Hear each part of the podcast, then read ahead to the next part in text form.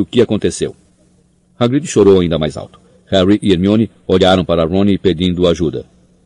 Uh, e se eu fizesse uma xícara de chá para nós? ofereceu-se o garoto. Harry olhou para ele espantado. É o que a minha mãe faz sempre que alguém está chateado, murmurou Ronnie encolhendo os ombros.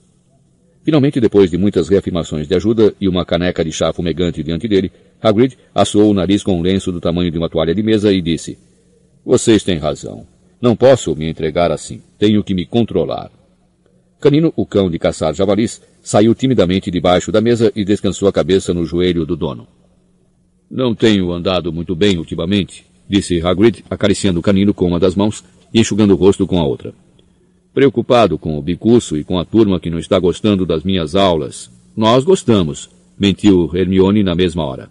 É, elas são ótimas, acrescentou Ron cruzando os dedos embaixo da mesa. E eh, como é que vão os vermes? Mortos, disse Hagrid sombriamente. Alface demais. Ah, não! exclamou Ron com um trejeito de riso na boca. E esses dementadores fazendo eu me sentir péssimo e tudo mais, disse Hagrid com um súbito estremecimento. Tenho que passar por eles todas as vezes que quero beber alguma coisa no Três Vassouras. É como se eu estivesse de volta a Azkaban. Ele se calou e tomou um pouco de chá. Harry, Ron e Hermione observaram prendendo a respiração. Nunca tinham ouvido Hagrid falar de sua breve estada em Azkaban. Depois de uma pausa, Hermione perguntou timidamente. Lá é muito ruim, Hagrid? Vocês não fazem ideia, disse ele com a voz contida. Nunca estive em nenhum lugar assim. Pensei que ia endoidar. Ficava lembrando de coisas horríveis. O dia em que fui expulso de Hogwarts, o dia em que meu pai morreu, o dia em que tive de mandar Norberto embora. Seus olhos se encheram de lágrimas. Norberto era o bebê dragão que Hagrid ganhara certa vez em um jogo de cartas. A pessoa não consegue mais se lembrar de quem é depois de algum tempo e começa a achar que não vale a pena viver. Eu tinha esperança de morrer durante o sono.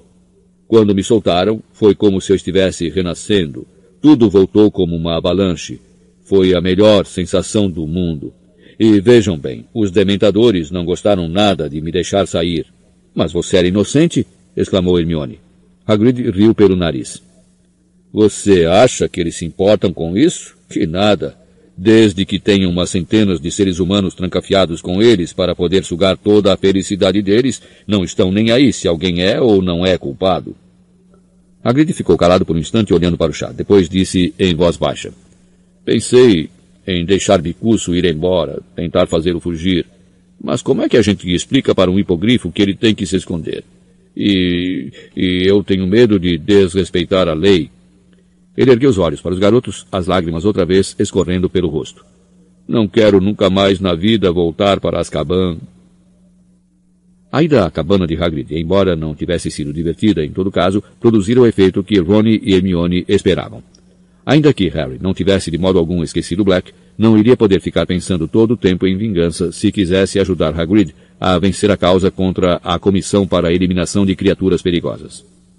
Ele, Ronnie e Hermione foram no dia seguinte à biblioteca e voltaram ao vazio salão comunal carregados de livros que poderiam ajudar a preparar a defesa para o bicuço.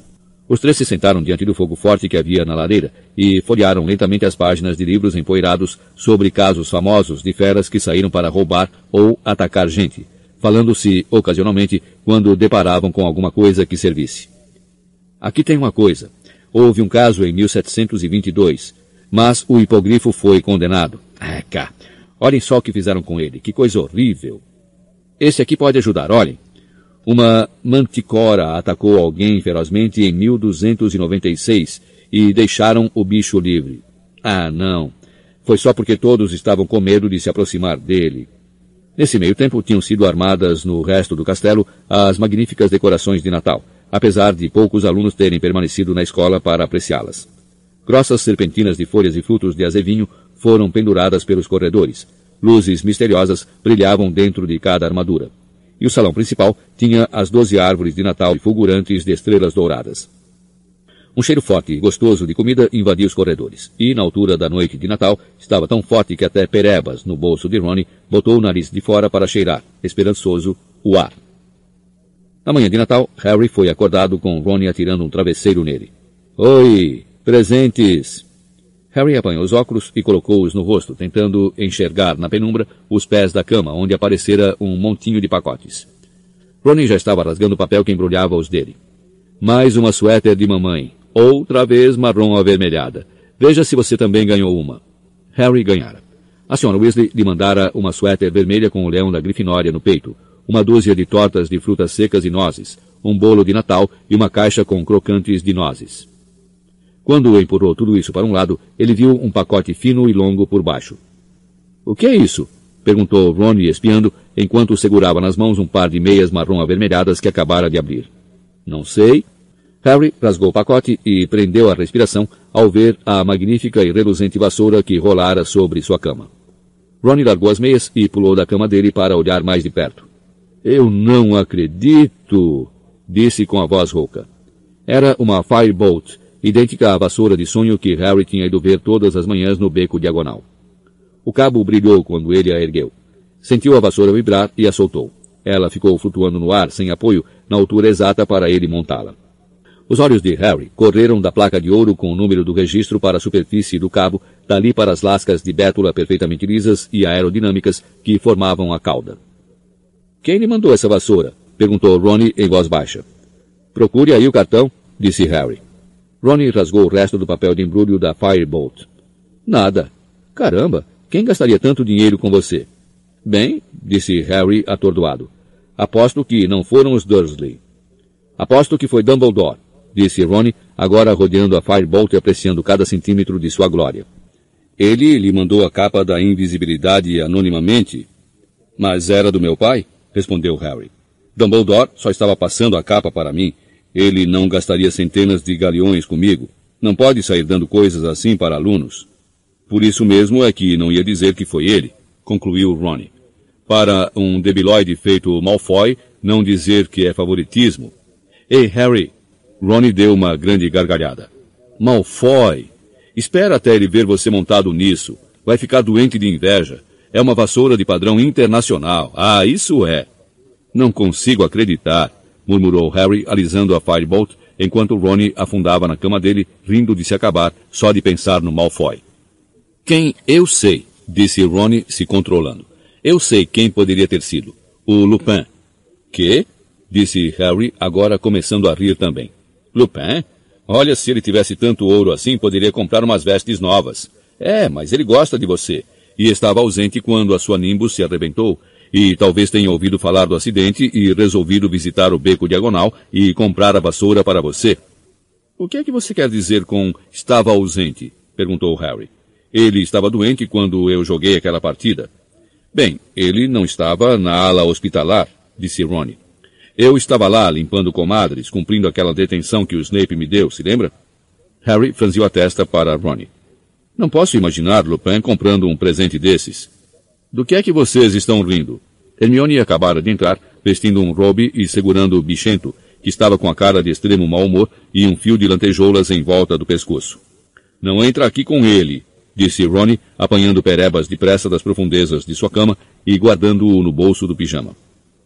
Mas Hermione não ouviu. Largou o bichento na cama vazia de Simas e grudou os olhos, boca aberta, na Firebolt. Ah, Harry! Quem lhe mandou isso? Não tenho a menor ideia. Não tinha cartão nem nada. Para sua surpresa, Hermione não pareceu nem excitada nem intrigada com a informação. Pelo contrário, ficou desapontada e mordeu o lábio. O que é que você tem? perguntou Ronnie. Não sei, respondeu Hermione lentamente. Mas é meio esquisito, não é? Quero dizer, essa é uma vassoura muito boa, não é?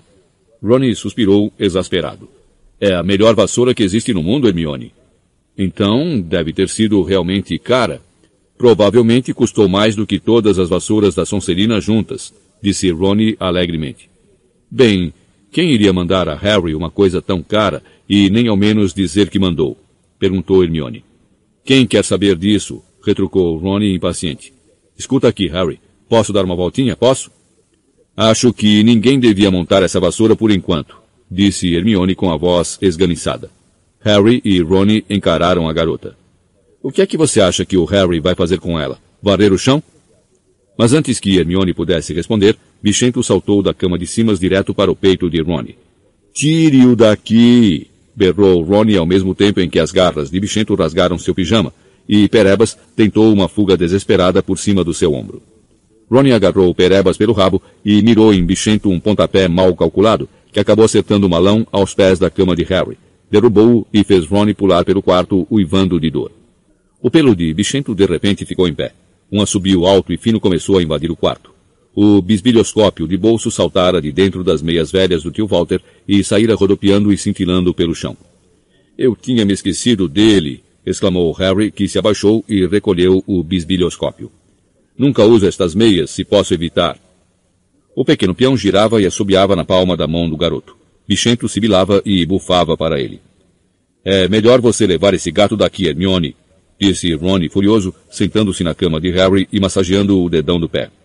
Será que dá para você guardar essa coisa? acrescentou ele para Harry, quando Hermione ia se retirando do quarto. Os olhos amarelos de Bichento continuavam fixos nele, cheios de malícia. Harry tornou a enfiar o bisbilhoscópio nas meias e atirou-o de volta ao malão. Tudo o que se ouvia agora eram gemidos de dor e raiva que Ron abafava. Perebas estava alinhado nas mãos do dono. Já fazia tempo que Harry o vira fora do bolso do amigo e teve a desagradável surpresa de observar que Perebas, antigamente tão gordo, estava agora magérrimo. E também tinha perdido pelos em alguns pontos do corpo. Ele não está com uma aparência muito boa, não é? comentou Harry. É estresse, respondeu Ronnie. Ele até estaria bem se aquela bola idiota de pelos o deixasse em paz. Mas Harry, se lembrando que a mulher na loja de animais mágicos dissera que os ratos só viviam três anos, não pôde deixar de sentir que, a não ser que Perebas tivesse poderes jamais revelados, ele estava chegando ao fim da vida. E, apesar das queixas frequentes do amigo de que o rato estava chato e inútil, ele tinha certeza de que Ronnie ficaria muito infeliz se o bicho morresse. O espírito de Natal estava decididamente em baixa no salão comunal da Grifinória àquela manhã. Hermione prendera Bichento no dormitório das meninas, mas estava furiosa com Ronnie por ter tentado chutá-lo. Ronnie continuava fumegando de raiva com a nova tentativa que o gato fizera de comer seu rato. Harry desistiu de tentar fazer os dois se falarem e se ocupou em examinar a Firebolt que trouxera com ele para a sala. Por alguma razão, isso pareceu aborrecer Hermione também. Ela não fez comentário algum, mas não parava de lançar olhares carrancudos à vassoura, como se esta também tivesse criticado o bichento. À hora do almoço, eles desceram para o salão principal e descobriram que as mesas das casas tinham sido encostadas nas paredes outra vez, e que uma única mesa fora posta para doze pessoas no meio do salão. Os professores Dumbledore, Minerva McGonagall, Snape, Sprout e Flitwick estavam sentados à mesa, bem como Filch, o zelador, que tirara o avental marrom de uso diário e estava enfatiotado com uma casaca muito velha de aspecto mofado. Havia apenas mais três alunos, dois novatos extremamente nervosos e um garoto mal-humorado da Sonserina. Feliz Natal! desejou Dumbledore quando Harry, Ron e Hermione se aproximaram da mesa. Como éramos tão poucos, me pareceu uma tolice usar as mesas das casas. Sentem-se, sentem-se. Harry, Ron e Hermione se sentaram lado a lado na ponta da mesa. Balas de estalo, disse Dumbledore entusiasmado, oferecendo a ponta de um tubo prateado a Snape, que o pegou com relutância e puxou. Com um estampido, a bala se rompeu e surgiu um grande chapéu cônico de bruxo encimado por um urubu empalhado. Harry, lembrando-se do bicho-papão, procurou os olhos de Ronnie e os dois sorriram. A boca de Snape se comprimiu e ele empurrou o chapéu para Dumbledore, que o trocou pelo próprio chapéu de bruxo na mesma hora. Podem avançar, convidou ele aos presentes, sorrindo para todos. Quando Harry estava se servindo de batatas assadas, as portas do salão se abriram. Era a professora Sibylla Trelawney, deslizando em direção à mesa como se andasse sobre rodas. Tinha posto um vestido verde de paetês em homenagem à ocasião, o que a fazia parecer mais que nunca uma libélula enorme e cintilante. Sibila, mas que surpresa agradável! saudou-a Dumbledore, levantando-se. Estive consultando a minha bola de cristal, diretor, disse a professora com a voz mais etérea e distante do mundo. E, para meu espanto, me via abandonando o meu almoço solitário para vir me reunir a vocês. Quem sou eu para recusar uma inspiração do destino? Na mesma hora, me apressei a deixar minha torre e peço que me perdoem o atraso. É claro, disse Dumbledore com os olhos cintilantes. Deixe-me apanhar uma cadeira para você. E, dizendo isso, usou a varinha para trazer pelo ar uma cadeira que girou alguns segundos e pousou com um baque entre os professores Snape e Minerva. A professora Sibila, porém, não se sentou. Seus enormes olhos começaram a passear pela mesa e ela subitamente deixou escapar um gritinho. Não me atrevo, diretor. Se eu me sentar, seremos treze. Nada poderia ser mais azarado. Não vamos esquecer que quando treze comem juntos, o primeiro a se levantar será o primeiro a morrer. Vamos correr o risco, Sibila, disse a professora Minerva impaciente. Por favor, sente, o peru está esfriando. Sibila hesitou, depois se acomodou na cadeira vazia, os olhos fechados e a boca contraída, como se estivesse à espera de um raio atingir a mesa. Minerva enfiou uma grande colher na terrina mais próxima. Tripas, Sibila? A professora fingiu não ouvir. Reabriu os olhos, correu-os ao redor da mesa mais uma vez e perguntou. Mas onde está o nosso caro professor Lupin? Receio que o coitado esteja doente outra vez, disse Dumbledore fazendo um gesto para que todos começassem a se servir. Pouca sorte que isso fosse acontecer no dia de Natal. Mas com certeza você já sabia disso, não, Sibila? Disse a professora Minerva com as sobrancelhas erguidas. Sibila lançou a Minerva um olhar gelado. Claro que sabia, Minerva, disse com a voz controlada. Mas a pessoa não deve fazer alarde de tudo que sabe. Muitas vezes finjo que não possuo visão interior para não deixar os outros nervosos. Isso explica muita coisa, disse a outra com azedume. A voz da professora Sibila subitamente se tornou bem menos etérea. Se você quer saber, Minerva, vi que o coitado do professor Lupin não vai estar conosco por muito tempo. E ele próprio parece saber que seu tempo é curto Decididamente fugiu quando eu me ofereci para consultar a bola de cristal para ele. Imagine só, comentou Minerva secamente. Tenho minhas dúvidas, disse Dumbledore com a voz alegre, mas ligeiramente mais alta, o que pôs um ponto final na conversa das duas. De que o professor Lupin corra algum perigo iminente. Severo, você preparou a poção para ele outra vez? Preparei, diretor, respondeu Snape. Ótimo. Então ele logo deverá estar de pé. Derek, você já se serviu dessas salsichas apimentadas? Estão excelentes. O garoto do primeiro ano ficou vermelhíssimo quando Dumbledore se dirigiu a ele e apanhou a travessa de salsichas com as mãos trêmulas. A professora Sibila se comportou quase normalmente até o finzinho do almoço de Natal, duas horas depois. Empapuçados com a comida e ainda usando os chapéus da festa, Harry e Ronnie se levantaram primeiro da mesa e ela deu um grito agudo. Meus queridos! Qual dos dois se levantou da cadeira primeiro? Qual? Não sei, respondeu Ronnie olhando preocupado para Harry. Duvido que vá fazer muita diferença, disse a professora Minerva com frieza. A não ser que o tarado da machadinha esteja esperando aí fora para matar o primeiro que sair para o saguão. Até Ronnie riu. Sibila pareceu muitíssimo ofendida. Vem com a gente? perguntou Harry a Hermione. Não, respondeu a garota. Quero falar uma coisa com a professora McGonagall. Provavelmente vai tentar ver se pode assistir a mais aulas. Bocejou Ronnie quando se encaminharam para o saguão de entrada, onde não encontraram nenhum louco da machadinha. Quando chegaram ao buraco do retrato, encontraram Sir Cadogan desfrutando um almoço de Natal com dois frades, vários ex-diretores de Hogwarts e seu gordo pônei. O cavaleiro levantou a viseira e brindou os dois garotos com uma jarra de quentão.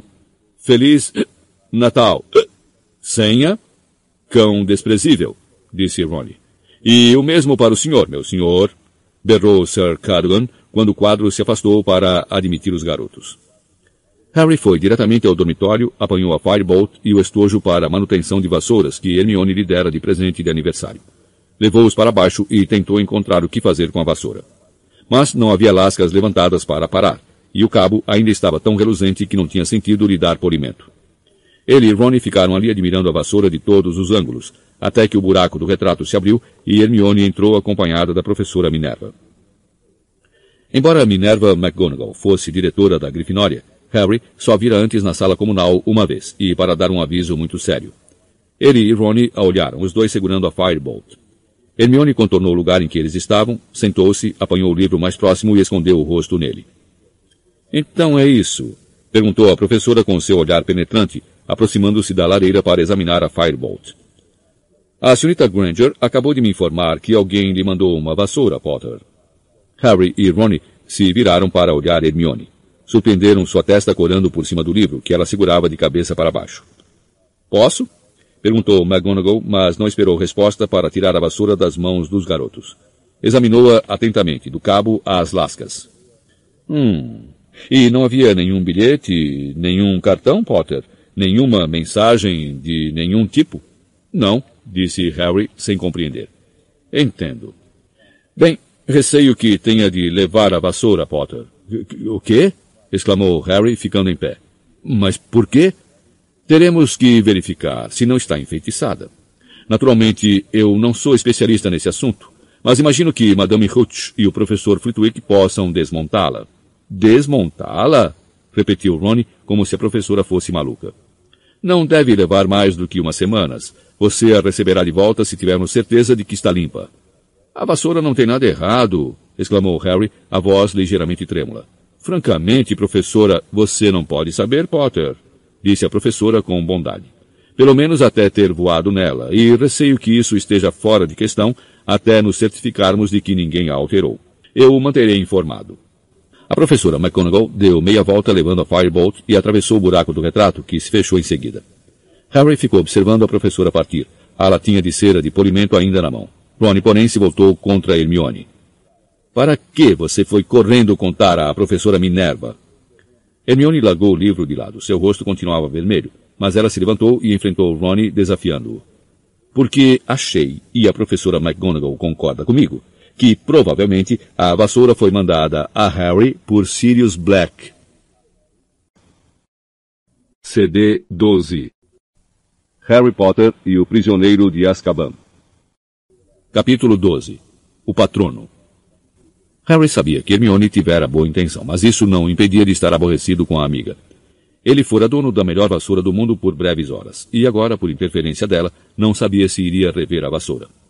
Harry tinha certeza de que no momento não havia problema algum com a Firebolt, mas em que estado ela ficaria depois de ser submetida a todo tipo de teste antifeitiço? Ronnie também estava furioso com Hermione. Na sua opinião, desmontar uma Firebolt nova em folha era nada menos que um ato criminoso. Hermione, que continuava convicta de que agira visando ao bem do amigo, começou a evitar a sala comunal. Os dois garotos supunham que ela se refugiara na biblioteca e não tentaram persuadi-la a voltar. Em tudo por tudo, eles ficaram felizes quando o restante da escola voltou pouco depois do ano novo, e a torre da Grifinória novamente se encheu de gente e ruídos. Olívio procurou Harry na véspera do novo trimestre começar. Teve um bom Natal? Perguntou ele e em seguida, sem esperar resposta, se sentou, baixou a voz e disse. Andei pensando durante o Natal, Harry. Depois da última partida, entende?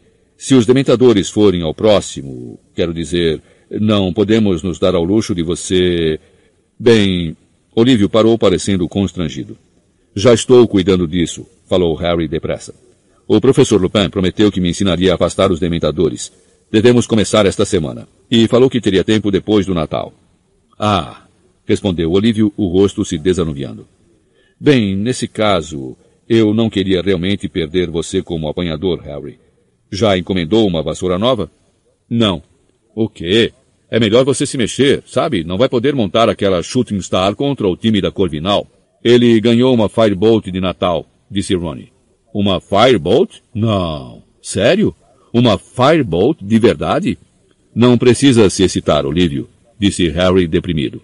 Não está mais comigo, foi confiscada. E explicou tudo sobre a Firebolt e como estava sendo verificada para saber se fora enfeitiçada. Enfeitiçada? Como poderia ter sido enfeitiçada? Sirius Black, disse Harry cansado. Dizem que ele está querendo me pegar. Então McGonagall calculou que poderia ter me mandado a vassoura. Descartando a informação de que um assassino famoso estava atrás do seu apanhador, Olívio disse. Mas Black não poderia ter comprado uma Firebolt. Ele está fugindo. O país inteiro está à procura dele. Como é que iria simplesmente entrar na artigos de qualidade para quadribol e comprar uma vassoura? Eu sei, mas ainda assim McGonagall quer desmontá-la. Olívio empalideceu. Vou falar com ela, Harry, prometeu. Vou chamá-la à razão. Uma Firebolt, uma autêntica Firebolt no nosso time. Ela quer que Grifinória ganhe tanto quanto nós. Vou fazê-la ver o absurdo. Uma Firebolt. As aulas recomeçaram no dia seguinte. A última coisa que alguém ia querer fazer era passar duas horas lá fora em uma fria manhã de janeiro. Mas Hagrid providenciara uma fogueira cheia de salamandras para a alegria dos alunos, que passaram uma aula incomumente boa, juntando madeira e folhas secas para manter o fogo alto, enquanto os bichinhos, que adoram chamas, subiam e desciam pelas toras embranquecidas de calor. A primeira aula de adivinhação do novo trimestre foi bem menos divertida. A professora Sibila estava agora começando a ensinar quiromancia à turma e não perdeu tempo para informar a Harry de que ele possuía a menor linha da vida que ela já vira. Mas era a aula de defesa contra as artes das trevas que ele estava ansioso para chegar. Depois da conversa com Olívio, queria começar as aulas anti-dementadores o mais cedo possível. Ah, é verdade, disse Lupin quando Harry o lembrou da promessa no final da aula. Vejamos, que tal às oito horas da noite na quinta? A sala de aula de História da Magia deve ser suficientemente grande. Tenho que pensar muito como vamos fazer isso. Não podemos trazer um dementador real ao castelo para praticar. Ele continua com cara de doente, não acha? Perguntou Ronnie quando caminhavam pelo corredor para ir jantar. O que é que você acha que ele tem? Ouviram um alto muxoxo de impaciência atrás deles. Era Hermione que estivera sentada ao pé de uma armadura, rearrumando a mochila, tão cheia de livros que não fechava. E por que é que você está fazendo muxoxo para a gente? Perguntou Rony irritado. Por nada, respondeu Hermione em tom de superioridade, passando a mochila pelo ombro. Nada não, disse Rony. Eu estava imaginando qual seria o problema de Lupin, e você... Bem... Será que não está óbvio? Disse a garota com um olhar de superioridade de dar nos nervos. Se você não quer dizer, não diga, retrucou Ronnie com rispidez. Ótimo, disse Hermione, arrogante, e foi-se embora. Ela não sabe, disse Ronnie, olhando rancoroso para a garota que se afastava. Só está tentando fazer a gente voltar a falar com ela. Às oito horas da noite de quinta-feira, Harry saiu da torre da Grifinória para a sala de História da Magia. Quando chegou, a sala estava escura e vazia, mas ele acendeu as luzes com a varinha e já estava esperando havia uns cinco minutos quando o professor Lupin apareceu, trazendo uma grande caixa que depositou em cima da escrivaninha do professor Beans. Que é isso? Perguntou Harry. Outro bicho-papão, respondeu Lupin, tirando a capa. Andei passando um pente fino no castelo desde terça-feira, e, por sorte, encontrei este aqui escondido no arquivo do Sr. Filch. É o mais próximo que chegaremos de um dementador de verdade. O bicho-papão se transformará em um dementador quando o vir. Então poderemos praticar. Posso guardá-lo na minha sala quando não estiver em uso. Tenho um armário embaixo da minha escrivaninha de que ele vai gostar. Tudo bem, disse Harry, procurando falar como se não estivesse nada apreensivo, mas apenas feliz por Lupin ter encontrado um substituto tão bom para um dementador real. Então, o professor Lupin apanhou a varinha e fez sinal para Harry imitá-lo. O feitiço que vou tentar lhe ensinar faz parte da magia muito avançada, Harry. Muito acima do nível normal de bruxaria. É chamado o feitiço do patrono. O que é que ele faz? perguntou Harry nervoso. Bem, quando funciona corretamente, ele conjura um patrono, que é uma espécie de antidementador, um guardião que age como um escudo entre você e o dementador. Harry teve uma súbita visão de si mesmo agachado atrás de um vulto do tamanho de Hagrid, segurando um enorme bastão. O professor Lupin continuou. O patrono é um tipo de energia positiva, uma projeção da própria coisa de que o dementador se alimenta. Esperança, felicidade, desejo de sobrevivência, mas ele não consegue sentir desesperança como um ser humano real. Por isso, o dementador não pode afetá-lo. Mas preciso preveni-lo, Harry, de que o feitiço talvez seja demasiado avançado para você. Muitos bruxos habilitados têm dificuldade de executá-lo. Que aspecto tem um patrono? perguntou Harry, curioso. Cada um é único para o bruxo que o conjura. E como se conjura? Com uma fórmula mágica que só fará efeito se você estiver concentrado com todas as suas forças em uma única lembrança muito feliz. Harry procurou em sua mente uma lembrança feliz. Com certeza, nada que tivesse lhe acontecido na casa dos Dursley iria servir. Por fim, decidiu-se pelo momento em que voou numa vassoura pela primeira vez. Certo, disse procurando lembrar o mais exatamente possível da maravilhosa sensação de voar. A fórmula é a seguinte. Lupin pigarreou para limpar a garganta. Expecto patronum. Expecto patronum repetiu Harry em voz baixa. Expecto patronum. Está se concentrando com todas as forças em sua lembrança feliz? Ah, estou, respondeu Harry, forçando depressa seu pensamento a retornar àquele primeiro voo de vassoura. Expecto patrono... Não, patronum... Desculpe. Expecto patronum... Expecto patronum. Alguma coisa se projetou subitamente da ponta de sua varinha. Parecia um fiapo de gás prateado. O senhor viu isso? perguntou Harry, excitado. Aconteceu uma coisa. Muito bem, aprovou Lupin, sorrindo. Certo, então, está pronto para experimentar com um dementador? Estou, disse o garoto segurando sua varinha com firmeza e indo para o meio da sala de aula deserta. Tentou manter o pensamento no voo, mas alguma coisa não parava de interferir. A qualquer segundo agora poderia tornar a ouvir sua mãe. Mas ele não devia pensar nisso, ou tornaria a ouvi-la, e ele não queria. Ou será que queria? Lupin segurou a tampa da caixa e levantou-a. Um dementador se ergueu lentamente da caixa, o rosto encapuzado virado para Harry, uma mão luzidia coberta de cascas de feridas segurando a capa. As luzes em volta da sala de aula piscaram e se apagaram.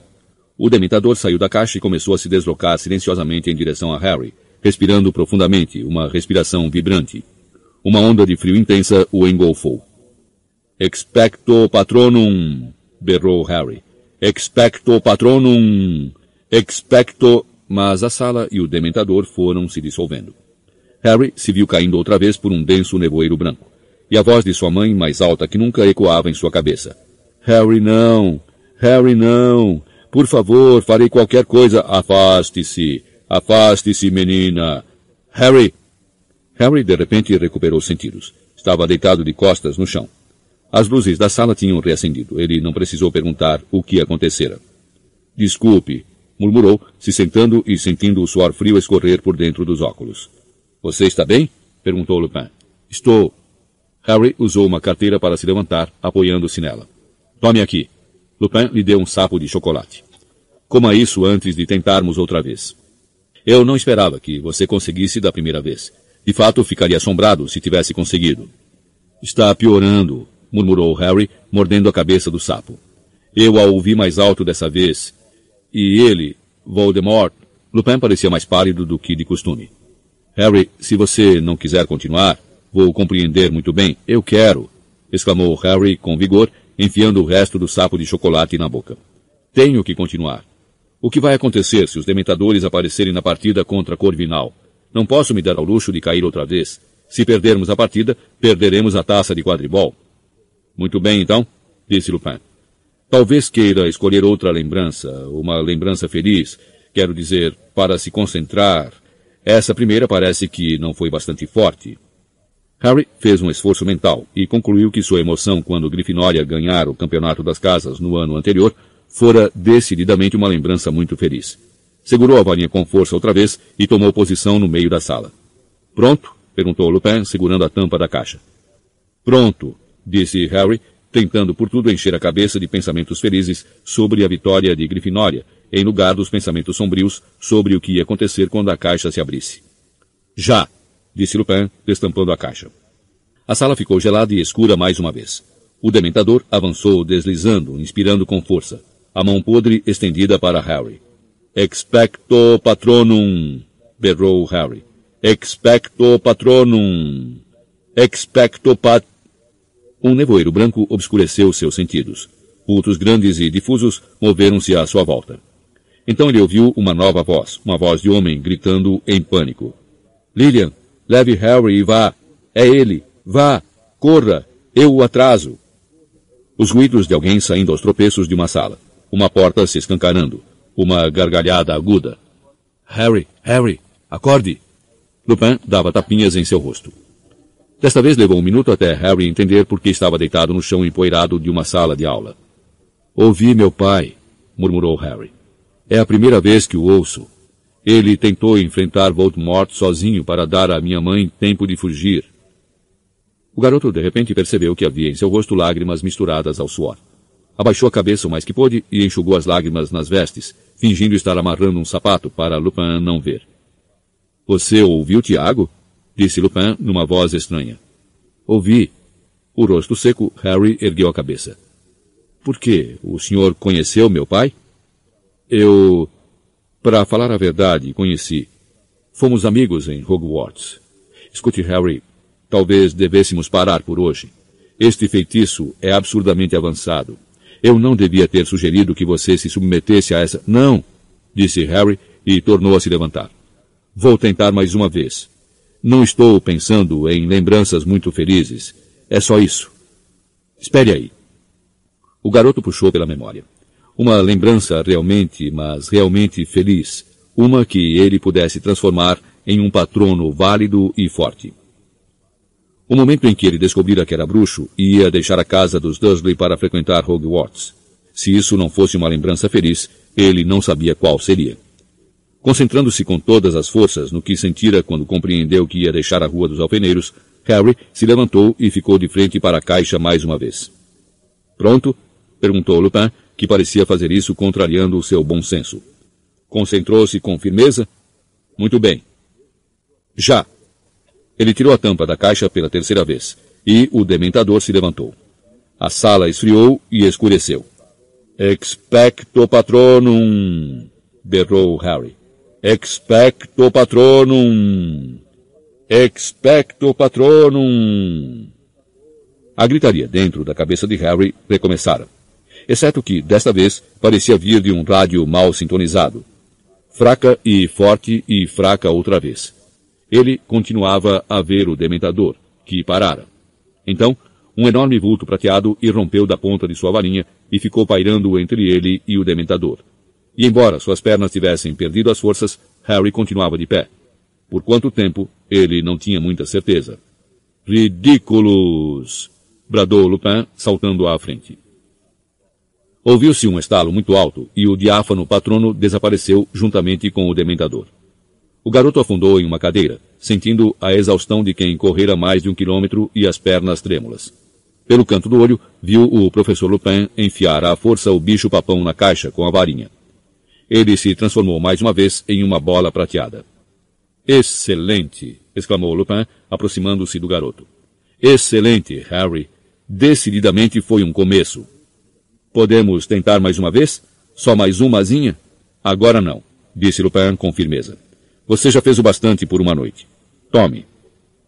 E deu a Harry uma enorme barra do melhor chocolate da Dedos de Mel. Coma bastante, ou Madame Pomfrey vai querer me matar. À mesma hora, na semana que vem? Ok, concordou Harry. Ele deu uma dentada no chocolate enquanto observava Lupin apagar as luzes que tinham reacendido com o desaparecimento do dementador. Acabava de lhe ocorrer um pensamento. Professor Lupin, se o senhor conheceu meu pai, então deve ter conhecido Sirius Black também. Lupin se virou na mesma hora. O que foi que lhe deu essa ideia? Perguntou ele com rispidez. Nada, quero dizer, eu soube que eles também eram amigos em Hogwarts. O rosto de Lupin se descontraiu. É, eu o conheci, disse brevemente. Ou pensei que o conhecia. É melhor você ir andando, Harry, está ficando tarde. O garoto saiu da sala, andou um pouco pelo corredor, dobrou um canto, depois se desviou para trás de uma armadura e se sentou em sua base para terminar o chocolate, desejando que não tivesse mencionado Black, pois Lupin obviamente não gostava de tocar nesse assunto. Então, os pensamentos de Harry foram vagando aos poucos para sua mãe e seu pai. Ele se sentiu esgotado e estranhamente vazio, ainda que estivesse empanturrado de chocolates. Por mais horrível que fosse ouvir os últimos momentos de seus pais repassarem por sua cabeça, eles tinham sido os únicos em que Harry ouvira as vozes dos dois desde que era pequeno mas ele não seria capaz de produzir um patrono adequado se ficasse desejando ouvir os pais novamente. Eles estão mortos, disse a si mesmo com severidade. Estão mortos e ficar ouvindo seus ecos não vai trazê-los de volta. É melhor você se controlar se quiser aquela taça de quadribol. Ele se levantou, atuchou o último pedaço de chocolate na boca e rumou para a torre da Grifinória.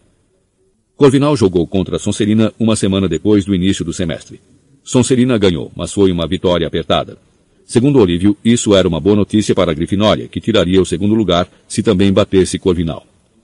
Portanto, o capitão aumentou o número de treinos para cinco por semana. Isso significou que com as aulas antidementadores de Lupin, que em si eram mais exaustivas que os treinos de quadribol, só sobrara a Harry uma noite por semana para fazer todos os deveres de casa. Ainda assim, ele não estava aparentando tanto desgaste quanto Hermione, cuja imensa carga de trabalho parecia estar finalmente cansando-a. Todas as noites, sem falta, Hermione era vista a um canto da sala comunal, várias mesas cheias de livros, tabelas de aritmancia, dicionários de runas, diagramas de trouxas levantando grandes objetos e ainda fichários e mais fichários de extensas anotações. Ela pouco falava com os colegas e respondia mal quando era interrompida. Como é que ela está fazendo isso? Perguntou Ronnie para Harry certa noite, quando este se sentara para preparar uma redação difícil sobre venenos indetectáveis pedida por Snape. Harry ergueu a cabeça. Mal conseguiu divisar Hermione por trás da pilha instável de livros. Isso o quê? Assistindo a todas as aulas, disse Ronnie. Ouvi Hermione conversando com a professora Vector, aquela bruxa da aritmancia, hoje de manhã. Estavam discutindo a aula de ontem. Mas Mione não podia ter estado lá, porque estava conosco na de trato das criaturas mágicas. E Ernesto Macmillan me disse que ela nunca faltou a nenhuma aula de estudos dos trouxas, mas metade das aulas são no mesmo horário de adivinhação, e ela também nunca faltou a nenhuma lá. Harry não tinha tempo naquele momento para desvendar o mistério dos horários impossíveis de Hermione. Ele realmente precisava terminar o trabalho para Snape. Dois segundos depois, no entanto, foi novamente interrompido, desta vez por Olívio. Mas notícias, Harry. Acabei de ir falar com a professora McGonagall sobre a Firebolt. Ela uh, foi um pouco grossa comigo. Me disse que as minhas prioridades estavam trocadas. Parece que entendeu que eu estava mais preocupado em ganhar a taça do que com as suas chances de sobrevivência. Só porque eu disse que não me importava se a vassoura o derrubasse, desde que você apanhasse o pomo primeiro. Olívio sacudiu a cabeça, incrédulo. Francamente, o jeito como ela gritou comigo dava até para pensar que eu tinha dito alguma coisa horrível. Então perguntei quanto tempo mais ela ia ficar com a vassoura. Olívio amarrou a cara e imitou a voz severa da professora. O tempo que for preciso, Wood. Acho que está na hora de você encomendar uma vassoura nova, Harry. Tem um formulário de pedido no final do qual vassoura você podia comprar uma Nimbus 2001 como a do Malfoy. Não vou comprar nada que Malfoy ache bom disse Harry em tom definitivo. Janeiro transitou para fevereiro imperceptivelmente, sem alteração no frio extremo que fazia. A partida contra Corvinal estava cada dia mais próxima, mas Harry não encomendara a vassoura nova. Ele agora pedia à professora McGonagall notícias da Firebolt depois da aula de transformação. Ronnie parava cheio de esperança ao lado dele. Hermione passava depressa com o rosto virado. Não, Potter, ainda não posso devolvê-la, disse a professora na décima segunda vez que isso aconteceu, antes mesmo que ele abrisse a boca para perguntar. Já a verificamos com relação à maioria dos feitiços comuns, mas o professor Flitwick acredita que a vassoura possa estar carregando um feitiço de velocidade. Eu o informarei quando tivermos terminado a verificação. Agora, por favor, pare de me pressionar. Para piorar as coisas, as aulas antidementadores não estavam correndo tão bem quanto Harry esperava. Em várias sessões ele fora capaz de produzir um vulto indistinto e prateado todas as vezes que o dementador se aproximara dele, mas era um patrono demasiado fraco para afugentar o dementador. A única coisa que fazia era pairar no ar como uma nuvem semi-transparente e esgotar a energia de Harry enquanto o garoto lutava para manter o presente. Harry sentiu raiva de si mesmo e culpa pelo desejo secreto de ouvir mais uma vez as vozes dos pais. Você está esperando demais de si mesmo, disse o professor Lupin com severidade na quarta semana de treino. Para um bruxo de 13 anos, até mesmo um patrono pouco nítido é um grande feito. Você não está desmaiando mais, não é? Eu pensei que um patrono transformasse os dementadores em alguma coisa, disse Harry desanimado. Fizesse-os desaparecer. O verdadeiro patrono de fato faz isso. Mas você já conseguiu muito em pouquíssimo tempo. Se os dementadores aparecerem na sua próxima partida de quadribol, você poderá mantê-los à distância tempo suficiente para voltar ao chão. O senhor disse que é mais difícil quando há um monte deles. Tenho total confiança em você, respondeu Lupin sorrindo. Tome, você mereceu uma bebida, uma coisa do Três Vassouras. Você não deve ter provado antes. O professor tirou duas garrafinhas da maleta. Cerveja manteigada, exclamou Harry sem pensar. Ah, eu gosto disso. Lupin ergueu uma sobrancelha. Um, o Ronnie e a Hermione trouxeram para mim de Hogsmeade, mentiu Harry depressa. Entendo, disse Lupin, embora continuasse a parecer ligeiramente desconfiado. Bem, vamos brindar a vitória de Grifinória sobre Corvinal. Não que, como professor, eu deva tomar partido, acrescentou ele depressa. Os dois beberam a cerveja manteigada em silêncio até que Harry disse uma coisa que o estava deixando intrigado havia algum tempo. O que é que tem por baixo do capuz do dementador? O professor baixou a garrafinha pensativo. Uh, bem, as únicas pessoas que realmente sabem não estão em condições de nos responder. Veja, o dementador tira o capuz somente para usar sua última arma, a pior. Que é qual? O beijo do dementador, disse Lupin com um sorriso enviesado. É o que dão naqueles que eles querem destruir completamente. Suponho que devam ter algum tipo de boca sob o capuz, porque ferram as mandíbulas na boca da vítima e sugam sua alma. Harry, sem querer, cuspiu um pouco de cerveja amanteigada. Que? Eles matam? Ah, não, disse Lupin. Fazem muito pior. A pessoa pode viver sem alma, sabe, desde que o cérebro e o coração continuem a trabalhar. Mas perde a consciência do eu, a memória, tudo. Não tem chance alguma de se recuperar. Apenas existe, como uma concha vazia. E a alma fica para sempre perdida. Lupin bebeu mais um pouco de cerveja, depois continuou. É o destino que espera Sirius Black. Li no Profeta Diário hoje de manhã. O ministro deu aos dementadores permissão para fazerem isso se o encontrarem. Harry ficou confuso por um instante com a ideia de alguém ter a alma sugada pela boca. Mas depois pensou em Black. Ele merece, disse de repente. Você acha? perguntou Lupin sem pensar muito. Você acha mesmo que alguém merece isso? Acho, disse Harry, resistindo. Por causa de umas coisas. Ele gostaria de ter contado a Lupin a conversa que ouvira no Três Vassouras a respeito de Black ter traído seus pais. Mas isso teria implicado em revelar que fora a Hogsmeade sem autorização. E ele sabia que o professor não ia gostar nem um pouco disso. Então terminou a cerveja amanteigada, agradeceu a Lupin e deixou a sala de história da magia. Harry gostaria de não ter perguntado o que havia por baixo do capuz de um dementador. A resposta fora horrível e ele ficou tão perdido em considerações sobre o que seria ter a alma sugada que deu um encontrão na professora Minerva no meio da escada. Preste atenção por onde anda, Potter. Desculpe, professora. Estive agorinha mesmo procurando você na sala comunal da Grifinória. Bem, tome aqui.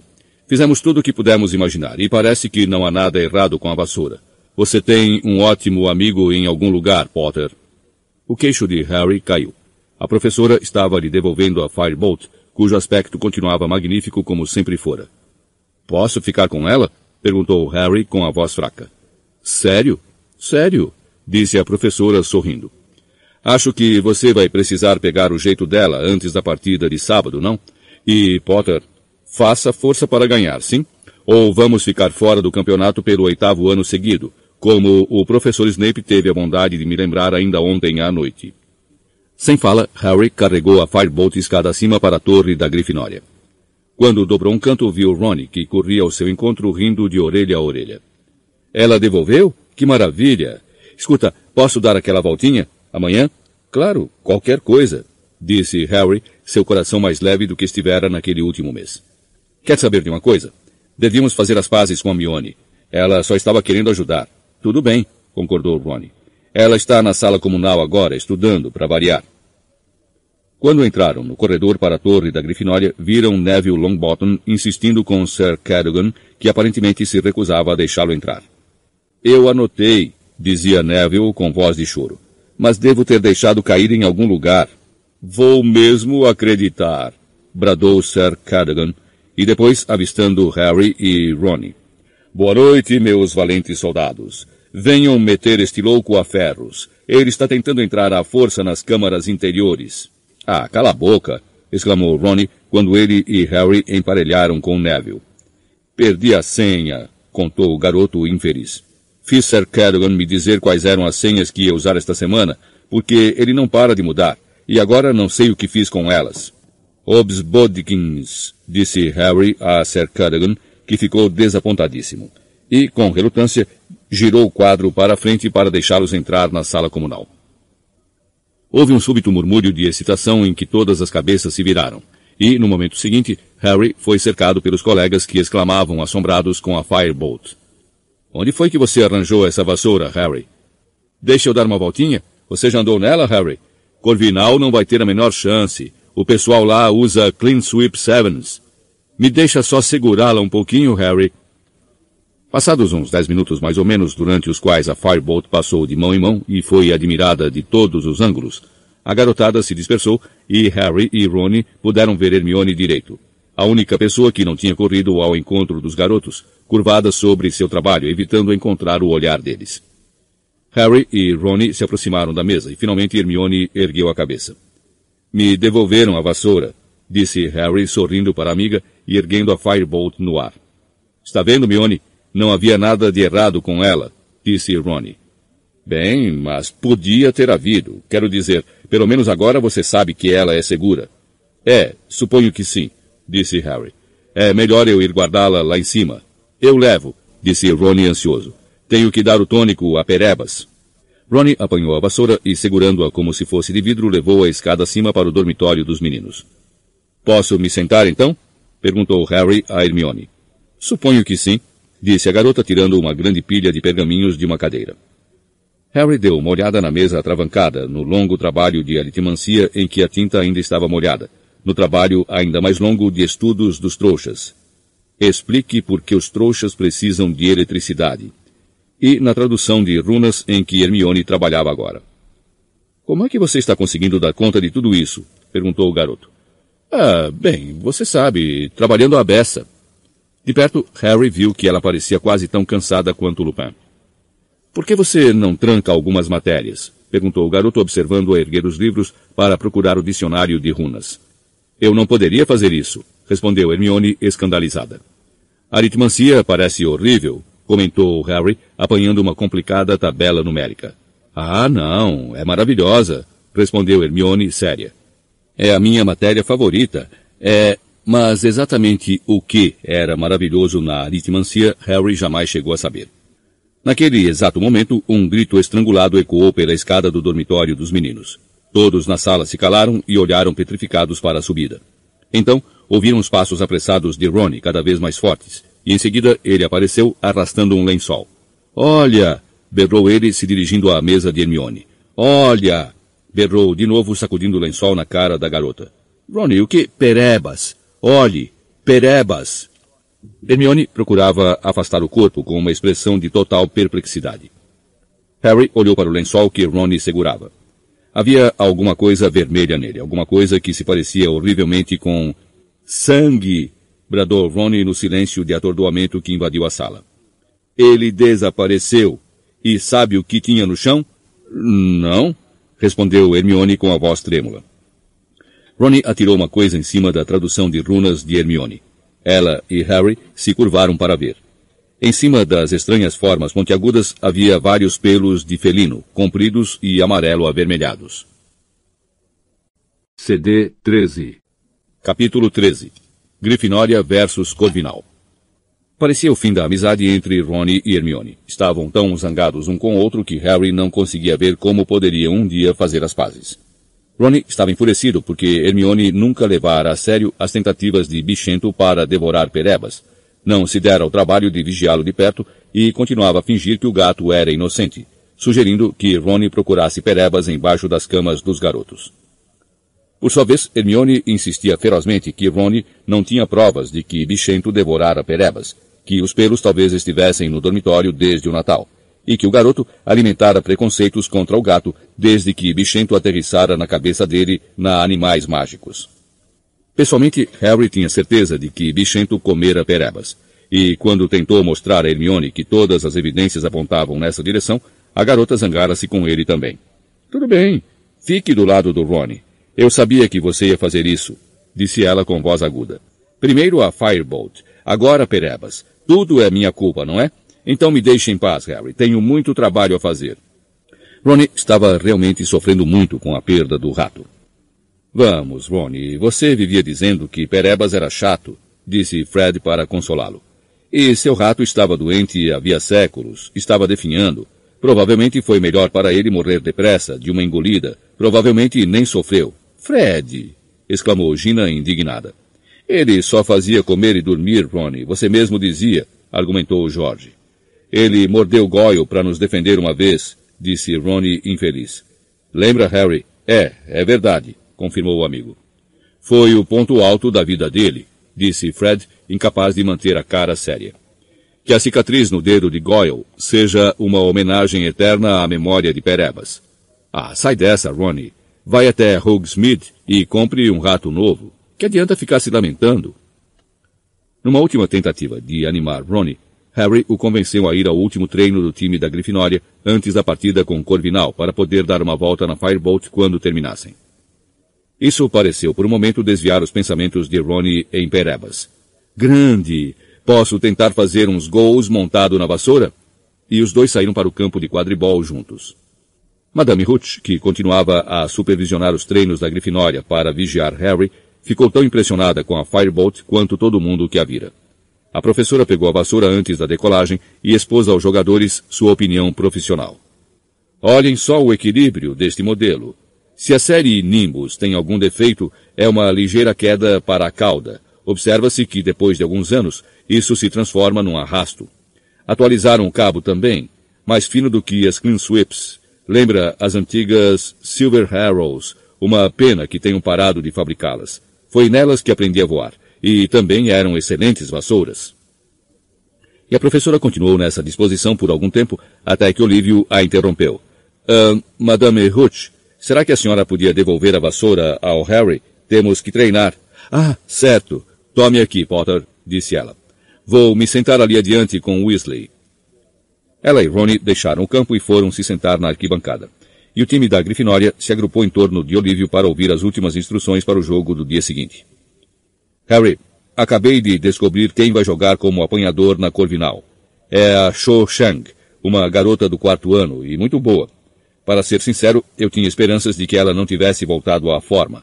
Ela teve alguns problemas com contusões. Olívio fez cara feia para assinalar seu desagrado pela plena recuperação de Shou Shang. Depois continuou. Por outro lado, ela monta uma Comet 260 que vai parecer uma piada ao lado da Firebolt. Olívio lançou um olhar de fervorosa admiração à vassoura de Harry. Depois disse. Muito bem, pessoal, vamos. Então, finalmente, Harry montou na Firebolt e deu impulso para levantar voo. Foi melhor do que ele jamais sonhara. A Firebolt virava ao menor toque, parecia obedecer a seus pensamentos em vez de suas mãos.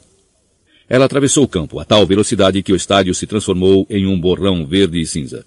Harry mudou de direção tão instantaneamente que Alicia Spinett soltou um grito e, no instante seguinte, ele entrou em um mergulho absolutamente controlado, raspando o gramado com as pontas dos pés antes de tornar a subir nove, doze, quinze metros no ar. Harry, vou soltar o pomo! gritou Olívio. O garoto virou a vassoura e apostou corrida com um balaço em direção às balizas. Venceu-o com facilidade. Viu o pomo disparar das costas de Olívio e, em dez segundos, já o tinha seguro na mão. O time aplaudiu enlouquecido. Harry tornou a soltar o pomo, deu-lhe um minuto de dianteira e disparou atrás dele, desviando-se dos outros jogadores. Depois, localizou o próximo ao joelho de Kate Bell. Fez uma volta em torno da garota e apanhou o pomo mais uma vez. Foi o melhor treino que ele já fizera. Os jogadores, inspirados pela presença da Firebolt na equipe, realizavam movimentos impecáveis. E no momento em que voltaram ao chão, Olívio não teve uma única crítica a fazer, o que, como George Weasley enfatizou, era a primeiríssima vez que acontecia. Não vejo o que é que vai nos deter amanhã, disse Olívio. A não ser que... Harry, você resolveu o seu problema com o Dementador, não resolveu? Resolvi, disse Harry, pensando no seu débil patrono e desejando que ele fosse mais forte. Os dementadores não vão aparecer outra vez, Olívio. Dumbledore explodiria, disse Fred confiante. Bem, esperemos que não, disse Olívio. Em todo caso, bom trabalho, pessoal. Vamos voltar para a torre, dormir cedo. Eu vou ficar mais um pouco. Ronnie quer dar uma volta na Firebolt, avisou Harry a Olívio, e enquanto os outros jogadores se dirigiam aos vestiários, Harry foi ao encontro de Ronnie, que saltou a barreira que separava o campo das arquibancadas com o mesmo fim. Madame Hooch adormecera onde estava. Manda ver, disse Harry, entregando ao amigo a Firebolt. Ronnie, uma expressão de êxtase no rosto, montou na vassoura e disparou pela crescente escuridão, enquanto Harry andava em volta do campo observando-o. Já anoitecera quando Madame Hooch acordou assustada. Ralhou com os garotos por não a terem acordado e insistiu que voltassem ao castelo. Harry pôs a Firebolt no ombro e ele e Ronnie saíram do estádio sombrio, discutindo o desempenho suavíssimo da vassoura, sua fenomenal aceleração e suas curvas precisas. Estavam na metade do trajeto para o castelo quando Harry, olhando para a esquerda, viu uma coisa que fez seu coração dar uma cambalhota no peito. Um par de olhos que luziam na escuridão. Harry paralisou, o coração martelando as costelas. Que foi? perguntou Ronnie. Harry apontou. Ronnie puxou a varinha e murmurou. Lumus. Um raio de luz se projetou pelo gramado, bateu no pé de uma árvore e iluminou seus ramos. Lá, agachado entre as folhas que brotavam, estava Bichento. Dá-o fora daqui, bradou Ronnie curvando-se para apanhar uma pedra caída no chão, mas antes que pudesse fazer mais alguma coisa, Bichento havia desaparecido com o um único movimento do longo rabo amarelo avermelhado. Está vendo? exclamou Ronnie furioso, largando a pedra no chão. Ela continua deixando o gato andar por onde quer, provavelmente comendo uns dois passarinhos como guarnição para acompanhar o Perebas. Harry não comentou nada. Inspirou profundamente, sentindo o alívio invadi-lo. Por um momento tivera certeza de que aqueles olhos pertenciam ao sinistro. Os dois garotos retomaram mais uma vez a caminhada para o castelo. Um pouco envergonhado pelo momento de pânico, Harry não comentou nada com Ronnie, nem olhou mais para a esquerda nem para a direita até chegarem ao bem iluminado saguão de entrada. Harry desceu para tomar café na manhã seguinte com os outros garotos do dormitório, todos os quais pareciam achar que a Firebolt merecia uma espécie de guarda de honra. Quando Harry entrou no salão principal, as cabeças se voltaram para a vassoura, e houve muitos comentários excitados. Harry viu com enorme satisfação que todo o time da Sonserina fazia cara de assombro. Você viu a cara dele? Perguntou Ronnie com vontade de rir, virando-se para olhar Malfoy. Ele nem consegue acreditar. Genial! Olívio também usufruía da glória que a Firebolt refletia. Ponha ela aqui, Harry, sugeriu o capitão, ajeitando a vassoura no meio da mesa e girando-a cuidadosamente de modo a deixar a marca visível. Os alunos das mesas da Corvinal e da Lufa-Lufa não demoraram a ir olhá-la de perto. Cedrico Diggory se aproximou para cumprimentar Harry por ter adquirido uma substituta tão esplêndida para sua Nimbus. E a namorada de Percy, Penelope Clearwater, da Corvinal, chegou a perguntar se podia segurar a Firebolt. Ora, ora, Penelope, nada de sabotagem, disse Percy cordialmente enquanto ela mirava a Firebolt. Penelope e eu fizemos uma aposta, contou ele ao time dez galeões no vencedor da partida. A garota tornou a pousar a vassoura, agradeceu a Harry e voltou à sua mesa. Harry, não deixe de ganhar, recomendou Percy num sussurro urgente. Eu não tenho dez galeões. Estou indo, Penny, e correu para comer uma torrada com a garota. Tem certeza de que você sabe montar nessa vassoura, Potter? disse uma voz arrastada e fria. Draco Malfoy chegara para dar uma espiada, seguido de perto por Crabbe e Goyle. Acho que sim, disse Harry descontraído. Tem muitas características especiais, não é? disse Malfoy, os olhos brilhando de malícia. Pena que não venha com paraquedas para o caso de você chegar muito perto de um dementador. Crab e Goyle deram risadinhas.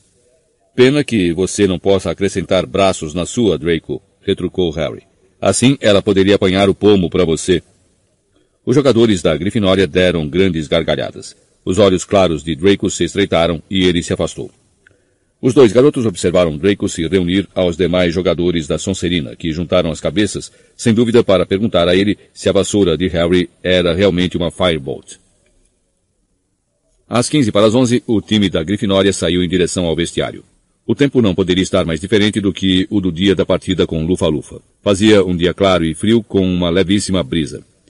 Desta vez não haveria problemas de visibilidade e Harry, embora nervoso, estava começando a sentir a excitação que somente uma partida de quadribol era capaz de produzir.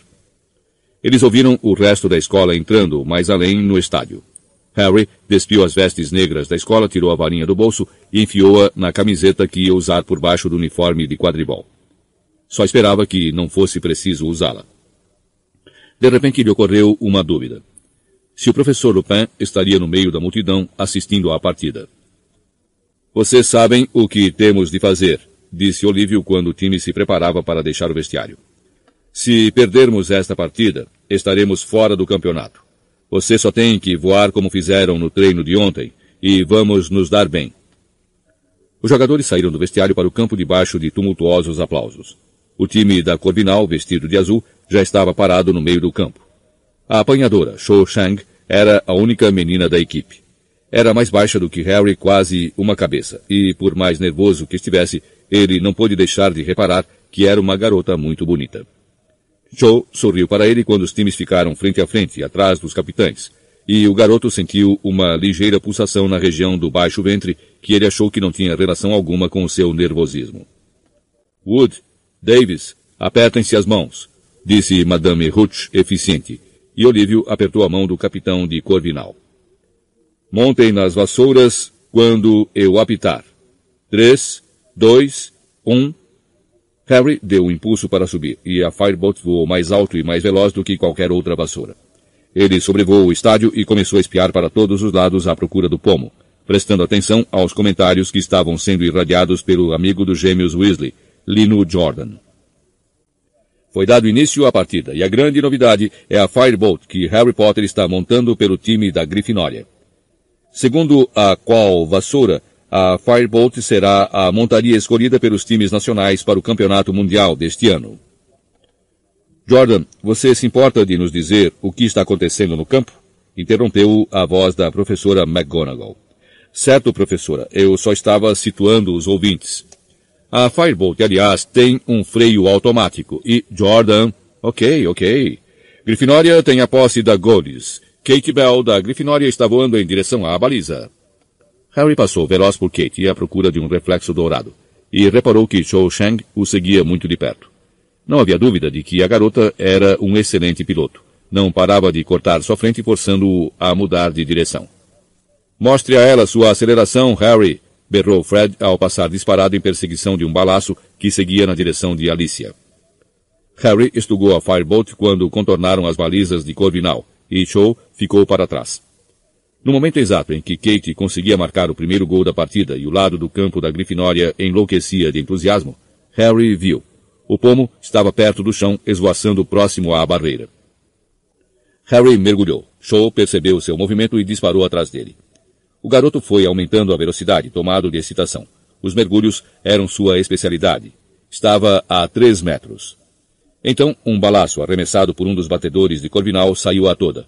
Harry nem viu de onde. Ele mudou de rumo, evitando o petardo por um dedo. E, naqueles segundos cruciais, o pomo sumiu. Houve um grande ó oh de desapontamento da torcida de Grifinória, mas muitos aplausos de Corvinal para o seu batedor. George Weasley deu vazão ao que sentia, lançando um segundo balaço diretamente contra o autor do arremesso, que, por sua vez, foi forçado a dar uma cambalhota em pleno ar para evitar a colisão. Grifinória lidera por 80 pontos a zero. E olhe só o desempenho daquela Fireball. Potter agora está realmente mostrando o que ela é capaz de fazer. Vejam como muda de direção. A Comet de Shang simplesmente não é páreo para ela. O balanceamento preciso da Firebolt é visível nesses longos Jordan, você está ganhando para anunciar Firebolts? Volte a irradiar o jogo. Corvinal começou a jogar na retranca. Já tinha marcado três gols, o que deixava a Grifinória apenas 50 pontos à frente. Se Show apanhasse o pomo antes dele, Corvinal ganharia a partida. Harry reduziu a altitude, evitando por um tris um artilheiro de Corvinal, e esquadrinhou nervosamente o campo. Um lampejo de ouro, um adejar de asinhas. O pomo estava circulando a baliza de Grifinória. Harry acelerou, os olhos fixos no pontinho dourado à frente. Mas nesse instante, Cho apareceu de repente bloqueando sua visão. Harry, isso não é hora para cavalheirismos, berrou Olívio quando o garoto deu uma guinada para evitar a colisão. Se for preciso, derrube-a da vassoura. Harry se virou e avistou Cho. A garota estava sorrindo. O pomo sumira outra vez. Ele apontou a vassoura para o alto e logo chegou a 60 metros sobre o campo. Pelo canto do olho, ele viu Show seguindo-o. Ela resolvera marcá-lo em vez de procurar o pomo sozinha. Muito bem, então, se queria segui-lo, teria que arcar com as consequências. Harry mergulhou outra vez, e Show, pensando que ele avistara o pomo, tentou acompanhá-lo. Ele desfez o mergulho abruptamente. Show continuou a descida veloz. Ele subiu mais uma vez como uma bala, e então viu-o pela terceira vez. O pomo cintilava muito acima do campo do lado da Corvinal. Harry acelerou. A muitos metros abaixo, Show fez o mesmo. Ele foi reduzindo a distância, se aproximando mais do pomo a cada segundo. Então, oh! gritou Show apontando. Distraído, Harry olhou para baixo. Três dementadores, três dementadores altos, negros, lá embaixo, olhavam para ele. Harry nem parou para pensar. Enfiou a mão pelo decote de suas vestes, sacou a varinha e berrou. Expecto patronum. Uma coisa branco-prateada, uma coisa enorme, irrompeu de sua varinha. Ele percebeu que apontara diretamente para os dementadores, mas não parou para ver o efeito. Sua mente continuava milagrosamente clara. Ele olhou para frente, estava quase lá. Estendeu a mão que ainda segurava a varinha e conseguiu fechar os dedos sobre o pequeno pomo que se debatia. Soou o apito de Madame Hooch. Harry se virou no ar e viu seis borrões vermelhos voando em sua direção. No momento seguinte, o time o abraçava com tanta força que ele quase foi arrancado da vassoura.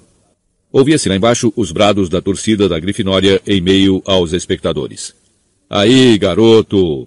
Olívio não parava de gritar. Alicia, Angelina e Kate todas tinham beijado Harry. Fred o abraçara com tanta força que ele achou que sua cabeça ia saltar do corpo. Em completa desordem, o time conseguiu voltar ao campo. Harry desmontou a vassoura, levantou a cabeça e viu um bando de torcedores da Grifinória saltar para dentro do campo, Ronnie à frente. Antes que desse por si, fora engolfado pela turma que gritava aplaudindo-o. Sim! gritava Ronnie, puxando com força o braço de Harry e erguendo-o no ar. É! É! Grande partida, Harry, disse Percy feliz. Dez galeões para mim. Preciso procurar Penélope. Com licença. Parabéns, Harry, bradou Simas Finnegan. Brilhante! berrou Hagrid por cima das cabeças dos alunos da Grifinória que acorriam. Foi um patrono impressionante, disse uma voz no ouvido de Harry. Harry se virou e viu o professor Lupin, que parecia ao mesmo tempo abalado e satisfeito. Os dementadores não me afetaram nada, exclamou Harry excitado. Eu não senti nada. Foi porque eles, uh, não eram dementadores, explicou o professor. Venha ver. Ele desvencilhou Harry da aglomeração até poderem ver a lateral do campo. Você deu um grande susto no Sr. Malfoy, disse Lupin. Harry arregalou os olhos. Amontoados no chão estavam Malfoy, Crabbe, Goyle e Marcus Flint, o capitão do time da Sonserina, lutando para se despir das vestes negras e longas com capuzes. Pelo jeito, Malfoy estivera em pé nos ombros de Goyle. Parada ao lado deles, com uma expressão de fúria no rosto, estava a professora Minerva. Um truque indigno, bradava ela. Uma tentativa baixa e covarde de sabotar o apanhador de Grifinória. Detenção para todos e menos 50 pontos para Sonserina. Vou falar com o professor Dumbledore, não se iludam. Ah, aí vem ele agora. Se alguma coisa podia selar a vitória de Grifinória, era isso. Ronnie, que pelejara para chegar até Harry, se dobrava de tanto rir ao contemplar em Malfoy tentando sair da veste, a cabeça de Goyle ainda presa lá dentro. Vamos, Harry, disse Jorge procurando se aproximar. Festa, sala comunal da Grifinória, agora. Certo, respondeu Harry, sentindo-se mais feliz do que se lembrava de ter se sentido havia muito tempo. Ele e o restante do time abriram caminho, ainda de vestes vermelhas, para fora do estádio e de volta ao castelo. A sensação era de que já tinham ganhado a taça de quadribol. A festa durou o dia inteiro e se prolongou até tarde da noite. Fred e George Weasley desapareceram algumas horas e voltaram com braçadas de garrafinhas de cerveja amanteigada, abóbora espumante e vários sacos de doces da dedos de mel. Como foi que você fez isso? gritou Angelina Johnson quando George começou a tirar sapos de menta nos colegas. Com uma ajudinha de aluado, rabicho, almofadinhas e pontas, murmurou Fred ao ouvido de Harry. Somente uma pessoa não participava da comemoração. Hermione, por incrível que pareça, estava sentada a um canto tentando ler um enorme livro intitulado Vida Doméstica e Hábitos Sociais dos Trouxas Britânicos. Harry se afastou da mesa em que Fred e George começavam a fazer malabarismos com as garrafinhas de cerveja manteigada e foi até a amiga. Você ao menos foi ao jogo? perguntou ele. Claro que fui, respondeu Hermione numa voz estranhamente aguda, sem levantar a cabeça. E estou muito contente que a gente tenha ganhado. E acho que você jogou realmente bem. Mas tenho que ler isso aqui até segunda-feira. Vamos, Mione, venha comer alguma coisa, convidou Harry enquanto olhava para Ronnie e se perguntava se ele teria suficiente bom humor para guardar a machadinha de guerra. Não posso, Harry. Ainda tenho 422 páginas para ler, respondeu a garota agora num tom ligeiramente histérico. De qualquer modo, a garota olhou para Ronnie também. Ele não quer a minha companhia. Quanto a isso, não havia o que discutir, porque Ronnie escolheu aquele momento para dizer em voz alta. Se Perebas não tivesse sido devorado, ele poderia ter comido uma mosca de chocolate. Ele gostava tanto. Hermione caiu no choro. Antes que Harry pudesse dizer alguma coisa, ela meteu o enorme livro embaixo do braço e, ainda soluçando, correu para a escada do dormitório das meninas e desapareceu de vista. Será que você não podia dar um tempo a ela? Perguntou Harry a Ronnie em voz baixa. Não, respondeu o garoto com firmeza. Se ela ao menos mostrasse que lamenta, mas jamais vai admitir que errou. A Hermione continua a agir como se Perebas tivesse tirado férias ou qualquer coisa do gênero. A festa da Grifinória só terminou quando a professora Minerva apareceu vestida com seu robe de tecido escocês e os cabelos presos numa rede a uma hora da manhã, para insistir que todos fossem se deitar. Harry e Rony subiram as escadas para o dormitório, ainda discutindo a partida. Por fim, exausto, Harry se enfiou na cama, ajeitou o cortinado de sua cama para esconder um raio de luar, deitou-se de costas e sentiu que adormecia quase instantaneamente. Teve um sonho muito estranho. Estava andando por uma floresta, Firebolt ao ombro, seguindo uma coisa branco-prateada. Ela avançava entre as árvores e Harry só conseguia avistá-la entre a folhagem. Ansioso para alcançá-la, estugou o passo, mas ao fazer isso, a coisa que ele perseguia acelerou também. Harry começou a correr, e, à frente dele, ouviu cascos que ganhavam velocidade. Agora ele estava correndo desabalado, e, à frente, ouvia a coisa galopar. Então ele fez uma curva para dentro de uma clareira e.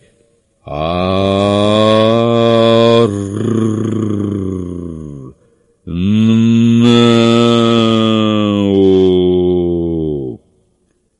Harry acordou subitamente como se alguém o tivesse esbofeteado. Desorientado na escuridão total, agarrou as cortinas. Ouvia movimentos à sua volta e a voz de Simas Finnegan do outro lado do quarto. Que é que está acontecendo?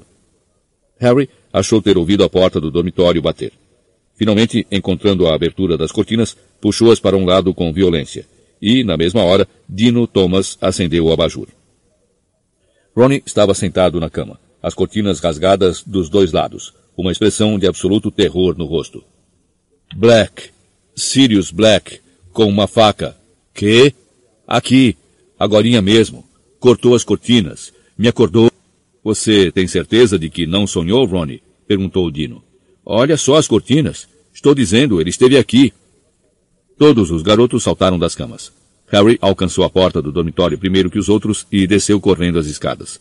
Portas se abriram às suas costas e vozes cheias de sono chamaram. Quem gritou? O que é que vocês estão fazendo? A sala comunal estava iluminada com o brilho das chamas que se extinguiam na lareira, ainda atulhada com os restos da festa. Estava deserta. Você tem certeza de que não estava dormindo, Ronnie? Estou dizendo que vi o Black. Que barulheira é essa? A professora McGonagall nos mandou para a cama. Algumas garotas tinham descido vestindo os hobbies e bocejando. Os garotos também foram reaparecendo. Que ótimo! Vamos continuar? Perguntou Fred Weasley, animado. Todos de volta para cima, falou Percy, que entrou correndo na sala comunal, prendendo o distintivo de monitor-chefe no pijama enquanto falava. Percy, Sirius Black, disse Ronnie com a voz fraca. No nosso dormitório, com uma faca. Me acordou. A sala comunal mergulhou em silêncio. Que bobagem! exclamou Percy, parecendo espantado. Você comeu demais, Ronnie. Teve um pesadelo. Estou lhe dizendo. Agora, francamente, já é demais.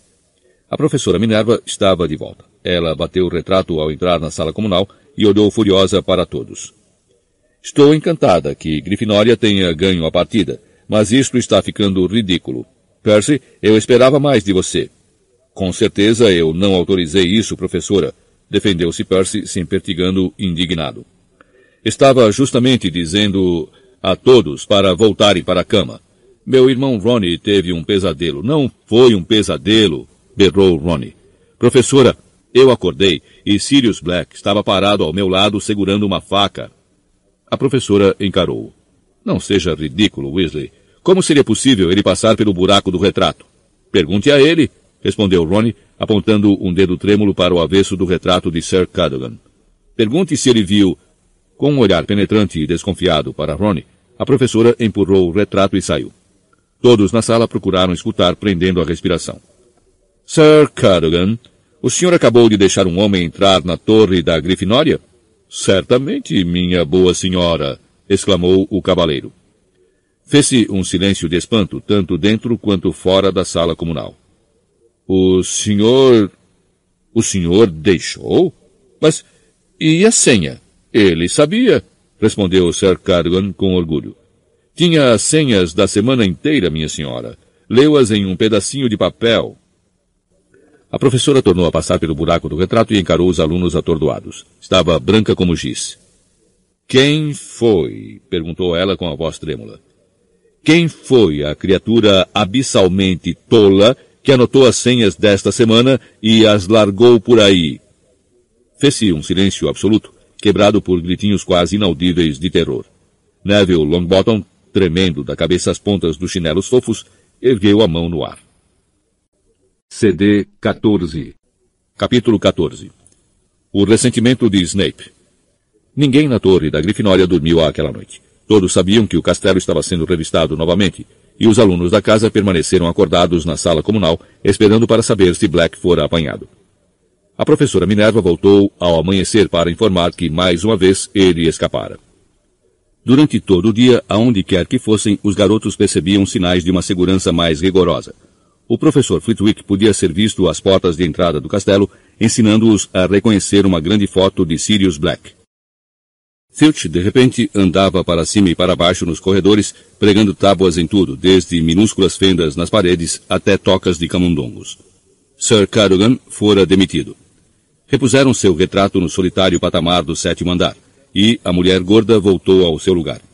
Fora competentemente restaurada, mas continuava nervosíssima e só concordara em voltar ao trabalho com a condição de receber mais proteção.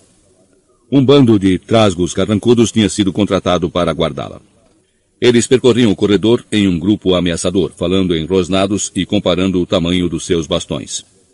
Harry não pôde deixar de reparar que a estátua da bruxa de um olho só no terceiro andar continuava sem guarda nem bloqueio. Parecia que Fred e George tinham razão em pensar que eles, e agora Harry Potter, Ron e Hermione, eram os únicos que conheciam a passagem secreta a que a bruxa dava acesso. Você acha que devemos contar a alguém? perguntou Harry a Ronnie. A gente sabe que Black não está entrando pela dedos de mel, disse Ronnie, descartando a ideia. Saberíamos se a loja tivesse sido arrombada. Harry ficou contente que Ronnie pensasse como ele. Se a bruxa de um olho só também fosse fechada com tábuas, ele não poderia voltar a Hogsmeade. Ronnie se transformara numa celebridade instantânea. Pela primeira vez na vida, as pessoas prestavam mais atenção a ele do que a Harry, e era evidente que ele estava gostando bastante da experiência. Embora ainda estivesse muito abalado com os acontecimentos da noite anterior, ficava feliz de contar a quantos perguntassem o que acontecera, com riqueza de detalhes. Eu estava dormindo e ouvi barulho de pano cortado e achei que estava sonhando, sabe? Mas aí senti uma correnteza de ar.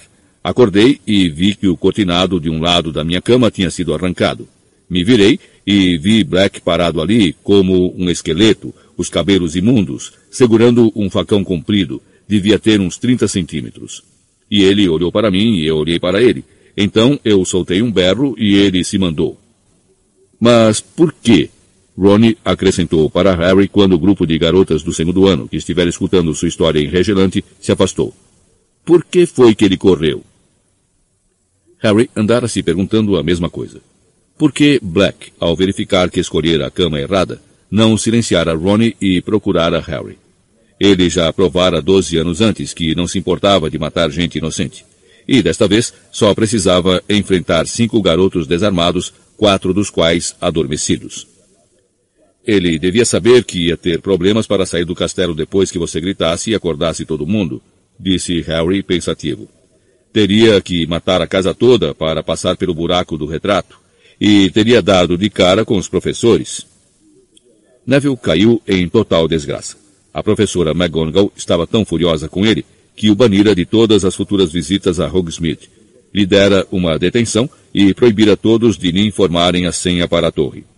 O coitado era obrigado a esperar do lado de fora da sala comunal todas as noites até alguém deixá-lo entrar, enquanto os trasgos da segurança caçoavam dele. Nenhum desses castigos, porém, chegou nem próximo do que sua avó lhe reservara. Dois dias depois da invasão de Black, ela mandou a Neville a pior coisa que um aluno de Hogwarts podia receber na hora do café da manhã. Um berrador. As corujas da escola entraram voando pelo salão principal, trazendo o correio, como de costume. E Neville se engasgou quando a enorme coruja pousou diante dele com um envelope vermelho preso no bico. Harry e Ronnie, que estavam sentados em frente, reconheceram imediatamente que a carta era um berrador. Ronnie recebera um da Sra. Weasley no ano anterior.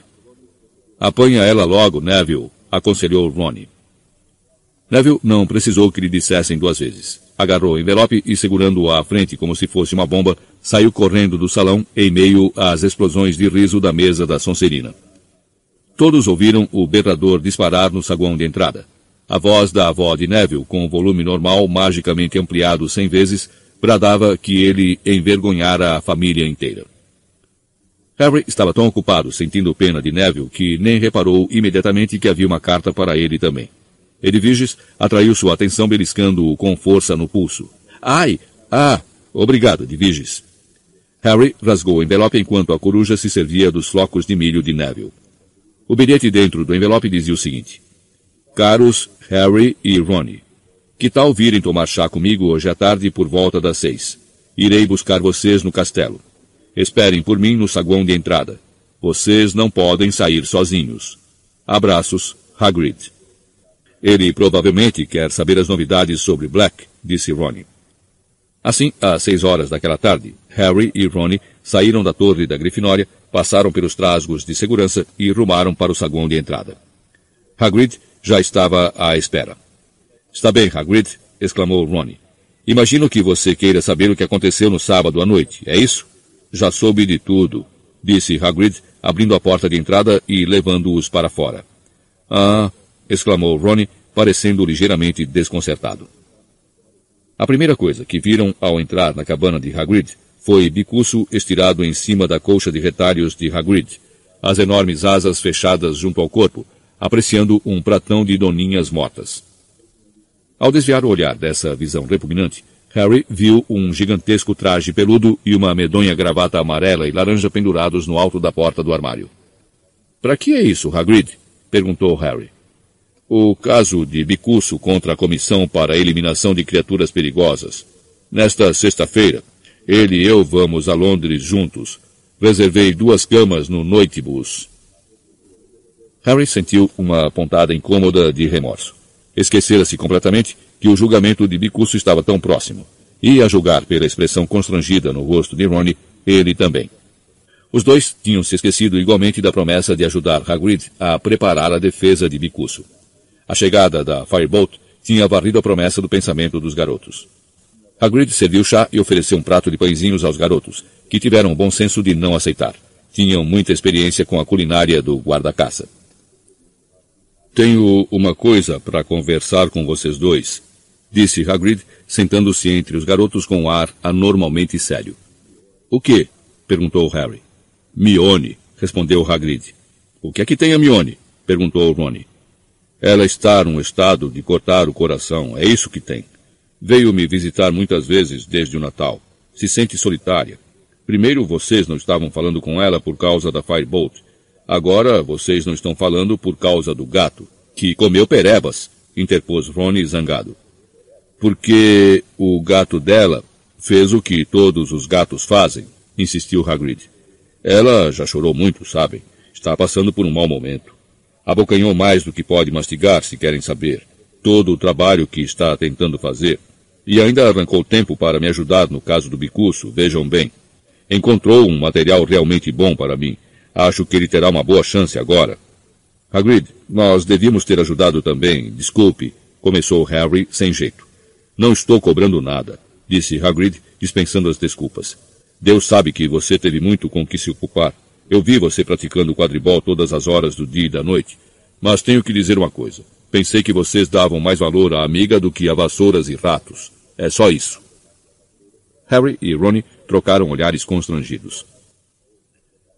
Bem nervosa ela ficou quando Black quase esfaqueou você, Ronnie.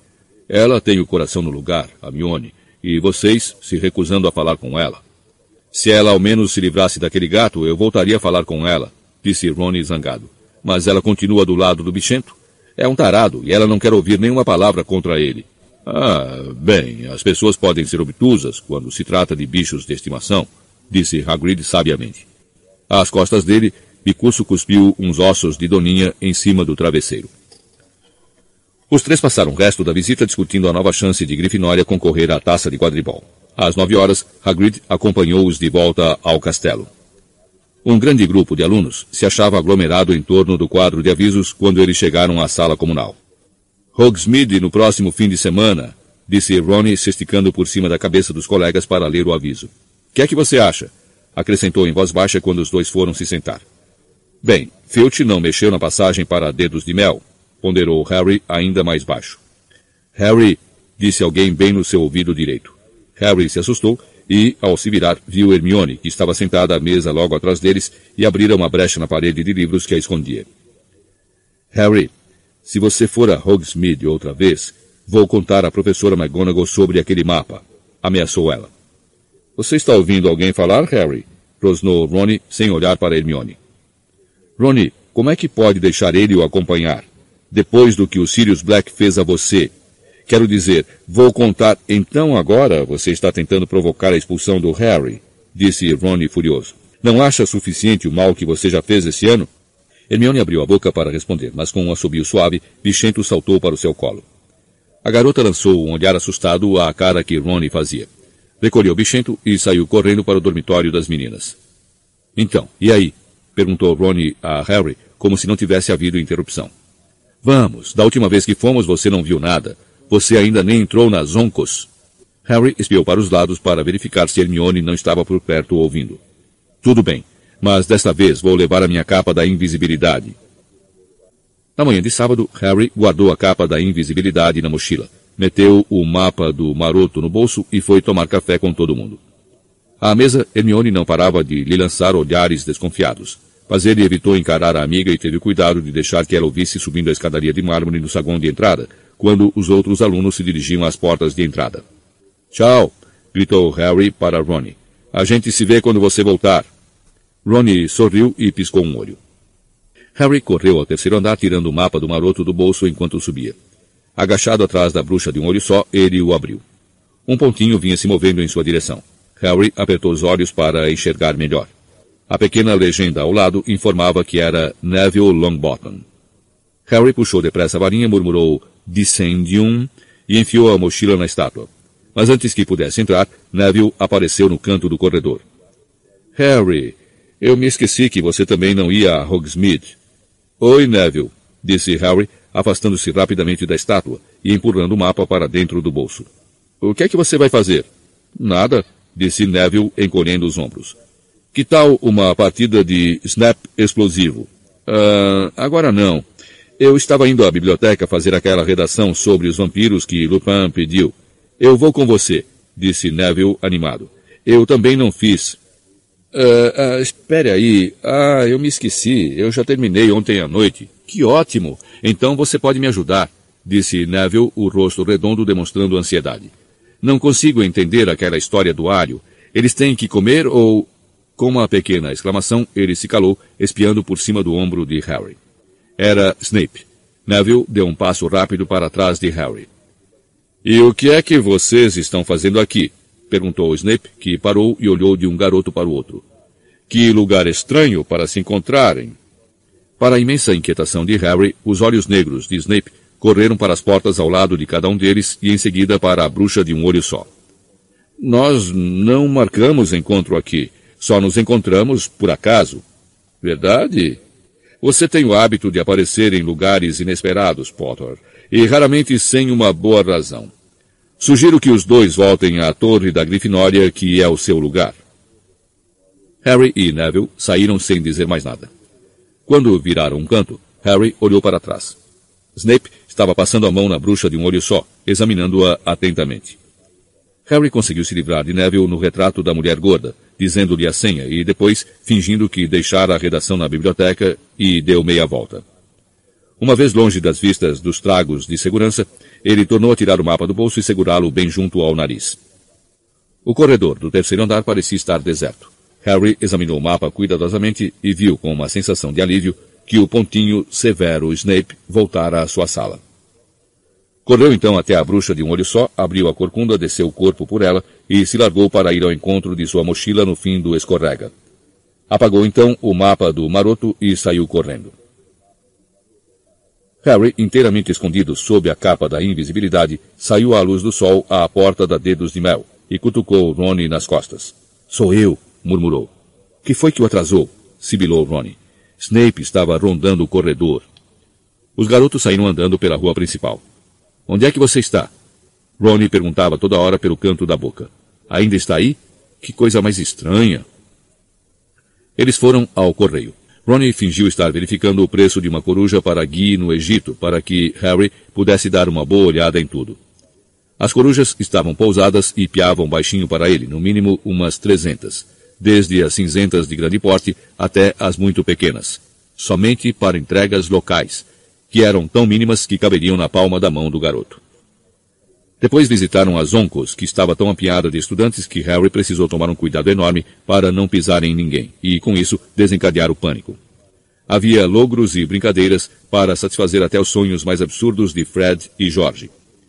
Harry cochichou ordens para Ronnie e lhe passou um pouco de ouro por baixo da capa. Os dois deixaram as Oncos com as bolsas de dinheiro bastante mais leves do que quando entraram mas os bolsos iam estufados de bombas de bosta, soluços doces, sabão de ovas de sapo e, para cada um, uma xícara que mordia o nariz. Fazia um tempo firme, de brisa suave, e nenhum dos garotos tinha vontade de ficar dentro de casa. Por isso, eles passaram direto pelo Três Vassouras e subiram uma ladeira para visitar a Casa dos Gritos, o lugar mais mal assombrado da Grã-Bretanha. Ficava um pouco mais alta do que o resto do povoado, e mesmo durante o dia provocava certos arrepios, com suas janelas fechadas com tábuas e um jardim úmido e mal cuidado. Até os fantasmas de Hogwarts evitam a casa, disse Ronnie quando se debruçavam na cerca para apreciá-la. Perguntei a Nick quase sem cabeça. Ele diz que soube que mora aí uma turma da pesada. Ninguém consegue entrar. Fred e Jorge tentaram, é claro, mas todas as entradas estão tampadas. Harry, cheio de calor por causa da subida, estava pensando em tirar a capa por uns minutinhos, quando ouviu vozes que se aproximavam. Havia gente subindo em direção à casa pelo outro lado da elevação. Momentos depois, Malfoy apareceu seguido de perto por Crabbe e Goyle. Malfoy vinha falando. Devo receber uma coruja do meu pai a qualquer hora. Ele teve que ir à audiência para depor sobre o meu braço, que ficou inutilizado durante três meses. Crabbe e Goyle riram. Eu bem que gostaria de ouvir aquele paspalhão grisalho se defender. Ele não tem uma natureza má, honestamente. Aquele hipogrifo pode se considerar morto. Malfoy de repente avistou Ronnie. Seu rosto pálido se abriu num sorriso maldoso. Que é que você anda fazendo, Weasley? Malfoy ergueu os olhos para a casa em ruínas às costas de Ronnie. Acho que você gostaria de morar aqui, não, Weasley? Sonhando com um quarto só para você. Ouvi falar que a sua família toda dorme em um quarto só, é verdade? Harry segurou as vestes de Ronnie pelas costas para impedi-lo de pular em cima de Malfoy. Deixe-o comigo, sibilou ao ouvido de Ronnie. A oportunidade era perfeita demais para ser desperdiçada. Harry caminhou silenciosamente até as costas de Malfoy, Crabbe e Goyle. Se abaixou e apanhou no caminho uma mão bem cheia de lama. Estávamos mesmo discutindo sobre seu amigo Hagrid, disse Malfoy a Ronnie. Tentando imaginar o que ele está dizendo à Comissão para a Eliminação de Criaturas Perigosas. Você acha que ele vai chorar quando cortarem... Paf! A cabeça de Malfoy foi empurrada para a frente quando a lama o atingiu. E, de repente, de seus cabelos louro prateados, começou a escorrer lama. Que... Ronnie teve que se segurar na cerca para não cair de tanto rir. Malfoy, Crabbe e Goyle se viraram no mesmo lugar, olhando para todos os lados, agitados, enquanto Malfoy tentava limpar os cabelos. Que foi isso?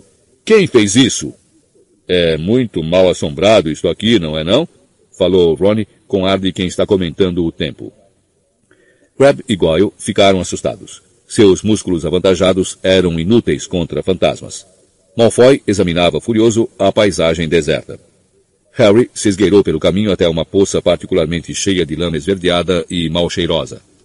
Plaf! Desta vez, os atingidos foram Crabbe e Goyle. Goyle deu pulos frenéticos, tentando tirar a lama dos olhos miúdos e inexpressivos. Veio dali, disse Malfoy, limpando o rosto e detendo o olhar em um ponto a uns dois metros à esquerda de Harry. Crabbe avançou inseguro, os braços compridos estendidos à frente, como um morto-vivo. Harry rodeou Crabbe, apanhou um pedaço de pau e arremessou-o contra as costas dele. E se dobrou com risadas silenciosas quando o garoto fez uma pirueta no ar, tentando ver quem o atacara. Como Ronnie foi a única pessoa que ele viu, foi para ele que Crabbe avançou. Mas Harry esticou a perna. O garoto tropeçou e seu enorme pé chato se prendeu na barra da capa de Harry. Este sentiu um grande puxão e a capa escorregou do seu rosto. Por uma fração de segundo, Malfoy arregalou os olhos e o fitou. Arr! berrou ele, apontando para a cabeça de Harry. Então, deu as costas e fugiu a toda, morro abaixo, com Crab e Goyle nos seus calcanhares. Harry puxou a capa para cima, mas o estrago já estava feito. Harry! chamou Ronnie, avançando aos tropeços até o ponto em que o amigo desaparecera. É melhor você correr. Se Malfoy contar a alguém, é melhor você já ter voltado ao castelo, depressa. Vejo você mais tarde, disse Harry, e, sem mais uma palavra, desceu correndo pelo caminho em direção a Hogsmeade. Será que Malfoy acreditaria no que vira? Será que alguém acreditaria em Malfoy? Ninguém sabia da existência da capa da invisibilidade. Ninguém, exceto Dumbledore. O estômago de Harry deu cambalhotas. O diretor saberia exatamente o que acontecera se Malfoy dissesse alguma coisa. O garoto voltou a dedos de mel, à escada que levava ao porão. Atravessou a distância que o separava do alçapão e entrou. Então tirou a capa, meteu-a debaixo do braço e correu desabalado pela passagem. Malfoy chegaria primeiro? Quanto tempo levaria para encontrar um professor? Ofegante, uma dor forte do lado, Harry não diminuiu a velocidade até alcançar o escorrega de pedra. Teria que deixar a capa ali, seria muito bandeiroso se Malfoy tivesse avisado um professor. Escondeu-a num canto escuro e começou a subir o mais depressa que pôde, suas mãos suadas escorregando na borda do escorrega. Quando chegou à corcunda da bruxa, tocou-a com a varinha, meteu a cabeça para fora e deu um impulso para sair. A corcunda se fechou, e na hora que ele saltou de trás da estátua, ouviu passos que se aproximavam apressados. Era Snape. Rapidamente, o professor alcançou Harry, as vestes pretas farfalhando, e parou diante dele. Então, falou. O professor tinha uma expressão de triunfo reprimido no rosto. Harry tentou parecer inocente, embora muito consciente do seu rosto suado e das mãos enlameadas, que ele escondeu depressa nos bolsos. Venha comigo, Potter, disse Snape. Harry o acompanhou até o andar de baixo, tentando limpar as mãos no avesso das vestes, sem que Snape notasse. Dali desceram as masmorras e a sala de Snape. O garoto só estivera ali antes uma vez, e fora também por um problema muito sério. Desde então, Snape adquirira mais umas coisas horríveis e viscosas conservadas em frascos, todos arrumados nas prateleiras atrás de sua escrivaninha, refletindo as chamas da lareira e contribuindo ainda mais para tornar a atmosfera ameaçadora. Sente-se, mandou Snape. Harry se sentou. O professor, entanto, continuou em pé. O Sr. Malfoy acabou de vir me contar uma história estranha, Potter. Harry ficou calado. Ele me contou que estava na casa dos gritos quando deparou com Weasley aparentemente sozinho. Ainda assim, Harry não falou nada. O Sr. Malfoy disse que estava parado falando com Weasley quando um pelotaço de lama o atingiu na nuca. Como é que você acha que isso aconteceu? Harry tentou parecer levemente surpreso. Não sei, professor. Os olhos de Snape perfuravam os de Harry. Era exatamente a mesma sensação de tentar dominar um hipogrifo com o olhar. O garoto fez força para não piscar. O Sr. Malfoy então viu uma extraordinária aparição. Você pode imaginar o que teria sido, Potter? Não, respondeu Harry, agora tentando parecer inocentemente curioso. Foi a sua cabeça, Potter, flutuando no ar. Fez-se um longo silêncio. Talvez seja bom ele ir procurar Madame Pomfrey, sugeriu Harry. Se anda vendo coisas como o que é que a sua cabeça estaria fazendo em Hogsmeade, Potter? perguntou Snape suavemente. A sua cabeça não tem permissão de ir a Hogsmeade. Nenhuma parte do seu corpo tem permissão de ir a Hogsmeade. Eu sei, professor, respondeu Harry, tentando manter o rosto despojado de culpa ou medo. Parece que o Malfoy está sofrendo alucina... Malfoy não está sofrendo alucinações. Rosnou Snape, se curvando com as mãos apoiadas nos braços da cadeira de Harry, de modo que os rostos dos dois ficaram afastados apenas 30 centímetros. Se a sua cabeça estava em Hogsmeade, então o resto do seu corpo também estava. Estive na torre da Grifinória, como o senhor me mandou. Alguém pode confirmar isso? Harry não respondeu. A boca de Snape se torceu num feio sorriso. Então, disse ele se endireitando. Todo mundo, do Ministério da Magia para baixo, está tentando manter o famoso Harry Potter a salvo de Sirius Black. Mas o famoso Harry Potter faz as suas próprias leis. Que as pessoas comuns se preocupem com a sua segurança. O famoso Harry Potter vai aonde quer sem medir as consequências. Harry ficou calado. Snape estava tentando provocá-lo a dizer a verdade, pois ele não ia dizer. Snape não tinha provas ainda. É extraordinário como você se parece com seu pai, Potter, disse Snape de repente, os olhos brilhando. Ele também era muitíssimo arrogante. Um pequeno talento no campo de quadribol o fazia pensar que estava acima dos demais. Exibia-se pela escola com seus amigos e admiradores. A semelhança entre vocês dois é fantástica. Meu pai não se exibia, disse Harry antes que pudesse se refrear. E eu também não. Seu pai também não ligava para as regras, continuou Snape, aproveitando a vantagem obtida, seu rosto magro cheio de malícia. Regras foram feitas para meros mortais, não para vencedores da taça de quadribol. Era tão cheio de si. Cala a boca!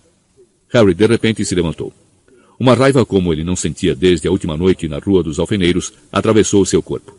Ele não se importou que o rosto de Snape tivesse enrijecido, que os olhos negros lampejassem perigosamente.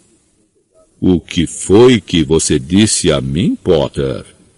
Disse para parar de falar do meu pai, berrou Harry. Conheço a verdade, está bem? Dumbledore me contou. O senhor nem estaria aqui se não fosse o meu pai. A pele macilenta de Snape ficou da cor de leite azedo. E o diretor lhe contou as circunstâncias em que seu pai salvou a minha vida? Sussurrou. Ou será que considerou os detalhes demasiado indigestos para os ouvidos delicados do precioso Potter? Harry mordeu o lábio. Não sabia o que acontecera e não queria admiti-lo.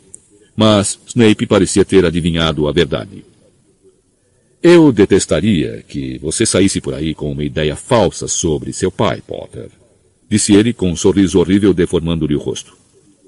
Será que você andou imaginando um glorioso ato de heroísmo?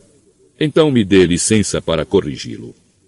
O seu santo paizinho e seus amigos me pregaram uma peça muito divertida que teria provocado a minha morte se o seu pai não tivesse se acovardado no último instante. Não houve coragem alguma no que ele fez.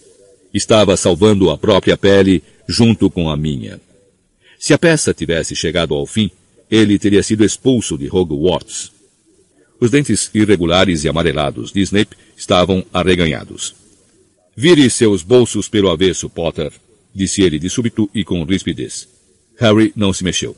Sentia o sangue latejar nos ouvidos. Vire seus bolsos pelo avesso, ou vamos ver o diretor agora. Pelo avesso, Potter. Gelado de medo, Harry tirou do bolso a saca com artigos da Zoncos e o mapa do maroto. Snape apanhou a saca da Zoncos. Foi Ronnie que me deu, informou Harry, rezando para ter uma chance de avisar Ronnie antes que Snape o visse. Ele trouxe para mim de Hogsmeade da última vez. Verdade? E você anda carregando isso desde então? Que comovente. E o que é isto? Snape apanhara o mapa. Harry tentou com todas as forças manter o rosto impassível. Um pedaço de pergaminho, disse sacudindo os ombros. Snape revirou, mantendo os olhos fixos em Harry. Com certeza você não precisa de um pedaço de pergaminho tão velho, comentou. Por que não jogá-lo fora? Ele estendeu a mão para a lareira. Não! exclamou Harry depressa. Então, disse Snape com as narinas trêmulas. Será que é mais um precioso presente do Sr. Weasley? Ou será que é outra coisa? Uma carta, talvez, escrita com tinta invisível? Ou instruções para ir a Hogsmeade sem passar pelos dementadores? Harry piscou. Os olhos de Snape brilharam. Vejamos, vejamos murmurou ele puxando a varinha e alisando o mapa em cima da escrivaninha. Revele o seu segredo, disse tocando o pergaminho com a varinha. Nada aconteceu. Harry fechou as mãos para impedi-las de tremer. Mostre-se, disse Snape, dando uma batida forte no mapa. O mapa continuou em branco. Harry inspirou profundamente para se acalmar. Severo Snape, professor desta escola, ordena que você revele a informação que está ocultando, disse ele, batendo no mapa com a varinha. Como se uma mão invisível estivesse escrevendo, começaram a surgir palavras na superfície lisa do mapa. O senhor Aluado apresenta seus cumprimentos ao professor Snape e pede que ele não meta seu nariz anormalmente grande no que não é de sua conta. Snape congelou. Harry arregalou os olhos para a mensagem, aparvalhado. Mas o mapa não parou aí. Outras frases apareceram embaixo da primeira. O Sr. Pontas concorda com o Sr. Aluado e gostaria de acrescentar que o professor Snape é um safado mal acabado. Teria sido muito engraçado se a situação não fosse tão grave. E havia mais. O Sr. Almofadinhas gostaria de deixar registrado seu espanto de que um idiota desse calibre tenha chegado a professor. Harry fechou os olhos, horrorizado. Quando os reabriu, o mapa tinha dito a última palavra. O Sr. Rabicho deseja ao professor Snape um bom dia e aconselha a esse ceboso que lave os cabelos. Harry esperou a pancada atingi-lo. Então, disse Snape suavemente, veremos. O professor foi até a lareira, agarrou um punhado de pó brilhante e atirou-o nas chamas. Lupin, gritou Snape para o fogo. Quero dar uma palavrinha com você. Absolutamente perplexo, Harry olhou para o fogo. Surgiu uma sombra enorme que rodopiava muito depressa. Segundos depois, o professor Lupin saía da lareira, sacudindo as cinzas das roupas enxovalhadas. Você me chamou, Severo? perguntou Lupin suavemente. Claro que chamei, retrucou Snape, o rosto contorcido de fúria ao voltar para sua escrivaninha. Acabei de pedir a Potter para esvaziar os bolsos. Ele trazia isto com ele. Snape apontou para o pergaminho em que as palavras dos senhores Aluado, Rabicho, Almofadinhas e Pontas ainda brilhavam. Uma expressão estranha e reservada apareceu no rosto de Lupin. E daí? Lupin continuou a olhar fixamente para o mapa. Harry teve a impressão de que ele estava avaliando a situação muito rapidamente. E então? insistiu Snape. Este pergaminho, obviamente, está repleto de magia negra. Pelo visto, isto é a sua especialidade, Lupin. Onde você acha que Potter arranjou uma coisa dessas? Lupin ergueu a cabeça e, com um levíssimo relanceio na direção de Harry, alertou-o para não interrompê-lo. Repleto de magia negra? repetiu ele. É isso mesmo que você acha, Severo? A mim parece apenas um mero pedaço de pergaminho que insulta quem o lê. Infantil, mas com certeza nada perigoso. Imagino que Harry o tenha comprado numa loja de logros e brincadeiras. Verdade? O queixo de Snape tinha endurecido de raiva. Você acha que uma loja de logros e brincadeiras podia ter vendido a ele uma coisa dessas? Você não acha que é mais provável que ele o tenha obtido diretamente dos fabricantes? Harry não entendeu o que Snape dizia. E aparentemente Lupin também não. Você quer dizer do Sr. Rabicho ou um dos outros? Harry, você conhece algum desses homens? Não, respondeu Harry depressa. Está vendo, Severo? disse Lupin, voltando-se para Snape. A mim parece um produto das Oncos. Bem na hora, Ronnie irrompeu pela sala. Estava completamente sem fôlego e parou diante da escrivaninha de Snape, a mão apertando o peito, tentando falar.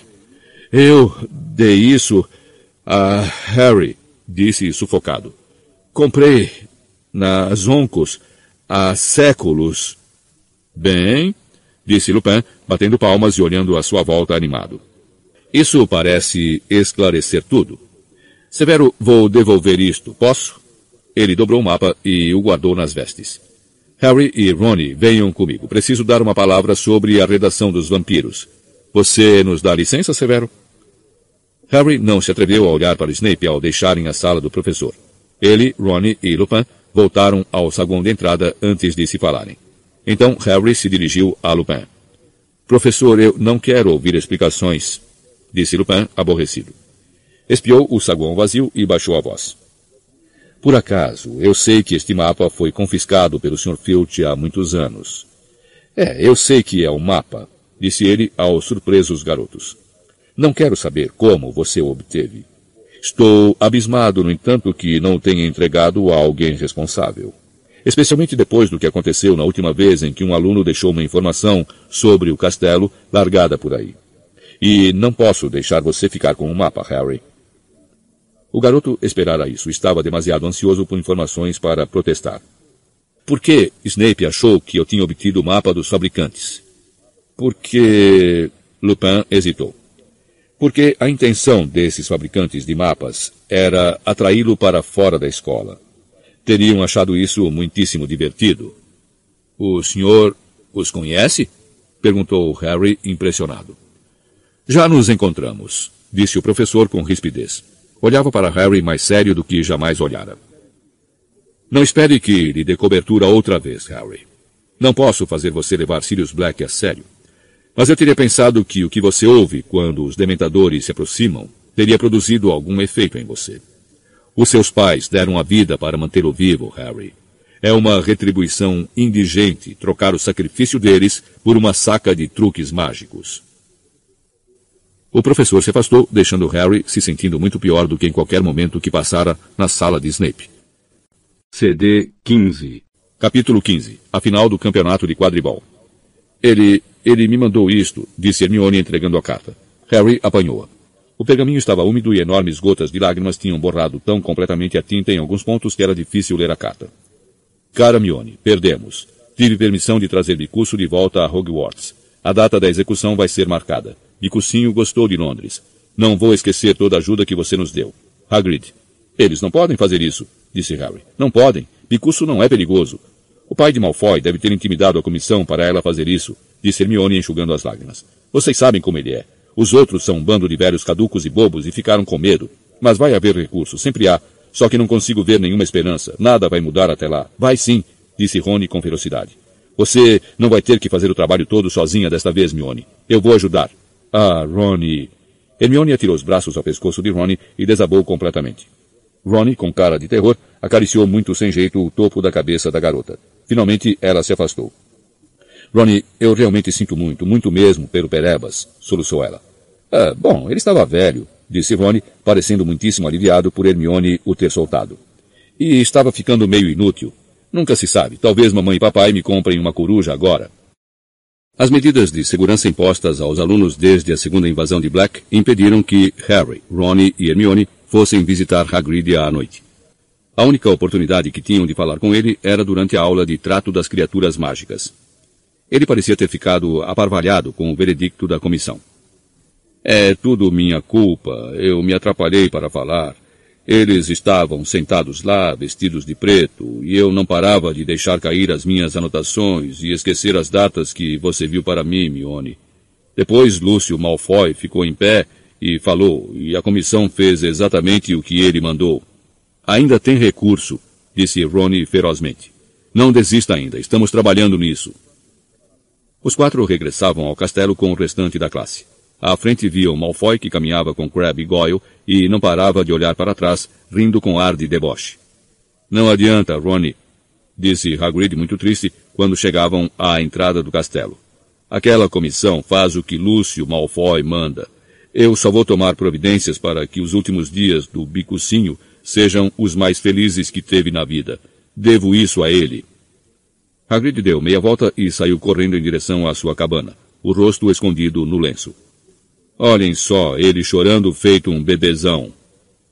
Malfoy, Crabbe e Goyle tinham parado às portas do castelo, escutando. Vocês já viram uma coisa mais patética? perguntou Malfoy. E dizem que ele é nosso professor. Harry e Ron se voltaram com violência para Malfoy, mas Hermione chegou primeiro. Pá! Ela deu um tapa na cara de Malfoy com toda a força que conseguiu reunir. Malfoy cambaleou. Harry, Ronnie, Crabbe e Goyle ficaram parados, estupefatos, enquanto Hermione tornava a levantar a mão.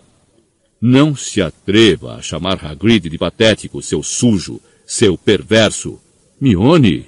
exclamou Ronnie com a voz fraca e tentou segurar a mão da garota ao vê-la tomar novo impulso. Sai, Ronnie! Hermione puxou a varinha. Malfoy recuou. Crab e Goyle olharam para ele pedindo instruções, inteiramente abobados. Vamos, murmurou Malfoy, e num instante os três tinham desaparecido no corredor que levava às masmorras. Mione! tornou a exclamar Ronnie parecendo ao mesmo tempo espantado e impressionado. Harry, acho bom você dar uma surra nele na final de quadribol, disse a garota com a voz esganiçada. Acho bom dar, porque não vou suportar ver Sonserina vencer. Está na hora da aula de feitiços, disse Ronnie, ainda olhando para Hermione. É melhor a gente ir andando. E os três subiram correndo a escadaria de mármore para chegar à classe do professor Flitwick. Vocês estão atrasados, garotos, disse o professor em tom de censura quando Harry abriu a porta da sala. Vamos, depressa, tirem as varinhas. Hoje estamos fazendo experiências com os feitiços para animar, já dividimos os pares. Harry e Ronnie correram para as carteiras ao fundo e abriram as mochilas. Ronnie olhou para trás. Onde é que foi a Mione? Harry também a procurou. Hermione não entrara na sala. No entanto, Harry sabia que a garota estivera bem ao seu lado quando ele abrira a porta. Que coisa esquisita, comentou Harry, encarando Ronnie. Vai ver, vai ver, ela foi ao banheiro ou outra coisa qualquer. Mas a garota não apareceu durante toda a aula. Ela bem que precisava de um feitiço para animar também, comentou Ronnie quando os alunos saíram para almoçar, todos muito sorridentes. Os feitiços para animar tinham deixado em todos uma sensação de grande contentamento. Hermione não apareceu no almoço tampouco. Na altura em que terminaram a torta de maçã, os efeitos dos feitiços estavam se dissipando, e Harry e Ronnie começaram a se preocupar um pouco. Você acha que Draco fez alguma coisa a ela? Perguntou Ronnie ansioso quando seguiam apressados para a torre da Grifinória. Passaram pelos trajos de segurança, deram a senha à mulher gorda, Freebird Taigbet, e treparam pelo buraco do retrato para chegar à sala comunal. Hermione estava sentada à mesa, profundamente adormecida, a cabeça pousada sobre um livro aberto de aritmancia. Os garotos se sentaram, um de cada lado. Harry cutucou-a de leve para acordá-la. Que? que? exclamou Hermione, acordando e olhando assustada para os dados. Já está na hora de ir? Qual é a aula que temos agora? Adivinhação, mas só daqui a vinte minutos, respondeu Harry. Hermione, por que você não foi à aula de feitiços? Que? Ah, não, guinchou Hermione. Eu me esqueci de ir à aula de feitiços. Mas como é que você pôde esquecer? perguntou Harry. Você estava conosco até chegarmos à porta da sala de aula. Eu não acredito, lamentou-se Hermione. O professor Flitwick ficou aborrecido? Ah, foi o Malfoy. Eu estava pensando nele e me atrapalhei. Sabe de uma coisa, Mione? disse Ronnie olhando para o livrão de aritmancia que a garota estivera usando como travesseiro. Acho que você está sofrendo um colapso mental. Está tentando fazer coisas demais. Não estou, não, retrucou ela, afastando os cabelos dos olhos e procurando a mochila com um ar de desamparo. Foi só um engano. É melhor eu procurar o professor Flitwick e pedir desculpas. Vejo vocês na aula de adivinhação. Hermione se reuniu aos dois garotos ao pé da escada para a sala da professora Sibila, vinte minutos mais tarde, com um ar extremamente encabulado. Não posso acreditar que perdi os feitiços para animar. E aposto como vão cair nos exames. O professor Flitwick insinuou que poderiam cair. Juntos, eles subiram a escada para a sala escura e abafada da torre. Brilhando em cada mesinha havia uma bola de cristal cheia de uma névoa branco-pérola. Harry, Ronnie e Hermione se sentaram juntos à mesma mesa bamba. Pensei que não íamos começar bolas de cristal antes do próximo trimestre, resmungou Ronnie, lançando à sala um olhar preocupado à procura da professora, caso ela estivesse espreitando por ali. Não reclame. Isso significa que terminamos quiromancia, murmurou Harry em resposta. Eu já estava ficando cheio de ver Trelawney fazer careta de aflição todas as vezes que examinava as minhas mãos. Bom dia para todos, saudou a voz etérea e familiar, e a professora saiu das sombras em sua costumeira e dramática aparição. Parvati e Lila estremeceram de excitação, os rostos iluminados pelo brilho leitoso das bolas de cristal. Resolvi começar a bola de cristal mais cedo do que tinha planejado, disse a professora, sentada de costas para a lareira, olhando para a turma. As parcas me informaram que o exame de vocês em junho tratará do orbe. E estou ansiosa para oferecer-lhes muita prática. Hermione deu uma risadinha. Bem, francamente, as parcas a informaram. Quem é que prepara o exame? Ela mesma? Que profecia assombrosa! Continuou a garota sem se preocupar em manter a voz baixa. Harry e Ron sufocaram risadinhas. Era difícil dizer se a professora os ouvira, pois seu rosto estava oculto pelas sombras. Ela, no entanto, continuou como se não tivesse ouvido. A vidência com a bola de cristal é uma arte particularmente requintada, disse em tom sonhador. Por isso não espero que vocês vejam alguma coisa ao procurarem examinar pela primeira vez as profundezas infinitas do orbe Vamos começar praticando o relaxamento da mente consciente e da visão exterior. Ronnie começou a soltar risadinhas irrefreáveis e precisou meter o punho na boca para abafar o som. Para vocês poderem limpar a visão interior e a supraconsciência. Talvez, se tivermos sorte, alguns de vocês consigam ver alguma coisa antes do fim da aula. E então começaram a praticar. Harry, pelo menos, sentiu-se extremamente bobo de mirar a bola de cristal, tentando manter a mente vazia, enquanto pensamentos do tipo que coisa mais idiota não paravam de lhe ocorrer. Ronnie não ajudava nada com seus acessos de riso silencioso, nem Hermione com seus muxoxos. Viram alguma coisa? Perguntou Harry aos dois, depois de manter os olhos fixos na bola uns quinze minutos.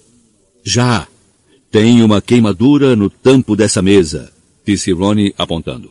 Alguém derrubou uma vela. Isso é uma baita perda de tempo, sibilou Hermione. Eu podia estar praticando alguma coisa útil. Podia estar recuperando a matéria de feitiços para animar. A professora Sibila passou farfalhando. Alguém gostaria que eu ajudasse a interpretar os portentos obscuros que aparecem em seu orbe? Murmurou, sobrepondo a voz ao tirintar dos seus badulaques. Eu não preciso de ajuda, sussurrou Ronnie. É óbvio o que isto significa. Vai haver um nevoeiro daqueles hoje à noite. Harry e Hermione explodiram em risadas. Ora, francamente, exclamou a professora Trelawney quando todas as cabeças dos alunos se viraram em sua direção.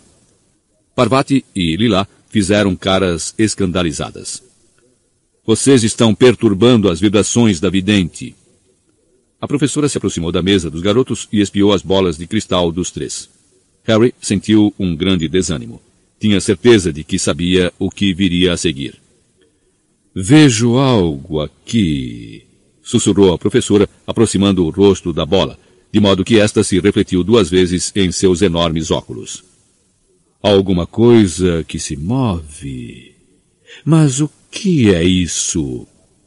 Harry estava preparado para apostar tudo o que tinha, inclusive a Firebolt, que, seja o que fosse, não seria uma boa notícia. E não deu outra. Meu querido, sussurrou a professora, erguendo os olhos para ele.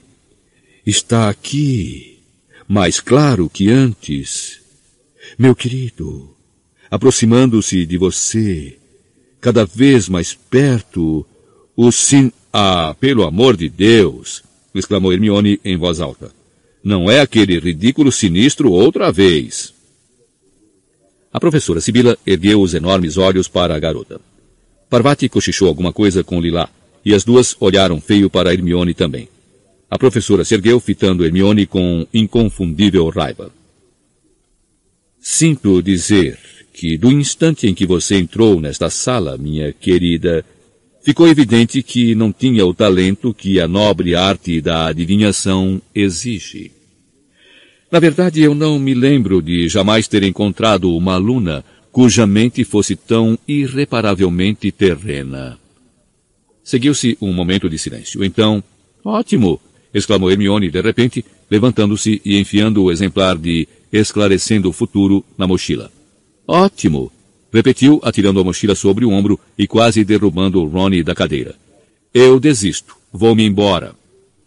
E para assombro da turma, Hermione se dirigiu ao alçapão, abriu-o com um pontapé e desceu a escada, desaparecendo de vista. Levou alguns minutos para todos se aquietarem outra vez. A professora parecia ter se esquecido completamente do sinistro. Deu as costas bruscamente à mesa de Harry e Ronnie, respirando forte e ajeitando o diáfano chale mais perto do corpo. Oh! exclamou Lilá de repente, assustando todo mundo.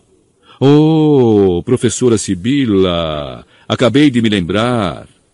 A senhora viu a Hermione nos deixando, não foi? Não foi, professora? Na altura da Páscoa, alguém aqui vai deixar o nosso convívio para sempre. A senhora disse isso há um tempão, professora. Sibila sorriu suavemente. É verdade, minha querida. Eu sabia que a senhorita Granger iria nos deixar. Esperemos, no entanto, que tenhamos nos enganado com os sinais. A visão interior pode ser um fardo, sabem. Lila e Parvati pareceram profundamente interessadas e trocaram de lugar para que a professora pudesse parar à mesa delas. Um dia Hermione vai capotar, hein? murmurou Ronnie para Harry, fazendo cara de espanto. É. Harry examinou mais uma vez a bola de cristal, mas não viu nada além de uma névoa espiralada. Será que a professora vira de fato o sinistro novamente? Será que ele, Harry, veria? A última coisa de que precisava era outro acidente quase fatal, com a final de quadribol cada dia mais próxima. As férias da Páscoa não foram exatamente relaxantes. Os alunos do terceiro ano nunca tinham recebido tantos deveres para casa. Neville Longbottom parecia às vésperas de um colapso nervoso, e não era o único. Chamam a isso de férias, bradou Simas Finnegan certa tarde na sala comunal. Ainda faltam séculos para os exames. Qual é a deles? Mas ninguém tinha tanto a fazer quanto Hermione. Mesmo sem adivinhação, ela estava estudando mais matérias do que todos os outros. Em geral, era a última a deixar a sala comunal à noite, a primeira a chegar na biblioteca na manhã seguinte. Tinha olheiras iguais às de Lupin e parecia estar constantemente prestes a cair no choro. Ronnie assumira a responsabilidade pelo recurso de Bicuço. Quando não estava cuidando dos próprios deveres, estava examinando volumes grossíssimos com títulos do tipo O Manual da Psicologia do Hipogrifo e Ave ou Vilão, um estudo sobre a brutalidade do hipogrifo. Ficou tão absorto que até se esqueceu de ser antipático com o bichento. Entre mentes, Harry teve que encaixar os deveres entre os treinos diários de quadribol para não falar das intermináveis discussões de táticas com Olívio. A partida Grifinória-Sonserina fora marcada para o primeiro sábado depois das férias da Páscoa. Sonserina liderava o campeonato por exatos 200 pontos. Isso significava, conforme Olívio não parava de lembrar ao seu time, que eles precisavam vencer a partida por um número de pontos superior a 200 para ganhar a taça. Significava ainda que a responsabilidade de vencer cabia em grande parte a Harry, porque capturar o pomo valia 150 pontos. Por isso, você deve capturar o pomo somente quando obtivermos uma vantagem de mais de 50 pontos, dizia Olívio a Harry constantemente. Só se tivermos mais de 50 pontos, Harry. Senão, ganhamos a partida, mas perdemos a taça. Você entendeu bem? Você só pode apanhar o pomo se tivermos já sei, Olívio, berrou Harry. Toda a Grifinória estava obcecada com a próxima partida. A casa não ganhava a taça de quadribol desde que o lendário Carlinhos Weasley, o segundo irmão mais velho de Ronnie, jogara como apanhador. Mas Harry duvidava se alguém no mundo, mesmo Olívio, queria essa vitória tanto quanto ele. A inimizade entre Harry e Malfoy atingira o auge. Malfoy ainda sofria com o incidente da pelota de lama em Hogsmeade e ficara ainda mais furioso que Harry tivesse conseguido escapar do castigo. Harry, por sua vez, não se esquecia da tentativa de Malfoy de sabotá-lo durante o jogo contra Corvinal. Mas foi o caso de Bicuço que o deixou ainda mais decidido a vencer Malfoy diante da escola inteira.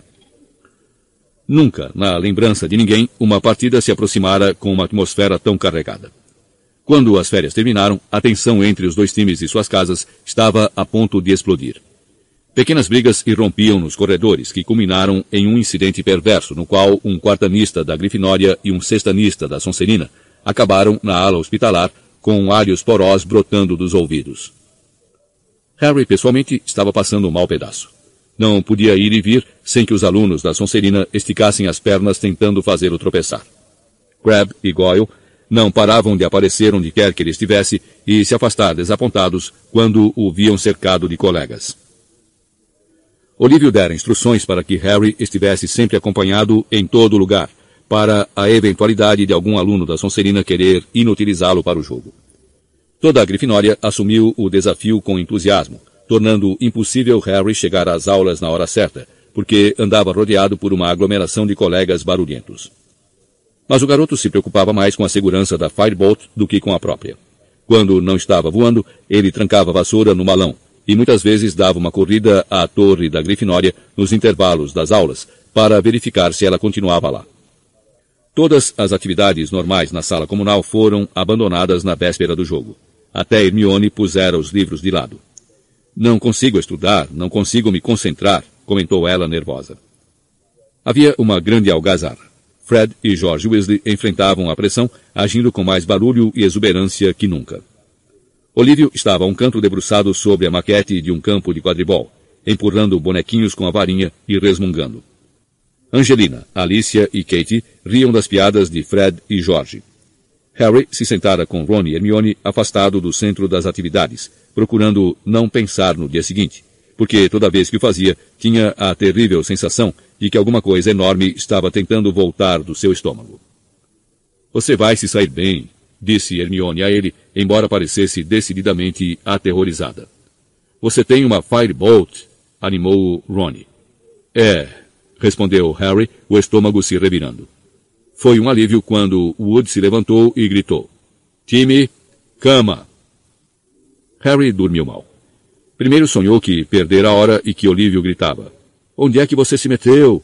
Tivemos que chamar Neville para substituí-lo. Depois sonhou que Malfoy e o resto do time da Sonserina chegavam para a partida montados em dragões.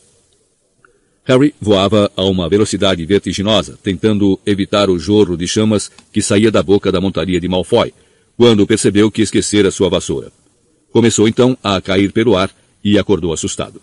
Levou alguns segundos para se lembrar de que a partida ainda não se realizara, que estava seguro em sua cama e que, decididamente, o time da Sonserina não teria permissão para jogar montado em dragões.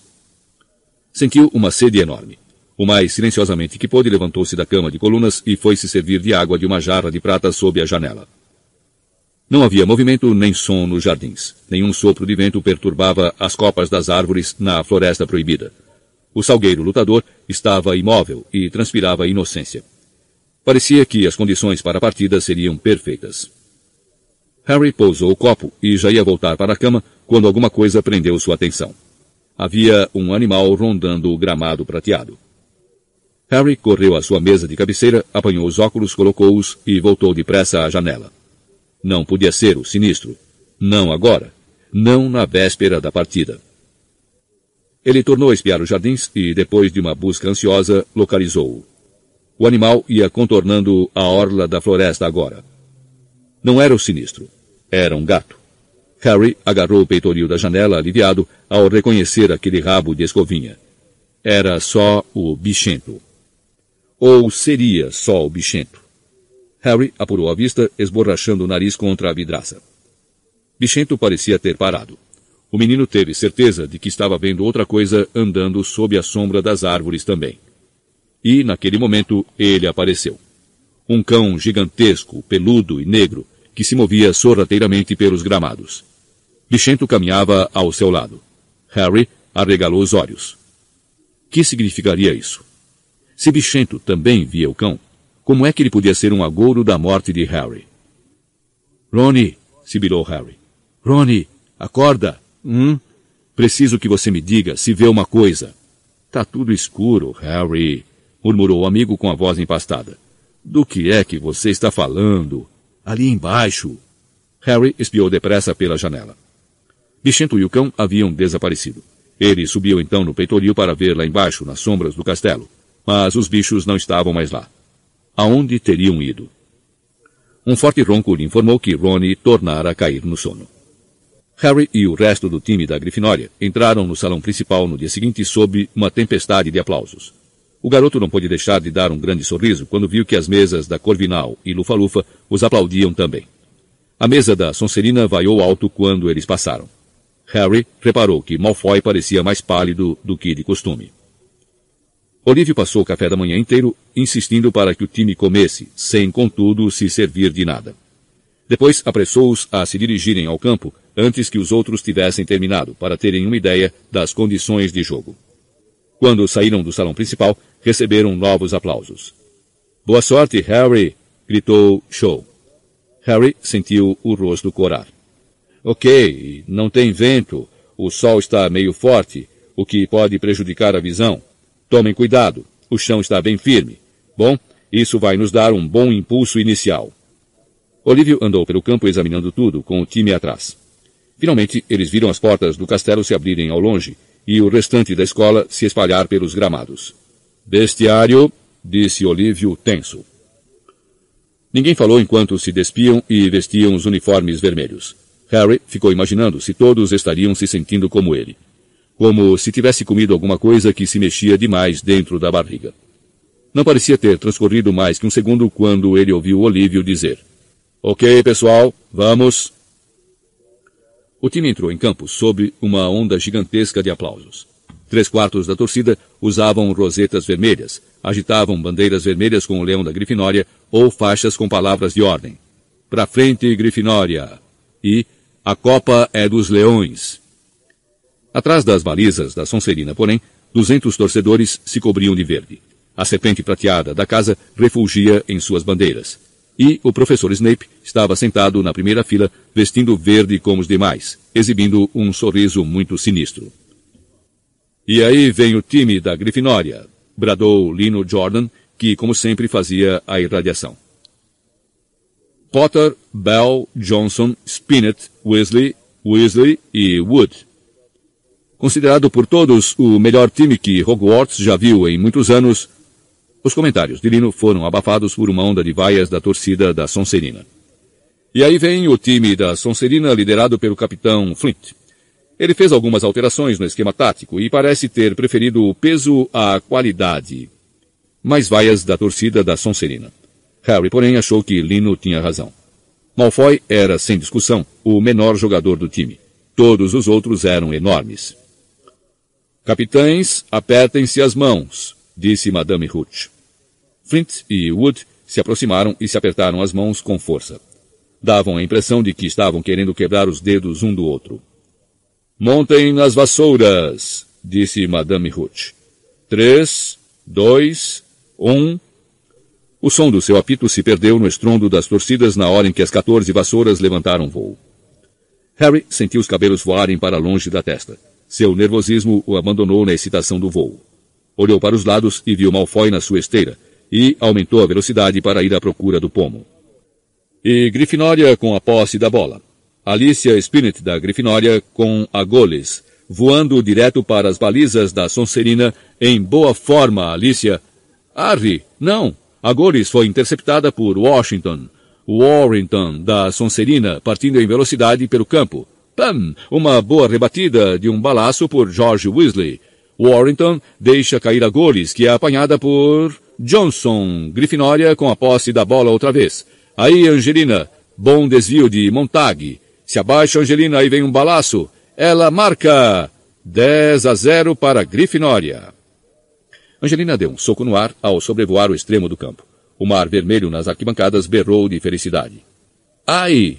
Angelina quase foi derrubada da vassoura por Marcus Flint ao colidir em cheio com ela.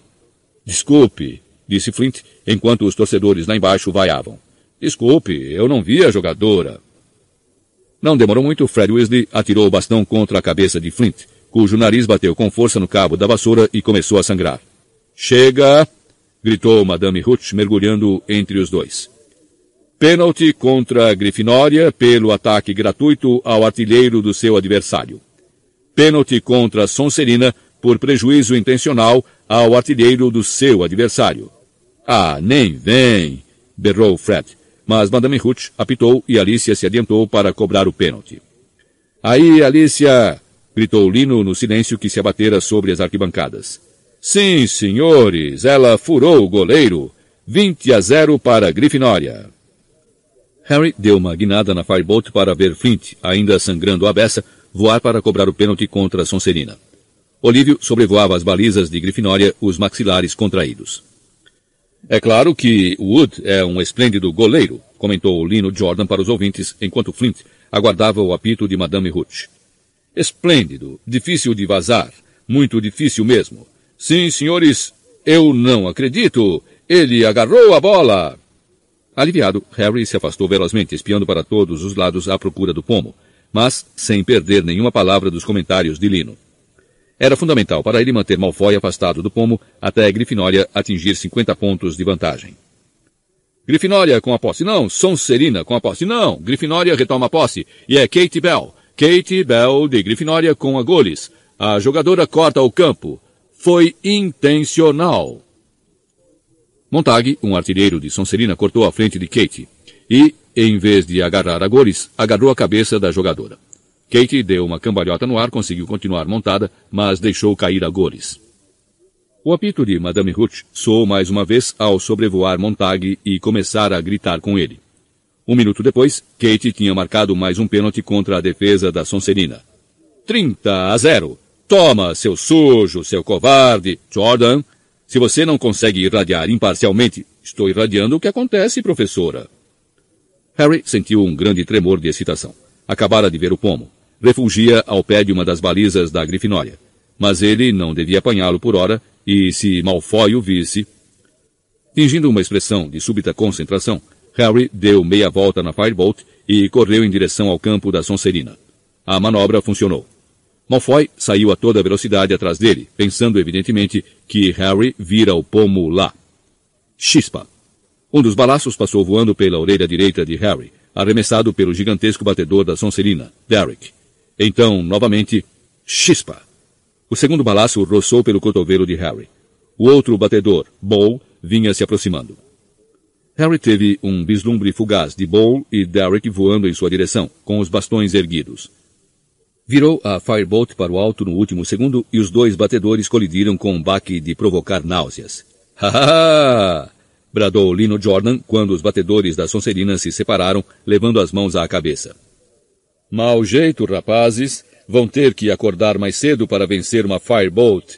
E Grifinória fica com a posse da bola mais uma vez, quando Johnson toma a goles. Flint é emparelhado com ela. Mete o dedo no olho dele, Angelina. Foi só uma brincadeira, professora, só uma brincadeira. Ah, não. Flint toma a bola. Flint voa para as balizas de Grifinória. Agora é com você, Woody. Agarra! Mas Flint marcou. Houve uma erupção de vivas do lado de Sonserina e Lino xingou tanto que a professora Minerva McGonagall tentou arrancar o megafone mágico das mãos dele. Desculpe, professora, desculpe. Não vai acontecer de novo. Então, Grifinória está à frente. 30 a 10. E Grifinória tem a posse... O jogo estava deteriorando no mais sujo de que Harry já participara.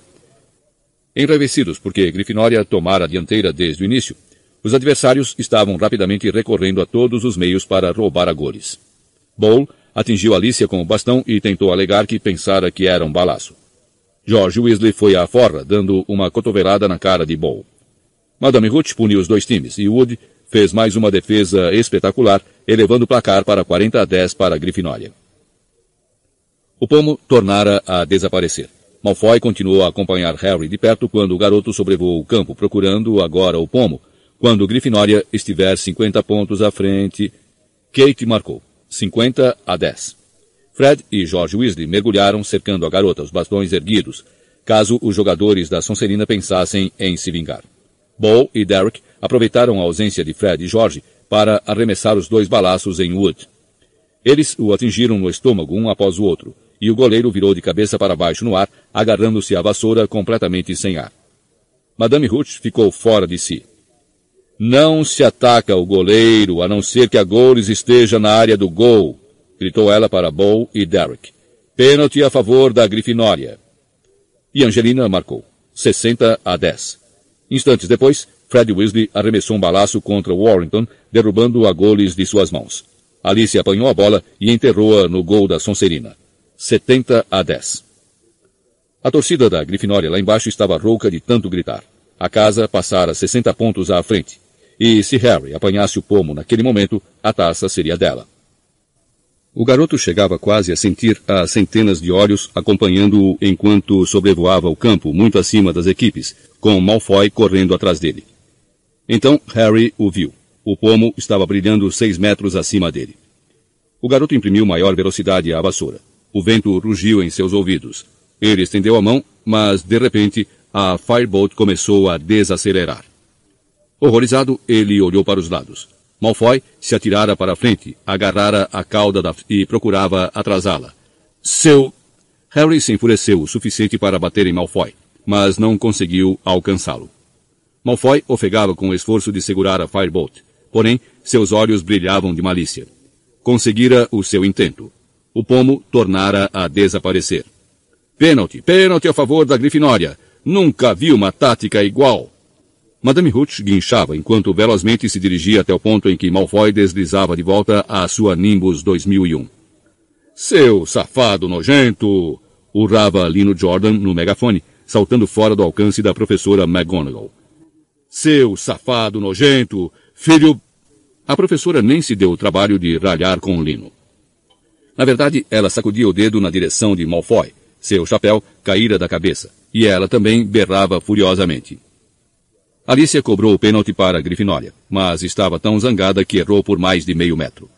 O time da Grifinória começou a perder a concentração, e os jogadores da Sonserina, encantados com a falta de Malfoy em cima de Harry, se sentiam estimulados a tentar voos mais altos. Sonserina com a posse, Sonserina corre para o gol, Montag marca, gemeu Lino. 70 a 20 para Grifinória. Harry agora estava marcando Malfoy tão de perto que os joelhos dos dois se batiam todo o tempo. Harry não ia deixar Malfoy sequer se aproximar do pomo. Sai da frente, Potter!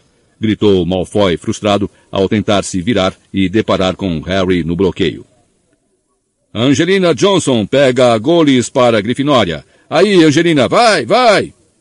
Harry olhou para os dados. Todos os jogadores da Sonserina, à exceção de Malfoy, estavam correndo pelo campo em direção a Angelina, inclusive o goleiro do time, e todos iam bloqueá-la. Harry deu meia volta na Firebolt, curvou-se até deitar o corpo sobre seu cabo e impeliu-a para a frente. Como uma bala, ele se precipitou em alta velocidade contra os jogadores da Sonserina. Arre! Os jogadores se dispersaram quando viram a Firebolt vindo. O caminho de Angelina ficou desimpedido. Ela marcou! Ela marcou! Grifinória lidera por 80 a 20. Harry, que quase mergulhara de cabeça nas arquibancadas, parou derrapando no ar, inverteu a direção da vassoura e voltou a toda para o meio do campo. E então ele viu uma coisa que fez o seu coração parar. Malfoy estava mergulhando, uma expressão de triunfo no rosto. Lá, a menos de um metro acima do gramado, lá embaixo, havia um minúsculo reflexo dourado. Harry apontou a Firebolt para baixo, mas Malfoy estava a quilômetros à sua frente. Vai, vai, vai! Harry dizia à vassoura. A distância que o separava de Malfoy foi diminuindo. Harry deitou-se no cabo da vassoura quando viu Bowl arremessar um balaço contra ele. Já encostara nos calcanhares de Malfoy. Emparelhou. Harry se atirou à frente, tirou as mãos da vassoura, afastou o braço de Malfoy do caminho com um empurrão e... Pegou! Tirou então a vassoura do mergulho, a mão no ar, e o estádio explodiu. Harry sobrevoou as arquibancadas, um zumbido estranho nos ouvidos. A bolinha de ouro estava bem segura em sua mão, batendo inutilmente as asinhas contra seus dedos. No momento seguinte, Wood veio voando ao seu encontro, quase cego pelas lágrimas. Agarrou Harry pelo pescoço e soluçou sem se conter no ombro do garoto. Harry sentiu dois grandes trancos quando Fred e George colidiram com eles. Depois, as vozes de Alicia e Kate. Ganhamos a taça! Ganhamos a taça! Embolados num abraço de muitos braços, o time da Grifinória foi descendo, berrando roucamente, de volta ao chão. Onda sobre onda de torcedores vermelhos saltou as barreiras do campo. Choveram mãos nas costas dos jogadores. Harry teve uma impressão confusa de ruído e corpos que o empurravam. Então ele e o resto do time foram erguidos nos ombros dos torcedores. Empurrado para a luz, ele viu Hagrid emplastrado de rosetas vermelhas. Você os derrotou, Harry. Você os derrotou. Espere até eu contar a bicuço. Lá estava Percy, pulando que nem maluco, toda a dignidade esquecida. A professora Minerva soluçava mais até que Wood, enxugando os olhos com uma enorme bandeira da Grifinória. E lá, lutando para chegar a Harry, vinham Ronnie e Hermione. Faltaram palavras aos amigos. Simplesmente sorriram radiantes ao ver Harry ser carregado para a arquibancada, onde Dumbledore aguardava de pé com a enorme taça de quadribol. Se ao menos tivesse havido um dementador por ali. Quando um Wood soluçante passou a taça a Harry, e este a ergueu no ar, o garoto sentiu que seria capaz de produzir o melhor patrono do mundo. CD 16 Capítulo 16 A predição da professora Trelawney A euforia que Harry sentiu por ter finalmente ganhado a taça de quadribol durou pelo menos uma semana. Até o tempo parecia estar comemorando. À medida que junho se aproximava, os dias foram desanuviando e se tornando quentes. E só o que as pessoas tinham vontade de fazer era passear pela propriedade e se largar no gramado com vários litros de suco de abóbora gelado do lado e talvez jogar uma partida descontraída de bexigas ou apreciar a lula gigantesca nadar sonhadora pela superfície do lago. Mas isso não era possível. Os exames estavam às portas e, em lugar de se demorarem pelos jardins, os alunos tinham de permanecer no castelo e tentar obrigar o cérebro a se concentrar em meio aos sopros mornos de verão que entravam pelas janelas. Até mesmo Fred e George Weasley tinham sido vistos estudando. Estavam em vésperas de fazer o exame de NOMS, Níveis Ordinários em Magia. Percy, por sua vez, estava se preparando para os exames de NIEMS, Níveis Incrivelmente Exaustivos em Magia, o diploma mais avançado que Hogwarts oferecia. Como Percy tinha esperança de ingressar no Ministério da Magia, precisava de notas muito altas. Por isso, a cada dia ficava mais nervoso e passava castigos severos para qualquer aluno que perturbasse a tranquilidade da sala comunal à noite. De fato, a única pessoa que parecia mais ansiosa do que Percy era Hermione. Harry e Ron tinham desistido de perguntar à amiga como fazia para frequentar várias aulas ao mesmo tempo, mas não conseguiram se conter quando viram o horário dos exames que a amiga preparara para si. Na primeira coluna lia-se: Segunda-feira, Nove horas, aritmancia. Nove horas, transformação. Almoço. Treze horas, feitiços. Treze horas, runas antigas.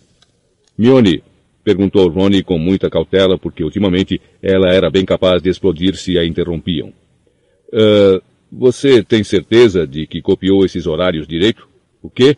retrucou Hermione com aspereza, apanhando o horário de exames para conferi-lo. Claro que copiei. Será que adianta perguntar como você vai prestar dois exames na mesma hora? perguntou Harry. Não, respondeu Hermione impaciente. Algum de vocês viu o meu livro Numerologia e Gramática? Ah, eu vi.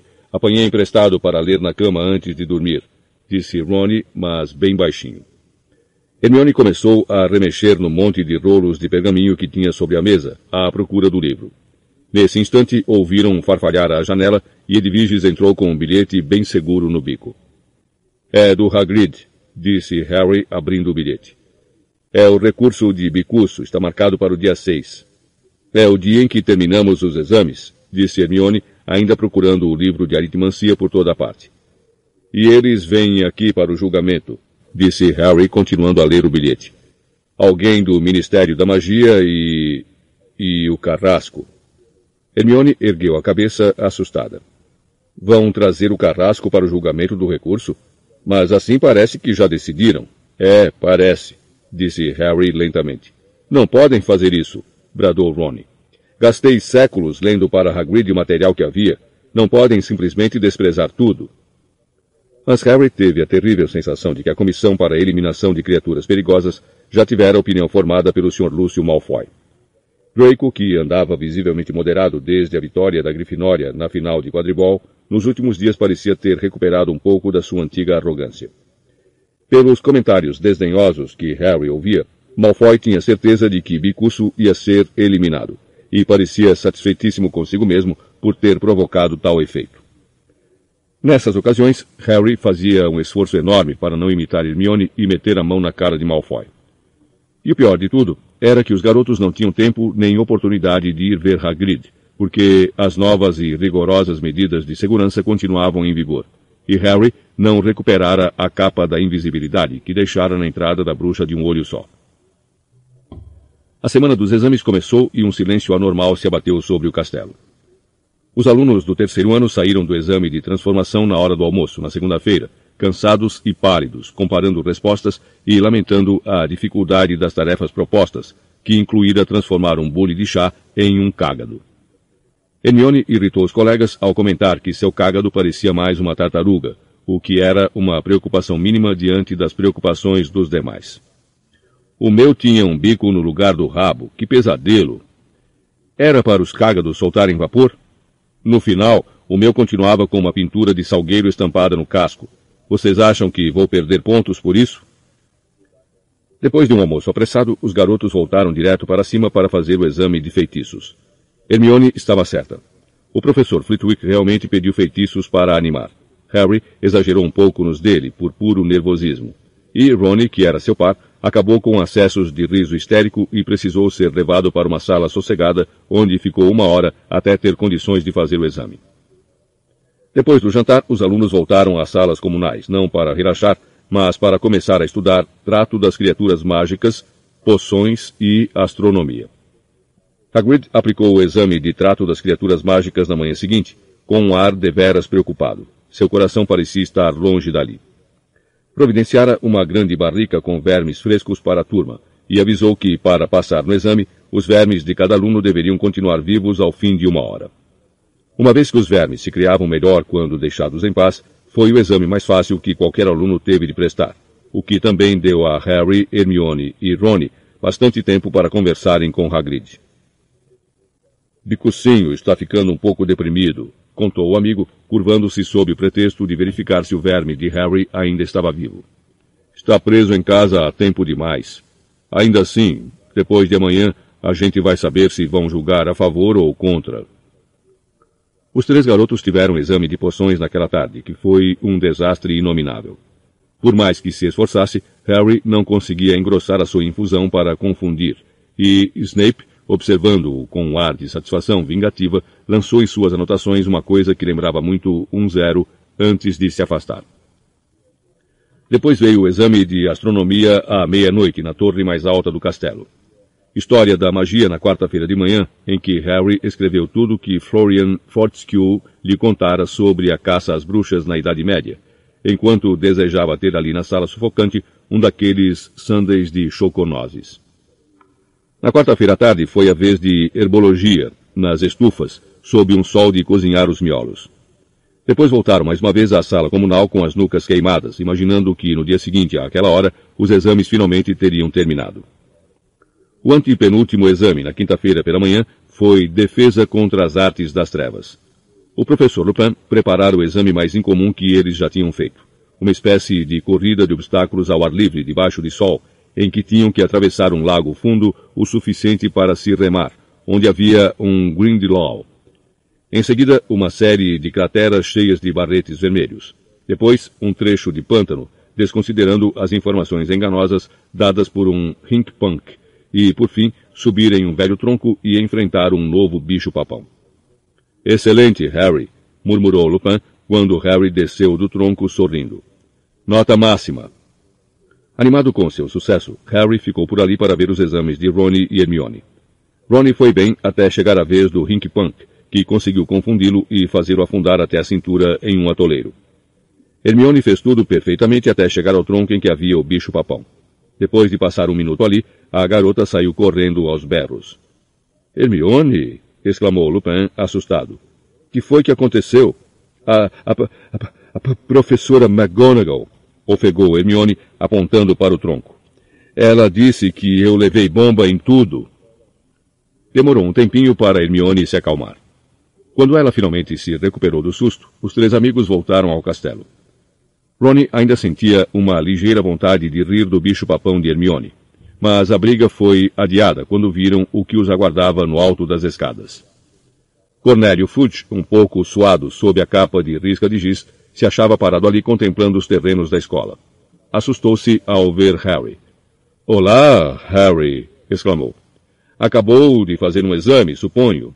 Chegando ao fim? Sim, senhor, disse Harry.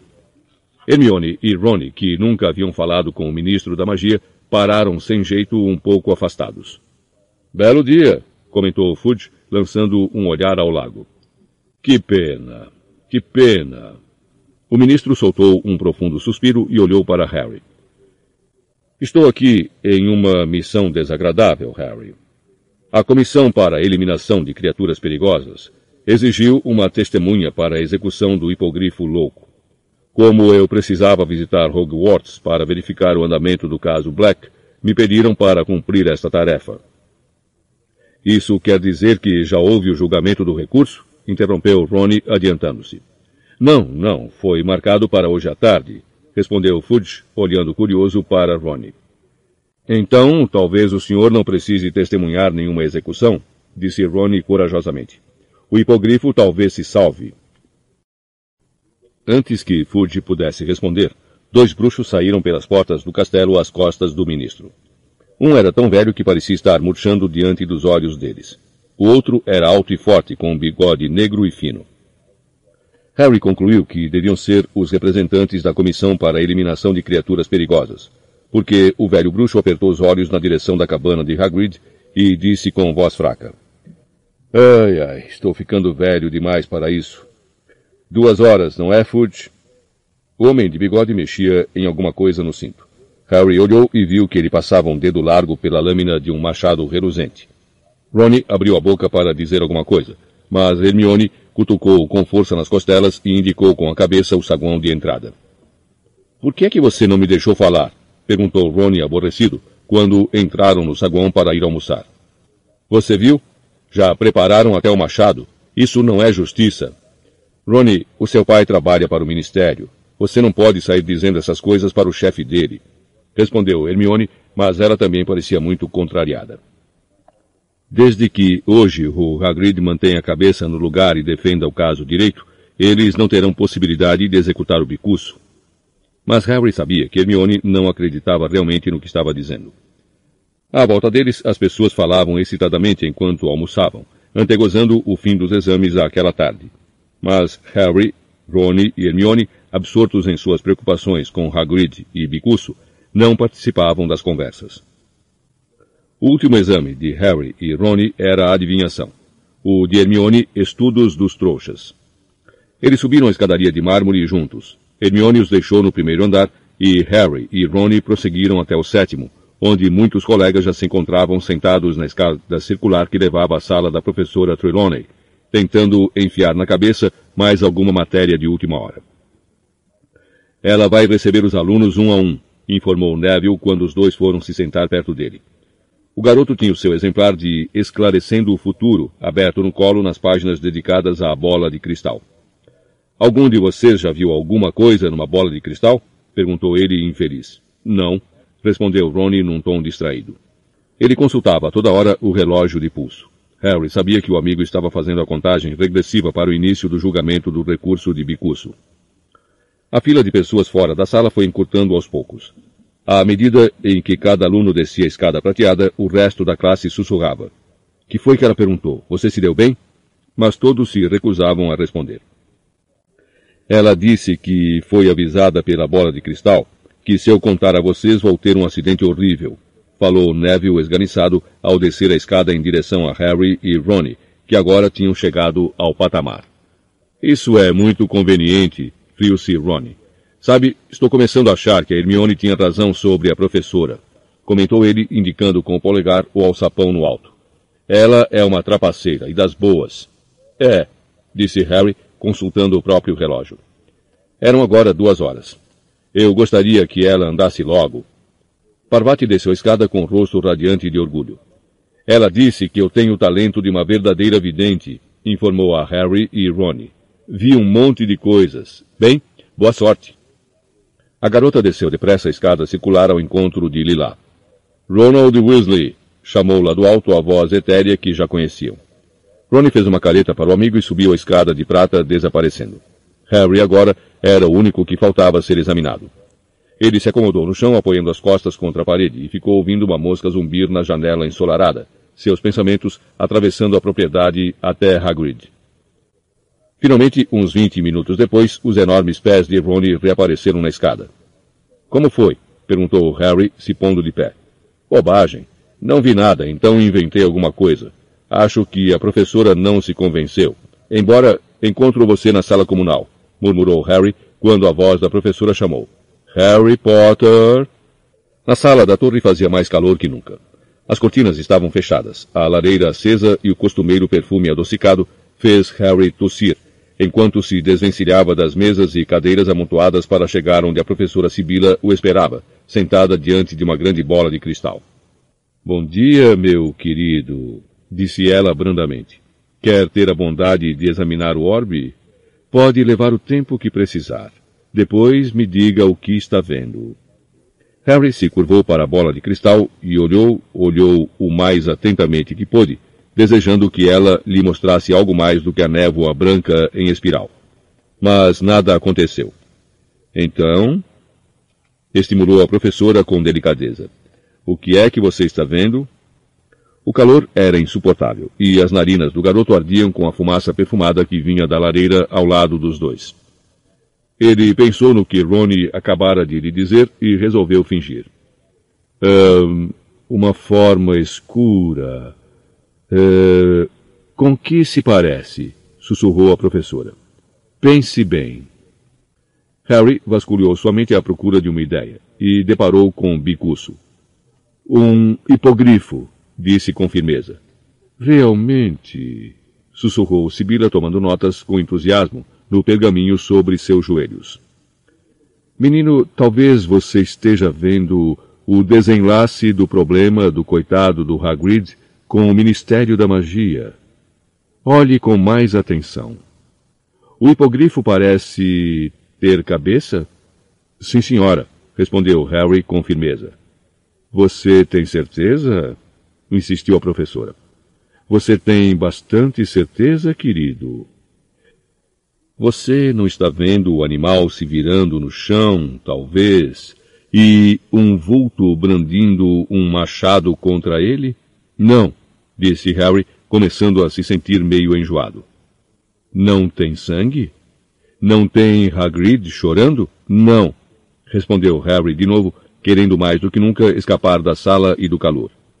Ele está bem. Está voando. A professora Sibila suspirou. Bem, querido, vamos parar por aqui. Um resultado decepcionante. Mas tenho a certeza de que você fez o melhor que pôde. Aliviado, Harry se levantou, apanhou a mochila e se virou para ir embora. Mas então ouviu uma voz alta e rouca às suas costas. Vai acontecer hoje à noite. Harry se virou depressa. A professora ficara dura na cadeira. Seus olhos estavam desfocados e sua boca afrouxara. Desculpe, disse Harry. Mas Sibila não pareceu ouvi-lo. Seus olhos começaram a girar. Harry se sentiu invadido pelo pânico. Ela parecia que ia ter uma espécie de acesso. O garoto hesitou pensando em correr até a ala hospitalar. E então, a professora tornou a falar com a mesma voz rouca, muito diferente da sua voz habitual. O Lorde das Trevas está sozinho e sem amigos abandonado pelos seus seguidores. Seu servo esteve acorrentado nos últimos doze anos. Hoje à noite, antes da meia-noite, o servo vai se libertar e se juntar ao seu mestre.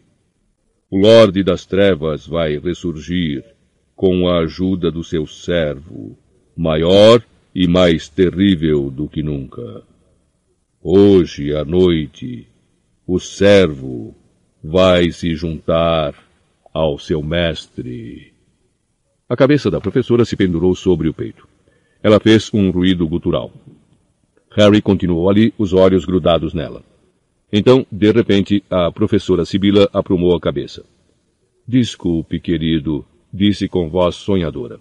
O calor do dia, entende? Cochilei por um momento.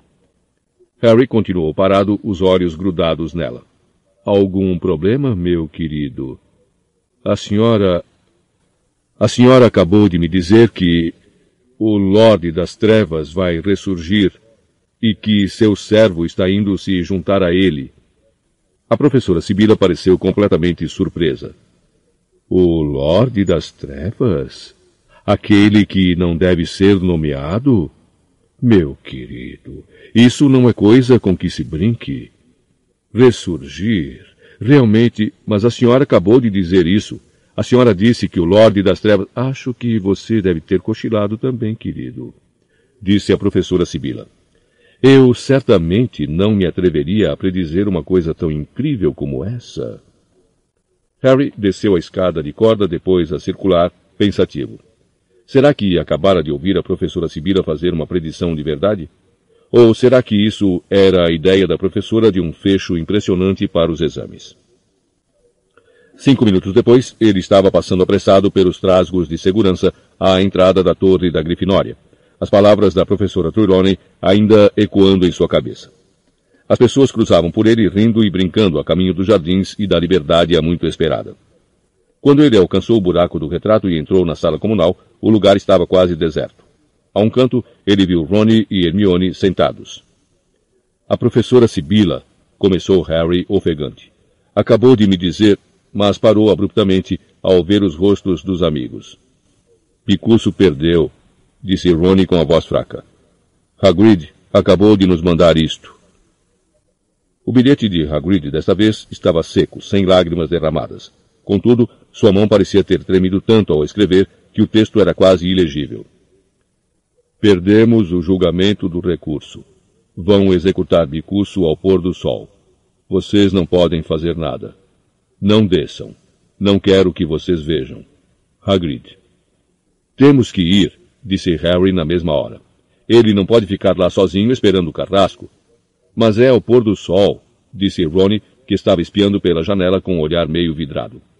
Nunca nos deixariam, principalmente a você, Harry. Harry apoiou a cabeça nas mãos, pensando. Se ao menos tivéssemos a capa da invisibilidade. Onde é que ela está? perguntou Hermione. Harry lhe contou que a deixara na passagem da bruxa de um olho só. Se Snape me vir por ali outra vez, vou entrar numa fria, terminou ele. É verdade, concordou Hermione se levantando. Se ele vir, você. Como é mesmo que se abre a corcunda da bruxa? A gente dá uma pancada e diz, um, disse Harry. Mas Hermione não esperou o resto da frase. Atravessou a sala, empurrou o retrato da mulher gorda e desapareceu de vista. Ah, não acredito que ela tenha ido buscar, exclamou Ronnie, acompanhando-a com um olhar. Dito e feito.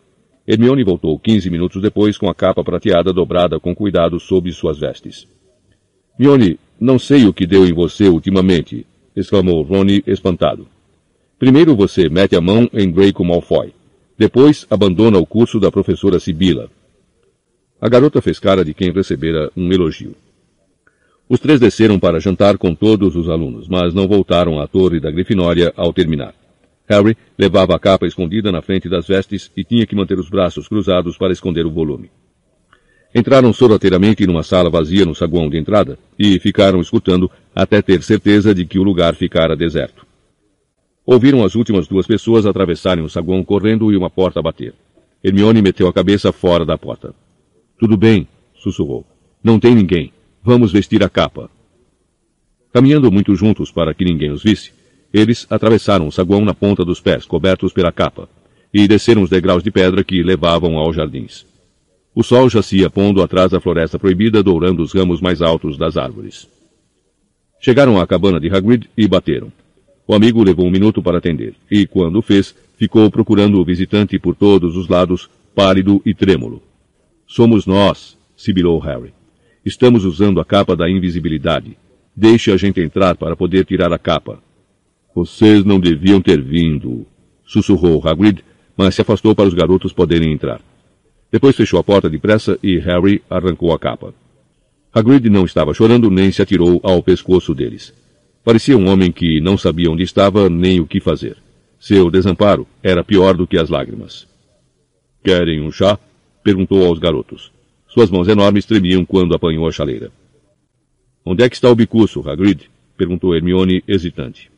Eu... eu levei ele para fora, respondeu Hagrid, derramando leite pela mesa toda ao tentar encher a jarra. Está amarrado no canteiro de abóboras. Achei que ele devia ver as árvores e respirar ar fresco antes... A mão de Hagrid tremeu com tanta violência que a jarra de leite escapuliu e se espatifou no chão. Eu faço isso, Hagrid, ofereceu-se Hermione depressa, correndo para limpar a sujeira. Tem outra no armário de louças, falou Hagrid sentando-se e limpando a testa na manga. Harry olhou para Ronnie, que retribuiu seu olhar com desânimo. Tem alguma coisa que se possa fazer, Hagrid? perguntou Harry, inflamado, sentando-se ao lado do amigo. Dumbledore, ele tentou, mas não tem poder para revogar uma decisão da comissão. Ele disse aos juízes que Bicuço era normal, mas a comissão está com medo. Vocês sabem como é o Lúcio Malfoy. Imagino que deve ter ameaçado todos eles. E o Carrasco, McNair, é um velho conhecido dos Malfoy. Mas vai ser rápido e limpo, e eu vou estar do lado do bicuço. Hagrid engoliu em seco. Seus olhos percorriam a cabana como se procurassem um fio de esperança ou de consolo. Dumbledore vai descer quando. quando estiver na hora. Me escreveu hoje de manhã. Disse que quer ficar comigo. Grande homem, o Dumbledore. Hermione, que andara vasculhando o guarda-louça de Hagrid à procura de outra leiteira, deixou escapar um pequeno soluço, rapidamente sufocado. Ela se endireitou com a nova leiteira nas mãos, lutando para conter as lágrimas. Nós vamos ficar com você também, Hagrid, começou ela. Mas o amigo sacudiu a cabeça cabeluda. Vocês têm que voltar para o castelo. Já disse que não quero que assistam. Aliás, vocês nem deviam estar aqui. Se Fudge e Dumbledore pegarem vocês fora do castelo sem permissão, e principalmente o Harry, o Harry vai se meter numa grande confusão. Lágrimas silenciosas escorriam pelo rosto de Hermione, mas ela as escondeu de Hagrid, ocupando-se em fazer o chá. Então, quando apanhou a garrafa de leite para encher a leiteira, ela soltou um grito. Rony, eu não acredito. É o Perebas. O queixo de Rony caiu. Do que é que você está falando? Hermione levou a leiteira até a mesa e virou-a de boca para baixo. Com um guincho frenético e muita correria para voltar para dentro da jarra, Perebas, o rato, deslizou para cima da mesa. Perebas! exclamou Ronnie sem entender. Perebas, o que é que você está fazendo aqui? Ele agarrou o rato que se debatia e segurou-o próximo à luz. Perebas estava com uma aparência horrível. Mais magro que nunca, perdera grandes tufos de pelos que deixaram pelado seu corpo o rato se contorcia nas mãos de Ronnie como se estivesse desesperado para se soltar. Tudo bem, Perebas, tranquilizou o Ronnie. Não tem gatos. Não tem nada aqui para te machucar. Hagrid se levantou de repente, os olhos fixos na janela. Seu rosto, normalmente corado, estava cor de pergaminho. Aí vem eles. Harry, Ronnie e Hermione se viraram depressa. Um grupo de homens descia os distantes degraus à entrada do castelo. À frente vinha Alvo Dumbledore, a barba prateada refulgindo ao sol poente. Ao seu lado caminhava a passo rápido Cornélio Fudge. Atrás dos dois vinha o membro da comissão velho e fraco, e o carrasco McNair. Vocês têm que ir embora, disse Hagrid. Cada centímetro do seu corpo tremia. Eles não podem encontrar vocês aqui. Vão agora. Ronnie enfiou Perebas no bolso e Hermione apanhou a capa.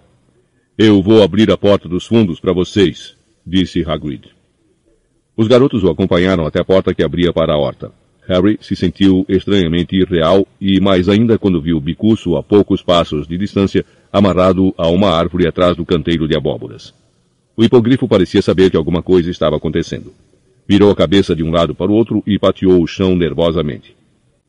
Tudo bem, Bicucinho, disse Hagrid com brandura. Tudo bem. E, se virando para Harry, Rony e Hermione. Vão, andem logo.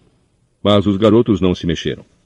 Hagrid, não podemos. Vamos contar a eles o que realmente aconteceu. Não podem matar Bicuço. Vão, disse Hagrid ferozmente. Já está bastante ruim sem vocês se meterem em confusão. Os garotos não tiveram escolha. Quando Hermione jogou a capa sobre Harry e Rony, eles ouviram as vozes na entrada da cabana. Hagrid ficou olhando para o lugar de onde os garotos tinham acabado de sumir. Vão depressa, disse rouco. Não fiquem ouvindo. E Hagrid tornou a entrar na cabana no momento em que alguém batia à porta. Lentamente, numa espécie de transe de horror, Harry, Rony e Hermione contornaram a cabana de Hagrid sem fazer barulho. Quando chegaram do outro lado, a porta de entrada se fechou com uma batida seca. Por favor, vamos nos apressar, sussurrou Hermione. Não posso suportar, não posso suportar. Os três começaram a subir a encosta gramada em direção ao castelo. O sol ia se pondo depressa agora. O céu se tornara cinzento, sem nuvens, e tinto de púrpura. Mais para o oeste havia uma claridade vermelho-rubi. Rony parou muito quieto. Ah, por favor, Rony, começou Hermione. É o Perebas, ele não quer parar. Rony se curvou tentando segurar Perebas no bolso. Mas o rato estava ficando furioso. Guinchava feito louco, virava e se debatia, tentando ferrar os dentes nas mãos de Ronnie. Perebas, sou eu, seu idiota. É Ronnie. Os garotos ouviram a porta fechar às suas costas e o som de vozes masculinas. Ah, Ronnie, por favor, vamos andando. Eles vão executar o bicuço, murmurou Hermione. Ok, Perebas, fique quieto. Eles avançaram.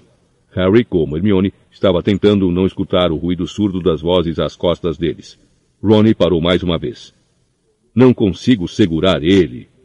Perebas, cala a boca, todo mundo vai nos ouvir. O rato guinchava alucinado, mas não alto o suficiente para abafar os ruídos que vinham do jardim de Hagrid. Ouviu-se um rumor indistinto de vozes masculinas. Um silêncio. E então, sem aviso, o som inconfundível de um machado cortando o ar e se abatendo sobre o alvo. Hermione vacilou. Executaram Bicuço, murmurou ela para Harry. Eu não acredito. Eles executaram o Bicuço. CD 17 Capítulo 17 Gato, Rato e Cão A cabeça de Harry se esvaziou com choque. Os três garotos ficaram paralisados de horror sob a capa da invisibilidade. Os últimos raios do sol poente lançavam uma claridade sangrenta sobre os imensos campos sombrios da escola. Então, atrás deles, os garotos ouviram um uivo selvagem. Hagrid, murmurou Harry, e, sem pensar no que estava fazendo, fez menção de dar meia volta. Mas Ronnie e Hermione o seguraram pelos braços. Não podemos, disse Ronnie, que estava branco como uma folha de papel. Hagrid vai ficar numa situação muito pior se souberem que fomos à casa dele. A respiração de Hermione estava rasa e desigual. Como puderam fazer isso? engasgou-se a garota. Como puderam? Vamos, disse Ronnie, cujos dentes davam a impressão de estar batendo. Os três voltaram ao castelo andando devagar para se manter escondidos sob a capa. A claridade ia desaparecendo depressa agora. Quando chegaram à área jardinada, a escuridão desceu como por encanto a toda a volta. Perebas, fica quieto! sibilou Ronnie, apertando a mão contra o peito. O rato se debatia enlouquecido. Ronnie parou de repente, tentando empurrá-lo para o fundo do bolso. O que é que há com você, seu rato burro? Fica parado aí. Ai! Ele me mordeu! Ronnie, fica quieto! cochichou Hermione com urgência. Fudge vai nos alcançar em um minuto. Ele não quer ficar parado! Perebas estava visivelmente aterrorizado. Contorcia-se com todas as suas forças, tentando se desvencilhar da mão de Ronnie. Que que há com ele? Mas Harry acabara de ver, esquivando-se em direção ao grupo, o corpo colado no chão, grandes olhos amarelos que brilhavam lugubremente no escuro. Bichento. Se podia vê-los ou se estava seguindo os guinchos de Perebas, Harry não saberia dizer. Bichento! gemeu Hermione. Não! Vá embora, Bichento, vá embora! Mas o gato se aproximava sempre mais. Perebas, não! Tarde demais. O rato escorregou por entre os dedos apertados de Ronnie, bateu no chão e fugiu precipitadamente. De um salto o bichento saiu em seu encalço, e antes que Harry ou Hermione pudessem detê-lo, Ronnie arrancara a capa da invisibilidade e se arremessava pela escuridão. Ronnie! gemeu Hermione. Ela e Harry se entreolharam e correram atrás do amigo. Era impossível correr com desenvoltura com a capa por cima. Arrancaram-na e ela ficou voando para trás como uma bandeira quando os dois saíram desabalados atrás de Ronnie. Ouviram os passos dele à frente e seus gritos para Bichento. Fique longe dele! Fique longe! Perebas, volta aqui! Ouviu-se um baque sonoro. Te peguei! Dá-o fora, seu gato fedorento! Harry e Hermione quase caíram em cima de Ronnie. Pararam derrapando diante dele. O amigo estava esparramado no chão, mas Perebas já estava de volta ao bolso. Rony apertava com as duas mãos um calombo trepidante. Rony, vamos. Volta para baixo da capa, ofegou Hermione. Dumbledore, o ministro, eles vão voltar para o castelo já já. Mas antes que pudessem se cobrir outra vez, antes que pudessem sequer recuperar o fôlego, eles ouviram o ruído macio de patas gigantescas. Algo estava saltando da escuridão em sua direção. Um enorme cão negro de olhos claros. Harry tentou pegar a varinha, mas tarde demais. O cão investira dando um enorme salto, e suas patas dianteiras atingiram o garoto no peito. Harry caiu para trás num redemoinho de pelos. Sentiu o hálito quente do animal. Viu seu dente de mais de dois centímetros. Mas a força do salto impelira o cão longe demais. Ultrapassara Harry. Aturdido, com a sensação de que suas costelas tinham quebrado, o garoto tentou se levantar. Ouviu o cão rosnar e derrapar, se posicionando para um novo ataque.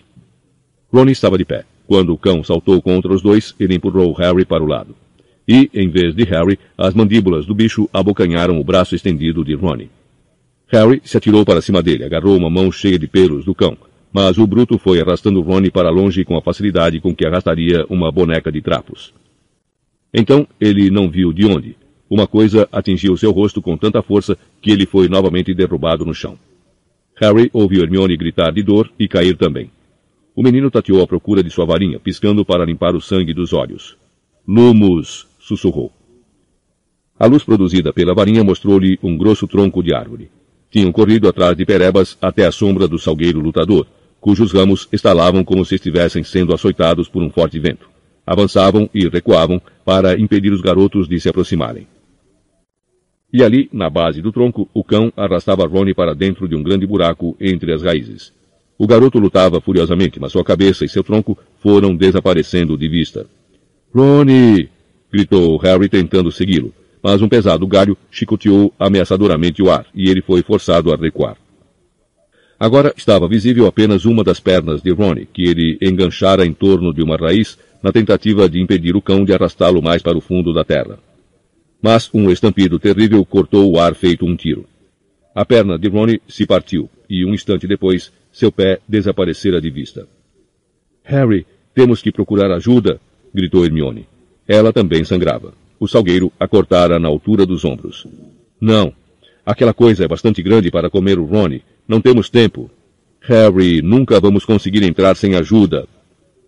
Mais um galho desceu como um chicote em sua direção, os raminhos curvados como articulações de dedos. Se aquele cão pôde entrar, nós também podemos, ofegou Harry, correndo para um lado e para outro tentando encontrar uma brecha entre os galhos que varriam com violência o ar mas não podia se aproximar nem mais um centímetro das raízes da árvore sem ficar ao alcance dos golpes que ela desferia. Ah, socorro, socorro! murmurava freneticamente Hermione, dançando no mesmo lugar. Por favor! Bichento disparou adiante dos garotos. Deslizou por entre os galhos agressores como uma cobra e colocou as patas dianteiras sobre um nó que havia no tronco. Abruptamente, como se a árvore tivesse se transformado em pedra, ela parou de se movimentar. Sequer uma folha virava ou sacudia. Bichento? sussurrou Hermione insegura. Ela agora apertava o braço de Harry com tanta força que provocava dor. Como é que ele sabia? Ele é amigo daquele cão, respondeu Harry sombriamente. Já os vi juntos. Vamos, e mantenha a varinha na mão. Os dois venceram a distância até o tronco em segundos, mas antes que pudessem alcançar o buraco nas raízes, Bichento deslizara para dentro com o aceno do seu rabo de escovinha. Harry entrou em seguida. Avançou arrastando-se a cabeça à frente e escorregou por uma descida de terra até o leito de um túnel muito baixo. Pichento ia mais adiante, os olhos faiscando à luz da varinha de Harry. Segundos depois, Hermione escorregou para junto do garoto. Onde é que foi o Ronnie? sussurrou ela com terror na voz. Por ali, respondeu Harry caminhando curvado atrás de Bichento. Onde é que vai dar esse túnel? perguntou Hermione, ofegante. Eu não sei. Está marcado no mapa do maroto, mas Fred e Jorge disseram que ninguém nunca tinha entrado. Ele continua para fora do mapa, mas parecia que ia em direção a Hogsmeade. Os garotos caminharam o mais rápido que puderam, quase dobrados em dois. À frente, o rabo de Bichento entrava e saía do seu campo de visão. E a passagem não tinha fim. Dava a impressão de ser no mínimo tão longa quanto a que levava a dedos de mel. Harry só conseguia pensar em Ronnie e no que aquele canzarrão poderia estar fazendo com seu amigo. Ele respirava em arquejos curtos e dolorosos, correndo agachado. E então o túnel começou a subir. Momentos depois, se virou e Bichento tinha desaparecido. Em vez do gato, Harry viu um espaço mal iluminado por meio de uma pequena abertura. Ele e Hermione pararam procurando recuperar o fôlego, depois avançaram cautelosamente. Os dois ergueram as varinhas para ver o que havia além. Era um quarto muito desarrumado e poeirento. O papel descascava das paredes. Havia manchas por todo o chão. Cada móvel estava quebrado como se alguém o tivesse atacado. As janelas estavam vedadas com tábuas. Harry olhou para Hermione, que parecia muito amedrontada, mas concordou com um aceno de cabeça. Harry saiu pelo buraco olhando para todos os lados. O quarto estava deserto, mas havia uma porta aberta à direita que levava a um corredor sombrio. Hermione de repente tornou a agarrar o braço de Harry. Seus olhos arregalados percorreram as janelas vedadas. Harry, cochichou ela. Acho que estamos na casa dos gritos. Harry olhou a toda a volta. Seus olhos se detiveram em uma cadeira de madeira próxima. Havia grandes pedaços partidos. Uma das pernas fora inteiramente arrancada. Fantasmas não fazem isso, comentou ele calmamente. Naquele momento, os dois ouviram um rangido no alto. Alguma coisa se mexera no andar de cima. Os dois olharam para o teto. Hermione apertava o braço de Harry com tanta força que ele estava perdendo a sensibilidade nos dedos. O garoto ergueu as sobrancelhas para ela. Hermione concordou outra vez e soltou-o. O mais silenciosamente que puderam, os dois saíram para o corredor e subiram uma escada desmantelada. Tudo estava coberto por uma espessa camada de poeira, exceto o chão, onde uma larga faixa brilhante fora aparentemente limpa por uma coisa arrastada para o primeiro andar. Eles chegaram ao patamar escuro. Nox sussurraram ao mesmo tempo, e as luzes nas pontas de suas varinhas se apagaram. Havia apenas uma porta aberta. Ao se esgueirarem nessa direção, ouviram um movimento atrás da porta. Um gemido baixo e em seguida um ronronar alto e grave. Eles trocaram um último olhar e um último aceno de cabeça.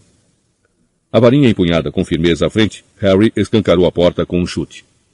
Numa imponente cama de colunas com cortinas empoeiradas, encontrava-se Bichento que ronronou alto ao vê-los.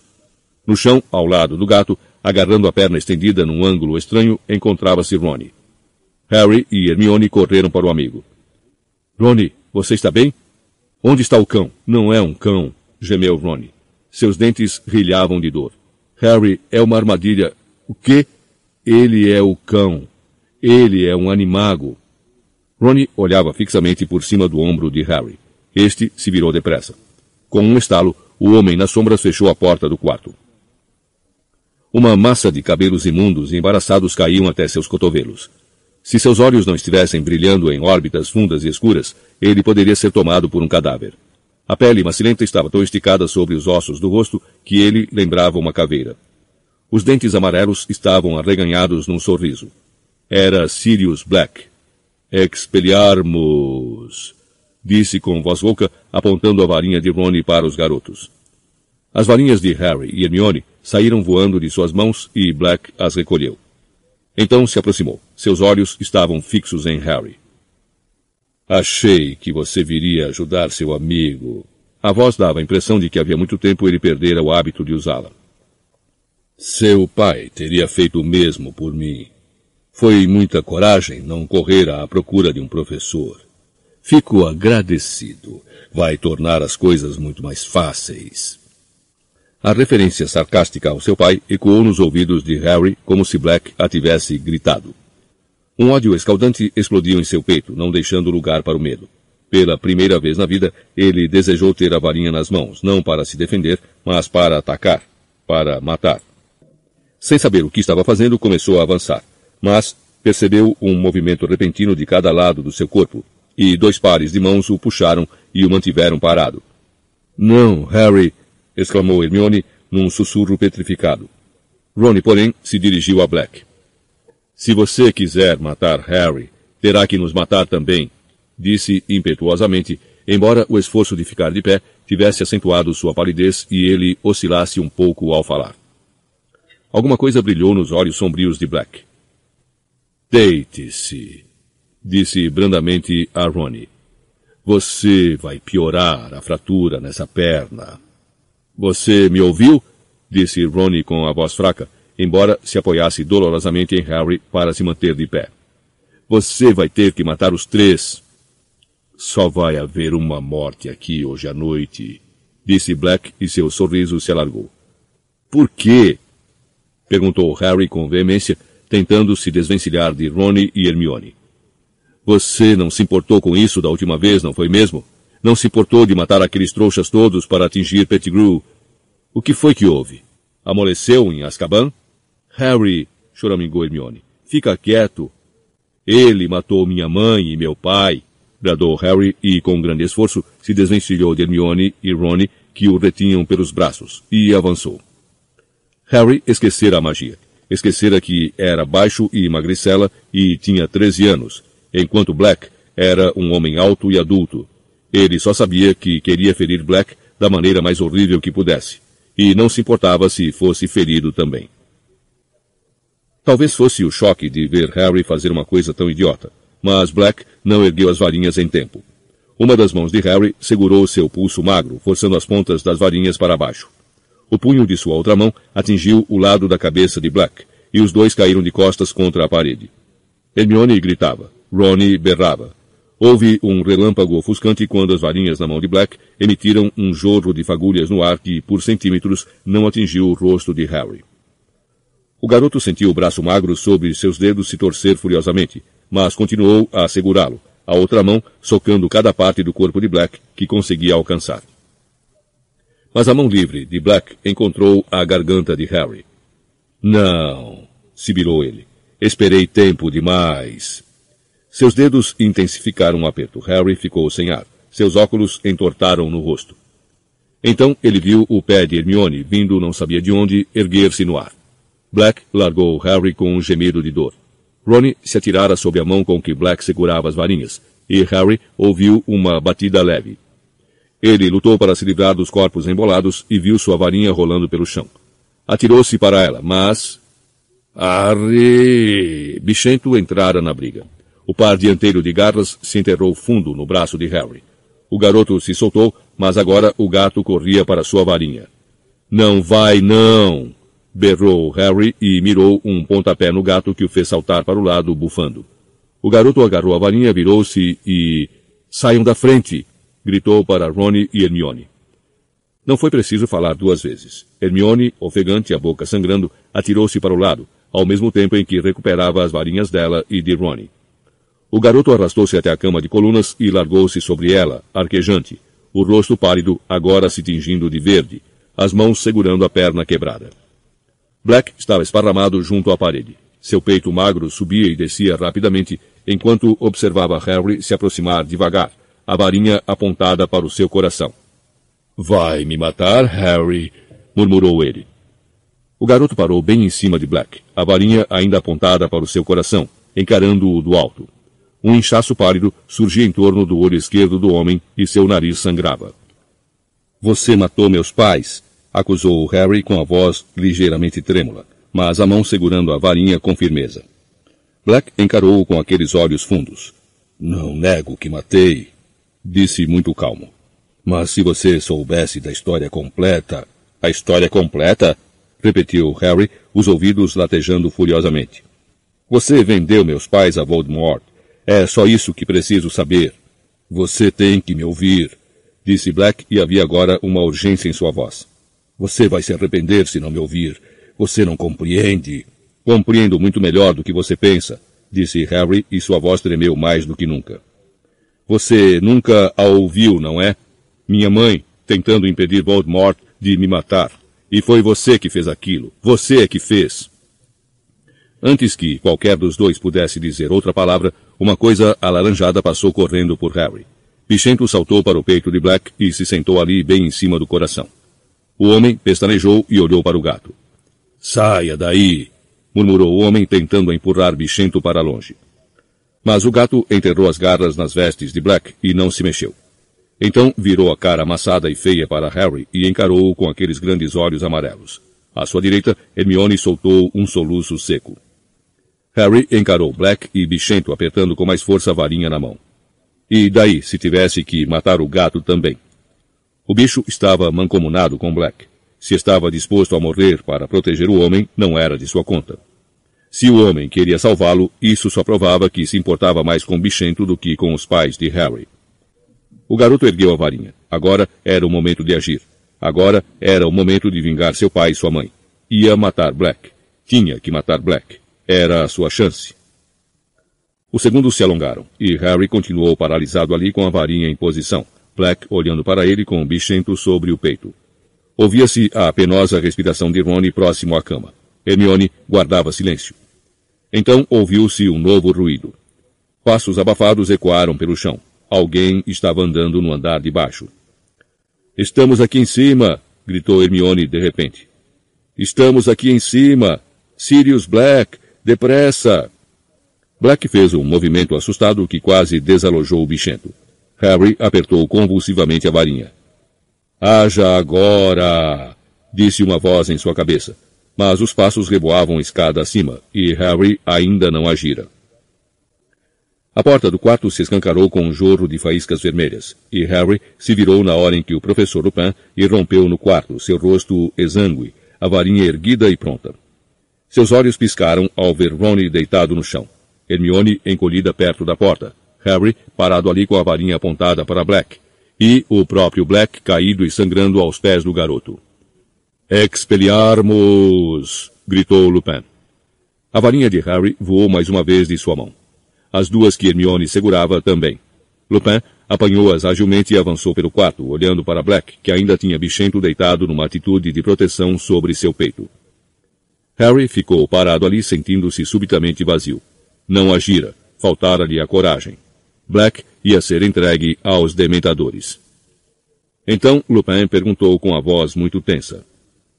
Onde é que ele está, Sirius? Harry olhou depressa para Lupin. Não entendeu o que o professor queria dizer. De quem estava falando? Virou-se para olhar Black outra vez. O rosto do homem estava impassível. Por alguns segundos Black nem se mexeu. Depois, muito lentamente, ergueu a mão vazia e apontou para Ronnie. Aturdido, Harry se virou para Ronnie, que por sua vez parecia confuso. Mas então, murmurou Lupin, encarando Black com tal intensidade que parecia estar tentando ler sua mente. Por que ele não se revelou antes? A não ser que... Os olhos de Lupin se arregalaram, como se estivesse vendo alguma coisa além de Black. Alguma coisa que mais ninguém podia ver, a não ser que ele fosse o... A não ser que você tivesse trocado sem me dizer. Muito lentamente, com um olhar fundo cravado no rosto de Lupin, Black confirmou com um aceno de cabeça. Professor, interrompeu Harry em voz alta.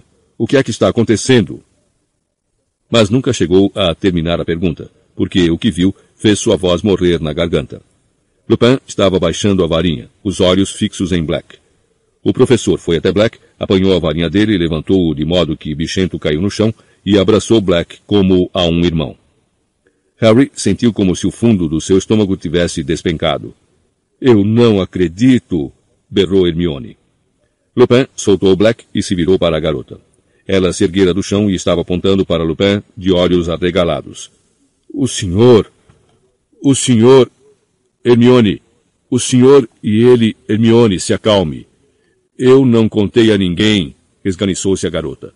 Tenho encoberto o senhor Hermione, me escute, por favor, gritou Lupin. Posso explicar. Harry sentia o corpo tremer, não com medo, mas com uma nova onda de fúria. Eu confiei no senhor, gritou ele para Lupin, sua voz se descontrolando. E todo o tempo o senhor era amigo dele. Você está enganado, disse Lupin. Eu não era amigo de Sirius, mas agora sou. Deixe-me explicar. Não, berrou Hermione. Harry, não confie nele. Ele tem ajudado Black a entrar no castelo. Ele quer ver você morto também. Ele é um lobisomem. Houve um silêncio audível. Os olhos de todos agora estavam postos em Lupin, que parecia extraordinariamente calmo, embora muito pálido. O que disse não está à altura do seu padrão de acertos, Hermione. Receio que tenha acertado apenas uma afirmação em três. Eu não tenho ajudado Sirius a entrar no castelo. E certamente não quero ver Harry morto. Um estranho tremor atravessou seu rosto mas não vou negar que seja um lobisomem. Ronnie fez um corajoso esforço para se levantar outra vez, mas caiu com um gemido de dor. Lupin adiantou-se para ele parecendo preocupado, mas Ronnie exclamou. Fique longe de mim, lobisomem! Lupin se imobilizou. Depois, com óbvio esforço, virou-se para Hermione e perguntou. Há quanto tempo você sabe? Há séculos, sussurrou Hermione desde a redação do professor Snape. Ele ficará encantado, disse Lupin tranquilo. Passou aquela redação na esperança de que alguém percebesse o que significavam os meus sintomas. Você verificou a tabela lunar e percebeu que eu sempre ficava doente na lua cheia? Ou você percebeu que o bicho-papão se transformava em lua quando me via? Os dois, respondeu Hermione em voz baixa. Lupin forçou uma risada. Você é a bruxa de treze anos mais inteligente que já conheci, Hermione. Não sou, não, sussurrou Hermione. Se eu fosse um pouco mais inteligente, teria contado a todo mundo quem o senhor é. Mas todos já sabem. Pelo menos os professores sabem. Dumbledore contratou o senhor mesmo sabendo que o senhor é um lobisomem? exclamou Rony. Ele é louco? Alguns professores acharam que sim, respondeu Lupin. Ele teve que trabalhar muito para convencer certos professores de que eu sou digno de confiança. E ele estava enganado, berrou Harry. O senhor esteve ajudando ele o tempo todo. O garoto apontou para Black, que de repente atravessou o quarto em direção à cama de colunas e afundou nela, o rosto escondido em uma das mãos trêmulas. Vicento saltou para junto dele e subiu no seu colo, ronronando. Ronnie se afastou devagarinho dos dois, arrastando a perna. Eu não estive ajudando Sirius, respondeu Lupin. Se você me der uma chance, eu explico. Olhe. O professor separou as varinhas de Harry, Ronnie e Hermione e devolveu-as aos donos. Harry apanhou a dele espantado. Pronto, disse Lupin, enfiando a própria varinha no cinto. Vocês estão armados e nós não. Agora vão me ouvir? Harry não sabia o que pensar. Seria um truque? Se o senhor não esteve ajudando, disse lançando um olhar furioso a Black. Como é que soube que ele estava aqui? O mapa. O mapa do maroto. Eu estava na minha sala examinando-o. O senhor sabe trabalhar com o mapa? indagou Harry desconfiado. Claro que sei, disse Lupin, fazendo um gesto impaciente com a mão. Ajudei a prepará-lo. Eu sou aluado. Esse era o apelido que meus amigos me davam na escola. O senhor preparou o importante. É que eu estava examinando o mapa atentamente hoje à noite, porque imaginei que você, Ronnie e Hermione poderiam tentar sair escondidos do castelo para visitar Hagrid antes da execução do hipogrifo. E estava certo, não estava? Lupin começara a andar para cima e para baixo do quarto com os olhos fixos nos garotos. Pequenas nuvens de pó se levantavam aos seus pés. Você poderia estar usando a velha capa do seu pai, Harry. Como é que o senhor sabia da capa? O número de vezes que vi Tiago desaparecer debaixo da capa, disse, fazendo outro gesto de impaciência com a mão. A questão é que, mesmo quando a pessoa está usando a capa da invisibilidade, ela continua a aparecer no mapa do maroto. Observei vocês atravessarem os jardins e entrar na cabana de Hagrid. Vinte minutos depois, vocês saíram e voltaram em direção ao castelo. Mas então, iam acompanhados por mais alguém. Que? exclamou Harry. Não, não íamos. Eu não podia acreditar no que estava vendo, continuou o professor, prosseguindo a caminhada e fingindo não ter ouvido a interrupção de Harry. Achei que o mapa não estava registrando direito. Como é que ele podia estar com vocês? Não tinha ninguém com a gente. Então vi outro pontinho andando depressa em sua direção, rotulado Sirius Black. Vi-o colidir com você. Observei quando arrastou dois de vocês para dentro do salgueiro lutador. Um de nós, corrigiu o Ronnie zangado. Não, Ronnie. Dois de vocês. Ele parou de andar, os olhos em Ronnie. Você acha que eu poderia dar uma olhada no rato? Perguntou com a voz equilibrada. O quê? exclamou Ronnie. Que é que o Perebas tem a ver com isso? Tudo. Posso vê-lo, por favor? Ronnie hesitou, depois enfiou a mão nas vestes. Perebas apareceu, debatendo-se desesperadamente. O garoto teve que segurá-lo pelo longo rapo pelado para impedi-lo de fugir. Bichento ficou em pé na perna de Black e sibilou baixinho. Lupin se aproximou de Ronnie. Parecia estar prendendo a respiração enquanto examinava Perebas atentamente. O que? repetiu Ronnie, segurando Perebas mais perto com um ar apavorado. O que é que meu rato tem a ver com qualquer coisa? Isto não é um rato, disse Sirius Black de repente com a voz rouca. O que é que você está dizendo? É claro que é um rato. Não, não é, confirmou Lupin calmamente. É um bruxo. Um animago, disse Black, que atende pelo nome de Pedro Pettigrew.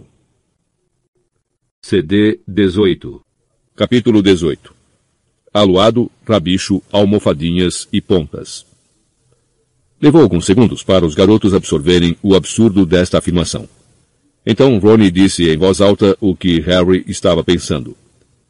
Vocês dois são malucos. Ridículo! exclamou Hermione baixinho.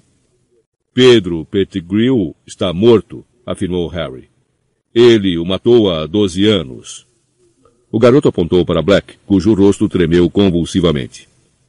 Tive intenção, vociferou o acusado, os dentes amarelos à amostra. Mas o Pedrinho levou a melhor. Mas desta vez não. E Bichento foi atirado ao chão quando Black avançou para Perebas. Ronnie berrou de dor ao receber o peso de Black sobre sua perna quebrada. Sirius, não! berrou Lupin, atirando-se à frente e afastando Black para longe de Ronnie. Espere! Você não pode fazer isso assim. Eles precisam entender. Temos que explicar. Podemos explicar depois. Rosnou Black tentando tirar Lupin do caminho. Ainda mantinha uma das mãos no ar com a qual tentava alcançar Perebas, que, por sua vez, guinchava feito um porquinho, arranhando o rosto e o pescoço de Ronnie, tentando escapar. Eles têm o direito de saber de tudo, ofegou Lupin, ainda tentando conter Black. Ele foi bicho de estimação de Ronnie, e tem partes dessa história que nem eu compreendo muito bem. E Harry, você deve a verdade a ele, Sirius. Black parou de resistir, embora seus olhos fundos continuassem fixos em Perebas, firmemente seguros sob as mãos mordidas, arranhadas e sangrentas de Ronnie. Está bem, então, concordou Black, sem desgrudar os olhos do rato. Conte a eles o que quiser. Mas faça isso depressa, Remo. Quero cometer o crime pelo qual fui preso. Vocês são pirados, os dois, disse Ronnie trêmulo, procurando com os olhos o apoio de Harry e Hermione. Para mim chega. Estou fora. O garoto tentou se levantar com a perna boa, mas Lupin tornou a erguer a varinha, apontando-a para Perebas. Você vai me ouvir até o fim, Ronnie, disse calmamente. Só quero que mantenha Pedro bem seguro enquanto me ouve. Ele não é Pedro, ele é Perebas, berrou Ronnie, tentando empurrar o rato para dentro do bolso das vestes. Mas Perebas resistia com todas as forças. Ronnie oscilou e se desequilibrou, mas Harry o amparou e empurrou de volta à cama. Então, sem dar atenção a Black, Harry se dirigiu a Lupin. Houve testemunhas que viram Pettigrew morrer, disse. Uma rua cheia. Eles não viram o que pensaram que viram, disse Black ferozmente, ainda vigiando Perebas se debater nas mãos de Ronnie. Todos pensaram que Sirius tinha matado Pedro, confirmou Lupin, acenando a cabeça. Eu mesmo acreditei nisso, até ver o mapa hoje à noite. Porque o mapa do maroto nunca mente. Pedro está vivo na mão de Ronnie, Harry. Harry baixou os olhos para Ronnie, e quando seus olhares se encontraram, os dois concordaram silenciosamente. Black e Lupin estavam delirando. A história deles não fazia o menor sentido. Como Perebas poderia ser Pedro Pettigrew? Azkaban, afinal, devia ter endoidado Black. Mas por que Lupin estava fazendo o jogo dele? Então Hermione falou, numa voz trêmula que se pretendia calma, como se tentasse fazer o professor falar sensatamente. Mas, professor Lupin, Perebas não pode ser Pettigrew. Não pode ser verdade. O senhor sabe que não pode. Por que não pode? Perguntou Lupin calmamente, como se estivessem na sala de aula. E Hermione apenas levantasse um problema relativo a uma experiência com Grindylaws. Porque porque as pessoas saberiam se Pedro Pettigrew tivesse sido um animago. Estudamos animagos com a professora McGonagall. Eu procurei maiores informações quando fiz o meu dever de casa. O Ministério da Magia controla os bruxos e bruxas que são capazes de se transformar em animais.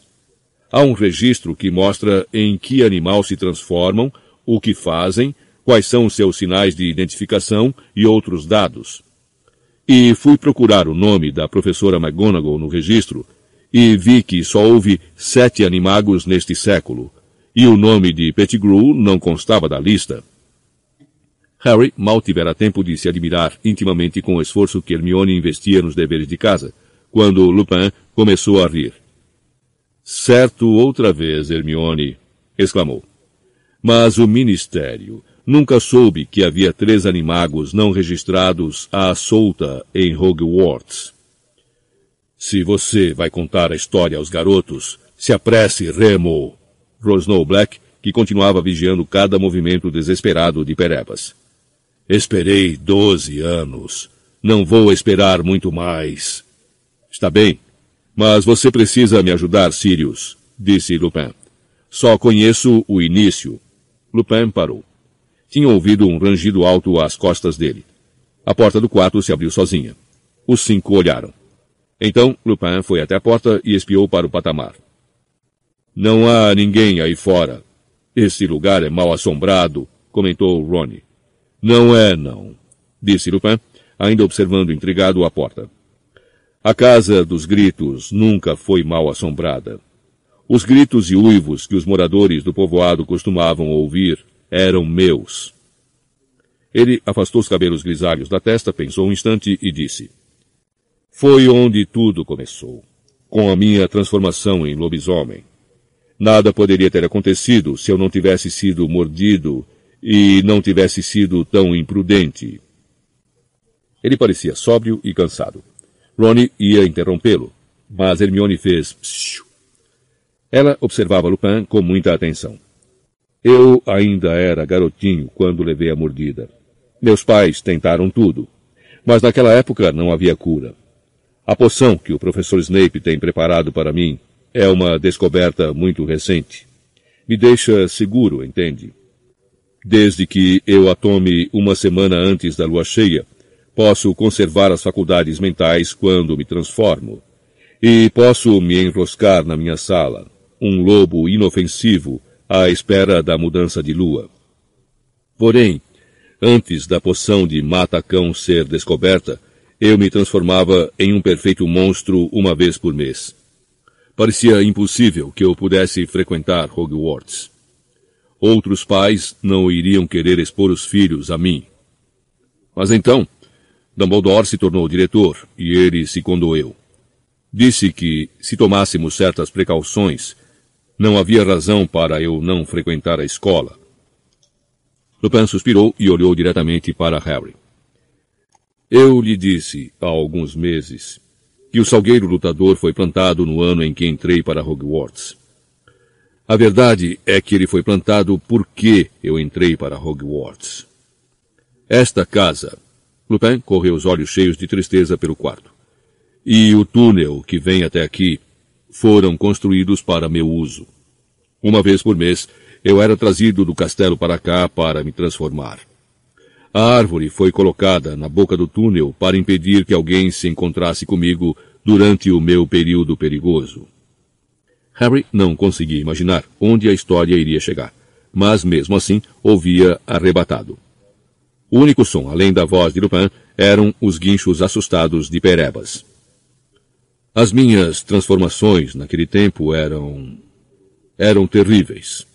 É muito doloroso alguém virar lobisomem. Eu era separado das pessoas para morder à vontade, então eu me arranhava e me mordia. Os moradores do povoado ouviam o barulho e os gritos, e achavam que estavam ouvindo almas do outro mundo particularmente violentas. Dumbledore estimulava os boatos. Ainda hoje, que a casa tem estado silenciosa há anos, os moradores de Hogsmeade não têm coragem de se aproximar. Mas, tirando as minhas transformações, eu nunca tinha sido tão feliz na vida. Pela primeira vez eu tinha amigos. Três grandes amigos. Sirius Black, Pedro Pettigrew e, naturalmente, seu pai, Harry, Tiago Potter. Agora, meus três amigos não puderam deixar de notar que eu desaparecia uma vez por mês. Eu inventava todo tipo de histórias. Dizia que minha mãe estava doente, que tinha ido em casa vê-la, Ficava aterrorizado em pensar que eles me abandonariam se descobrissem o que eu era. Mas é claro que eles, como você, Mione, descobriram a verdade. E não me abandonaram. Em vez disso, fizeram uma coisa por mim que não só tornou as minhas transformações suportáveis, como me proporcionou os melhores momentos da minha vida. Eles se transformaram em animagos. Meu pai também? perguntou Harry, espantado. Certamente. Eles gastaram quase três anos para descobrir como fazer isso. Seu pai e Sirius eram os alunos mais inteligentes da escola, o que foi uma sorte, porque se transformar em animago é uma coisa que pode sair barbaramente errada. É uma das razões por que o Ministério acompanha de perto os que tentam. Pedro precisou de toda a ajuda que pôde obter de Tiago e Sírios. Finalmente, no nosso quinto ano, eles conseguiram. Podiam se transformar em um animal diferente quando queriam. Mas como foi que isso ajudou o senhor? perguntou Hermione intrigada. Eles não podiam me fazer companhia como seres humanos. Então, me faziam companhia como animais. Um lobisomem só apresenta perigo para a gente. Eles saíam escondidos do castelo todos os meses, encobertos pela capa da invisibilidade de Tiago. E se transformavam. Pedro, por ser o menor, podia passar por baixo dos ramos agressivos do salgueiro e empurrar o botão para imobilizá-lo.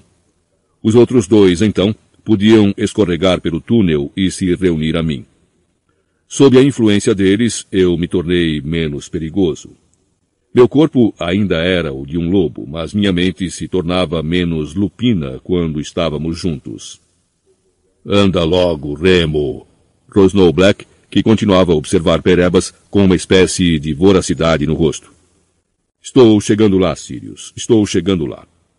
Bom, Abriram-se possibilidades extremamente excitantes para nós do momento em que conseguimos nos transformar. Não demorou muito e começamos a deixar a casa dos gritos e perambular pelos terrenos da escola e pelo povoado à noite.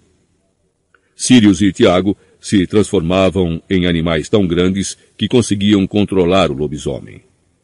Duvido que qualquer aluno de Hogwarts jamais tenha descoberto mais a respeito dos terrenos da escola e do povoado de Hogsmeade do que nós. E foi assim que acabamos preparando o mapa do Maroto e assinando-o com os nossos apelidos. Sirius é Almofadinhas, Pedro é Rabicho e Tiago era Pontas. Que tipo de animal? Harry começou a perguntar, mas Hermione o interrompeu. Mas a coisa continuava a ser realmente perigosa. Andar no escuro em companhia de um lobisomem. E se o senhor tivesse fugido deles e mordido alguém? É um pensamento que ainda me atormenta, respondeu Lupin deprimido. E muitas vezes escapávamos por um triz. Nós nos ríamos disso depois. Éramos jovens, irresponsáveis, empolgados com a nossa inteligência. Por vezes eu sentia remorsos por trair a confiança de Dumbledore, é óbvio. Ele me aceitara em Hogwarts, coisa que nenhum outro diretor teria feito, e sequer desconfiava que eu estivesse desobedecendo as regras que ele estabelecera para a segurança dos outros e a minha própria. Ele nunca soube que eu tinha induzido três colegas a se transformarem ilegalmente em animagos. Mas eu sempre conseguia esquecer meus remorsos todas as vezes em que nos sentávamos para planejar a aventura do mês seguinte. E não mudei. O rosto de Lupin endurecera e havia desgosto em sua voz. Durante todo este ano, lutei comigo mesmo, me perguntando se devia contar a Dumbledore que Sirius era um animago. Mas não contei. Por quê? Porque fui covarde demais, porque isso teria significado admitir que eu traíra sua confiança enquanto estivera na escola, admitir que influenciara outros. E a confiança de Dumbledore significava tudo para mim. Ele me admitira em Hogwarts quando garoto, e me dera um emprego quando eu fora desprezado toda a minha vida adulta, incapaz de encontrar um trabalho remunerado, porque sou o que sou. Então me convenci de que Sirius estava penetrando na escola por meio das artes das trevas que aprendera com Voldemort, que o fato de ser um animago não entrava em questão. Então, de certa forma, Snape tinha razão quanto à minha pessoa. Snape? exclamou Black com a voz rouca, desviando os olhos de Perebas pela primeira vez nos últimos minutos para olhar Lupin. O que é que Snape tem a ver com isso? Ele está aqui, Sirius, respondeu Lupin, sério. É professor em Hogwarts também. E ergueu os olhos para Harry, Ron e Hermione. O professor Snape frequentou a escola conosco. Ele se opôs fortemente à minha nomeação para o cargo de professor de defesa contra as artes das trevas. Passou o ano inteiro dizendo a Dumbledore que eu não sou digno de confiança. Ele tem suas razões, entendem? O Sirius aqui pregou uma peça nele que quase o matou. Uma peça de que participei. Black emitiu uma exclamação de desdém. Foi bem feito para ele, zombou. Espionando, tentando descobrir o que andávamos aprontando, na esperança de que fôssemos expulsos. Severo tinha muito interesse em saber aonde eu ia todo mês, disse Lupin a Harry, Ron e Hermione. Estávamos no mesmo ano, entendem? E não. não gostávamos muito um do outro. Ele não gostava nada de Tiago. Ciúmes, acho eu, do talento de Tiago no campo de quadribol. Em todo caso, Snape tinha me visto atravessar os jardins com Madame Pomfrey certa noite, quando ela me levava em direção ao salgueiro lutador para eu me transformar. Sirius achou que seria uh, divertido contar a Snape que ele só precisava apertar o nó no tronco da árvore com uma vara longa para conseguir entrar atrás de mim. É claro que Snape foi experimentar. E, se tivesse chegado até a casa, teria encontrado um lobisomem adulto. Mas seu pai, que soube o que Sirius tinha feito, foi procurar Snape e puxou-o para fora, arriscando a própria vida. Snape, porém, me viu no fim do túnel. Dumbledore o proibiu de contar a quem quer que fosse, mas desde então ele ficou sabendo o que eu era. Então, é por isso que Snape não gosta do senhor? Disse Harry lentamente. Porque achou que o senhor estava participando da brincadeira? Isso mesmo. Zombou uma voz fria vinda da parede atrás de Lupin. Severo Snape removia a capa da invisibilidade e segurava a varinha apontada diretamente para Lupin. CD 19 Capítulo 19 O servo de Lord Voldemort Hermione gritou. Black se levantou de um salto. Harry teve a sensação de que levara um tremendo choque elétrico. Encontrei isso ao pé do salgueiro lutador, disse Snape, atirando a capa para o lado, mas tendo cuidado de manter a varinha apontada diretamente para o peito de Lupin. Muito útil, Potter. Obrigado. Snape estava ligeiramente sem fôlego, mas o rosto expressava contido triunfo. Vocês talvez estejam se perguntando como foi que eu soube que estavam aqui. Disse com os olhos brilhantes. Acabei de passar por sua sala, Lupin. Você esqueceu de tomar sua poção hoje à noite. Então resolvi lhe levar um cálice. E foi uma sorte. Sorte para mim, quero dizer. Encontrei em cima de sua mesa um certo mapa. Bastou uma olhada para me dizer tudo o que eu precisava saber. Vi você correr por essa passagem e desaparecer de vista. Severo, começou Lupin, mas Snape atropelou. Eu disse ao diretor várias vezes que você estava ajudando o seu velho amigo Black a entrar no castelo, Lupin. E aqui tenho a prova. Nem mesmo eu poderia sonhar que você teria o topete de usar este lugar antigo como esconderijo. Severo, você está cometendo um engano, disse Lupin com urgência na voz. Você não sabe de tudo. Posso explicar. Sirius não está aqui para matar o Harry. Mais dois para Azkaban esta noite, disse Snape, os olhos agora brilhando de fanatismo. Vou ficar curioso para saber como é que Dumbledore vai encarar isso. Ele estava convencido de que você era inofensivo, sabe, Lupin? Um lobisomem manso, seu tolo, disse Lupin com brandura. Será que um ressentimento de criança é suficiente para mandar um homem inocente de volta a Azkaban? Bang! Cordas finas que lembravam cobras jorraram da ponta da varinha de Snape e se enrolaram em torno da boca de Lupin, dos seus punhos e tornozelos. Ele perdeu o equilíbrio e caiu no chão, incapaz de se mexer. Com um rugido de cólera, Black avançou para Snape, mas este apontou a varinha entre os olhos de Black. É só me dar um motivo, sussurrou o professor. É só me dar um motivo e juro que faço. Black se imobilizou. Teria sido impossível dizer qual dos dois rostos revelava mais ódio. Harry continuou ali, paralisado, sem saber o que fazer ou em quem acreditar. Olhou para Ronnie e Hermione. Seu amigo parecia tão confuso quanto ele e ainda tentava segurar um perebas rebelde. Hermione, porém, adiantou-se hesitante para Snape e disse, respirando com dificuldade. Professor, Não faria mal ouvirmos o, o que eles têm a dizer? Faria? Senhorita Granger, a senhorita já vai enfrentar uma suspensão, bufou Snape. A senhorita, Potter e Weasley estão fora dos limites da escola, em companhia de um criminoso sentenciado e de um lobisomem. Pelo menos uma vez na sua vida, cale a boca. Mas se, se houve um engano, fique quieta, sua burrinha, berrou Snape, parecendo de repente muito perturbado. Não fale do que não entende. Saíram algumas fagulhas da ponta de sua varinha que continuava apontada para o rosto de Black. Hermione se calou. A vingança é muito doce, sussurrou Snape para Black. Como desejei ter o privilégio de apanhá-lo, você é que vai fazer o papel de tolo outra vez, Severo, rosnou Black. Se esse garoto levar o rato dele até o castelo, e indicou Ronnie com a cabeça. Eu vou sem criar caso. Até o castelo? retrucou Snape com voz insinuante. Acho que não precisamos ir tão longe. Basta eu chamar os dementadores quando sairmos do salgueiro. Eles vão ficar muito satisfeitos em vê-lo, Black. Satisfeitos o suficiente para lhe dar um beijinho, eu me arriscaria a dizer. A pouca cor que havia no rosto de Black desapareceu. Você. Você tem que ouvir o que tenho a dizer, disse ele rouco. O rato.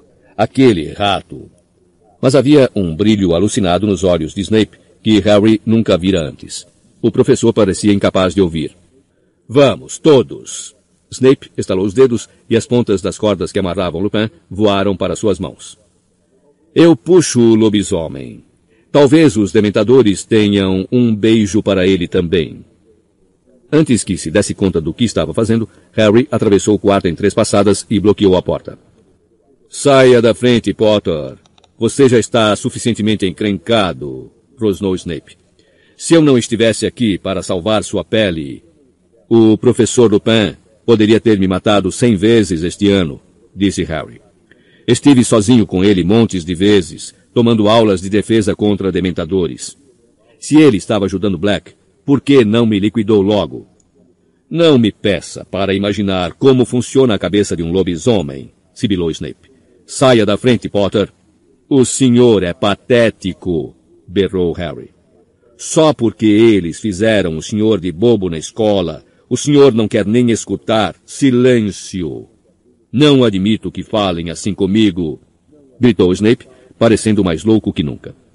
Tal pai, tal filho, Potter. Acabei de salvar o seu pescoço. Você devia me agradecer de joelhos. Teria sido bem feito se Black o tivesse matado. Você teria morrido como seu pai, arrogante demais para acreditar que poderia ter se enganado com um amigo. Agora saia da frente, ou eu vou fazer você sair. Saia da frente, Potter. Harry se decidiu em uma fração de segundo. Antes que Snape pudesse sequer dar um passo em sua direção, o garoto ergueu a varinha. Expeliarmos! berrou. Só que sua voz não foi a única a gritar. Houve uma explosão que fez a porta sacudir nas dobradiças.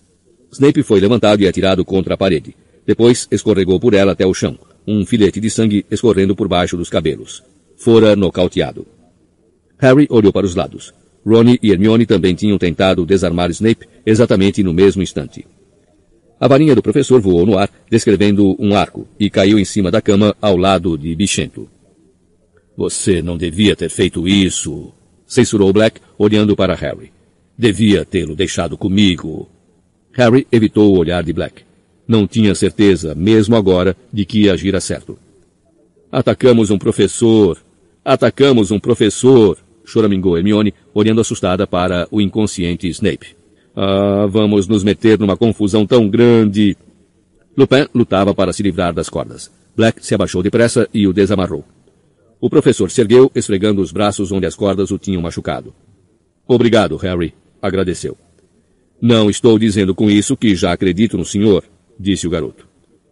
Então, está na hora de lhe apresentarmos alguma prova. Você, garoto, me dê o Pedro, por favor.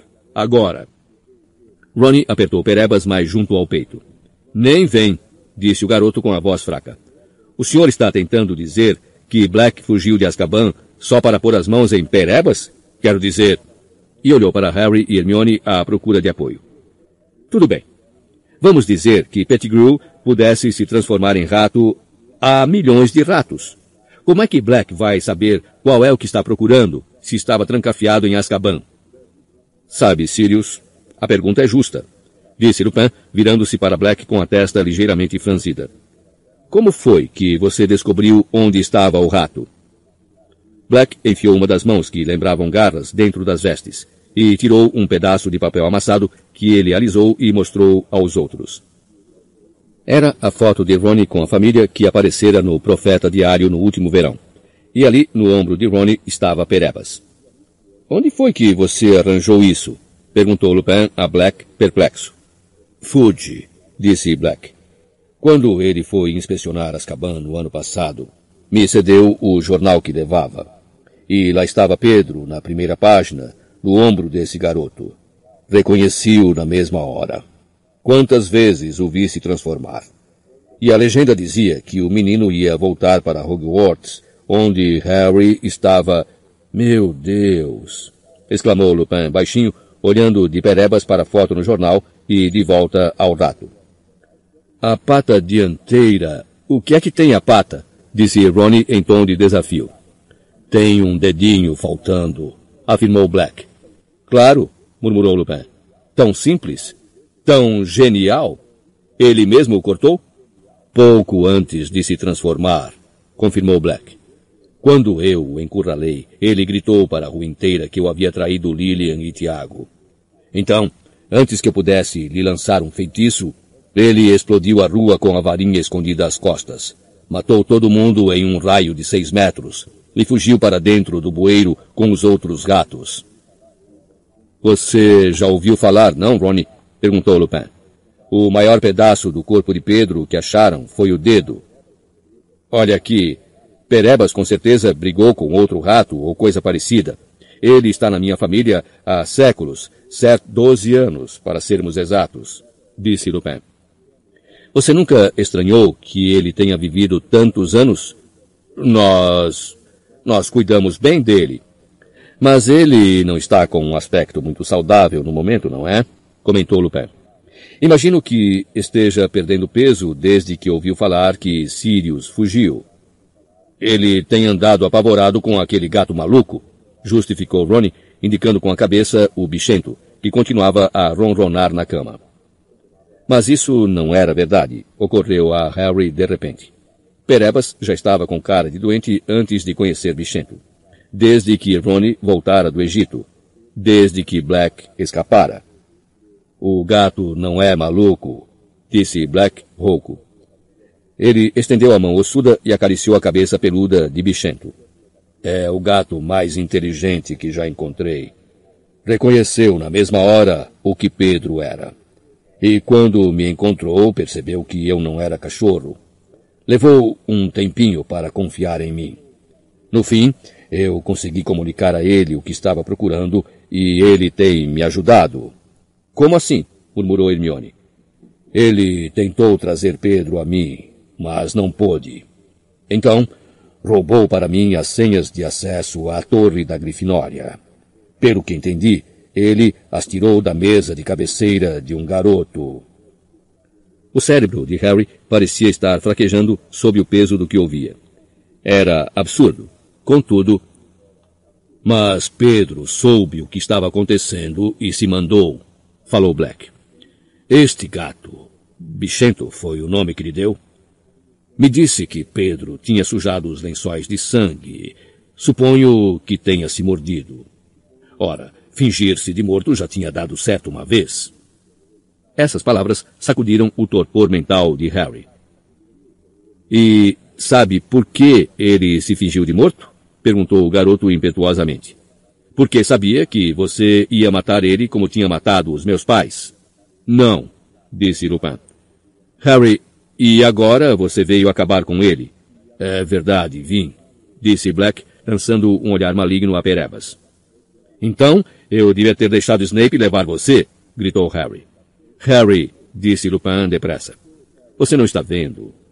Todo esse tempo, pensamos que Sirius tinha traído seus pais e que Pedro o perseguira. Mas foi o contrário, você não está vendo? Pedro traiu sua mãe e seu pai. Sirius perseguiu Pedro, não é verdade, berrou Harry. Ele era o fiel do segredo deles. Ele disse isso antes do senhor aparecer. Ele confessou que matou meus pais. O garoto apontava para Black, que sacudia a cabeça devagarinho. De repente, seus olhos fundos ficaram excessivamente brilhantes. Harry, foi o mesmo que ter matado, disse rouco. Convenci Lilian e Tiago a entregarem o segredo a Pedro no último instante. Convenci-os a usar Pedro como fiel do segredo em vez de mim. A culpa é minha, eu sei. Na noite em que eles morreram, eu tinha combinado procurar Pedro para verificar se ele continuava bem. Mas quando cheguei ao esconderijo, ele não estava. Mas não havia sinais de luta. Achei estranho. Fiquei apavorado. Corri na mesma hora direto para a casa dos seus pais. E, quando vi a casa destruída e os corpos deles, percebi o que Pedro devia ter feito. O que eu tinha feito. A voz dele se partiu. Ele virou as costas. Basta, disse Lupin, e havia um tom inflexível em sua voz que Harry nunca ouvira antes. Tem uma maneira de provar o que realmente aconteceu. Ronnie, me dê esse rato. O que é que o senhor vai fazer com ele se eu der? perguntou Ronnie tenso. Obrigá-lo a se revelar, disse Lupin. Se ele for realmente um rato, não se machucará. Ronnie hesitou. Então finalmente estendeu a mão e entregou Perebas a Lupin. O rato começou a guinchar sem parar, se contorcendo, os olhinhos negros saltando das órbitas. Está pronto, Sirius? perguntou Lupin. Black já apanhara a varinha de Snape na cama. Aproximou-se de Lupin e do rato que se debatia e seus olhos úmidos pareceram, de repente, arder em seu rosto. Juntos? perguntou em voz baixa. Acho melhor, confirmou Lupin, segurando Perebas apertado em uma das mãos e a varinha na outra. Quando eu contar três. Um, dois, três. Lampejos branco-azulados irromperam das duas varinhas. Por um instante, Perebas parou no ar, o corpinho cinzento revirando-se alucinadamente. Ronnie berrou. O rato caiu e bateu no chão. Seguiu-se novo lampejo ofuscante. E então... Foi como assistir a um filme de uma árvore em crescimento. Surgiu uma cabeça no chão. Brotaram membros. Um momento depois, havia um homem onde antes estivera Perebas, apertando e torcendo as mãos. Bichento bufava e rosnava na cama, os pelos das costas eriçados. Era um homem muito baixo, quase do tamanho de Harry e Hermione. Seus cabelos finos e descoloridos estavam mal cuidados e o cocuruto da cabeça era careca. Tinha o aspecto flácido de um homem gorducho que perdera muito peso em pouco tempo. A pele estava enrugada, quase como a pelagem do Perebas. E havia um ar ratinheiro em volta do seu nariz fino, e dos olhos muito miúdos e lacrimosos. Ele olhou para os presentes um a um, respirando raso e depressa. Harry viu seus olhos correrem para a porta e voltarem. Ora, ora. Olá, Pedro. Saudou Lupin educadamente, como se fosse frequente ratos virarem velhos colegas de escola à sua volta. Há quanto tempo? Sirius. Remo. Até a voz de Pettigrew lembrava um guincho. Novamente seus olhos correram para a porta. Meus amigos, meus velhos amigos. A varinha de Black se ergueu, mas Lupin agarrou-o pelo pulso, lançando-lhe um olhar de censura. Depois tornou a se virar para Pettigrew com a voz leve e displicente. Estávamos tendo uma conversinha, Pedro, sobre os acontecimentos da noite em que Lilian e Tiago morreram. Você talvez tenha perdido os detalhes enquanto guinchava na cama. Remo ofegou Pettigrew, e Harry observou que se formavam gotas de suor em seu rosto lívido. Você não acredita nele, acredita? Ele tentou me matar, Remo. Foi o que ouvimos dizer, respondeu Lupin mais friamente. Eu gostaria de esclarecer algumas coisas com você, Pedro. Se você quiser ter, ele veio tentar me matar outra vez. Guinchou Pettigrew, de repente, apontando para Black. E Harry percebeu que o homem usara o dedo médio, porque lhe faltava o indicador. Ele matou Lilian e Tiago e agora vai me matar também. Você tem que me ajudar, Remo. O rosto de Black parecia mais caveiroso que nunca ao fixar os olhos fundos em Pettigrew. Ninguém vai tentar matá-lo até resolvermos umas coisas, disse Lupin. Resolvermos umas coisas? guinchou Pettigrew, mais uma vez olhando desesperado para os lados, registrando as janelas pregadas, e, mais uma vez, a única porta. Eu sabia que ele viria atrás de mim. Sabia que ele voltaria para me pegar. Estou esperando isso há doze anos. Você sabia que Sirius ia fugir de Azkaban? Perguntou Lupin com a testa franzida. Sabendo que ninguém jamais fez isso antes? Ele tem poderes das trevas com os quais a gente só consegue sonhar, gritou Pettigrew com voz aguda. E que outro jeito fugiria de lá? Suponho que aquele que não deve ser nomeado tenha lhe ensinado alguns truques. Black começou a rir.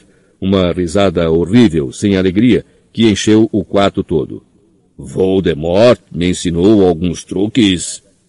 Pettigrew se encolheu como se Black tivesse brandido um chicote contra ele. O que foi? Se apavorou de ouvir o nome do seu velho mestre? Perguntou Black. Não o culpo, Pedro. O pessoal dele não anda muito satisfeito com você, não é mesmo? Não sei o que você quer dizer com isso, Sirius, murmurou Pettigrew, respirando mais rapidamente que nunca. Todo o seu rosto brilhava de suor agora. Você não andou se escondendo de mim esses doze anos. Andou se escondendo dos seguidores de Voldemort. Eu soube de umas coisas em Azkaban, Pedro. Todos pensam que você está morto ou já o teriam chamado a prestar contas. Ouvi-os gritar todo tipo de coisa durante o sono. Parece que acham que o traidor os traiu também. Voldemort foi à casa dos Potter confiando em uma informação sua. E Voldemort perdeu o poder lá. E nem mesmo todos os seguidores dele foram parar em Azkaban, não é mesmo? Ainda há muitos por aí esperando a hora fingindo que reconheceram seus erros. Se chegarem a saber que você continua vivo, Pedro, não sei do que está falando, respondeu Pettigrew, mais esganiçado que nunca. Ele enxugou o rosto na manga e ergueu os olhos para Lupin. Você não acredita nessa, nessa loucura, Remo?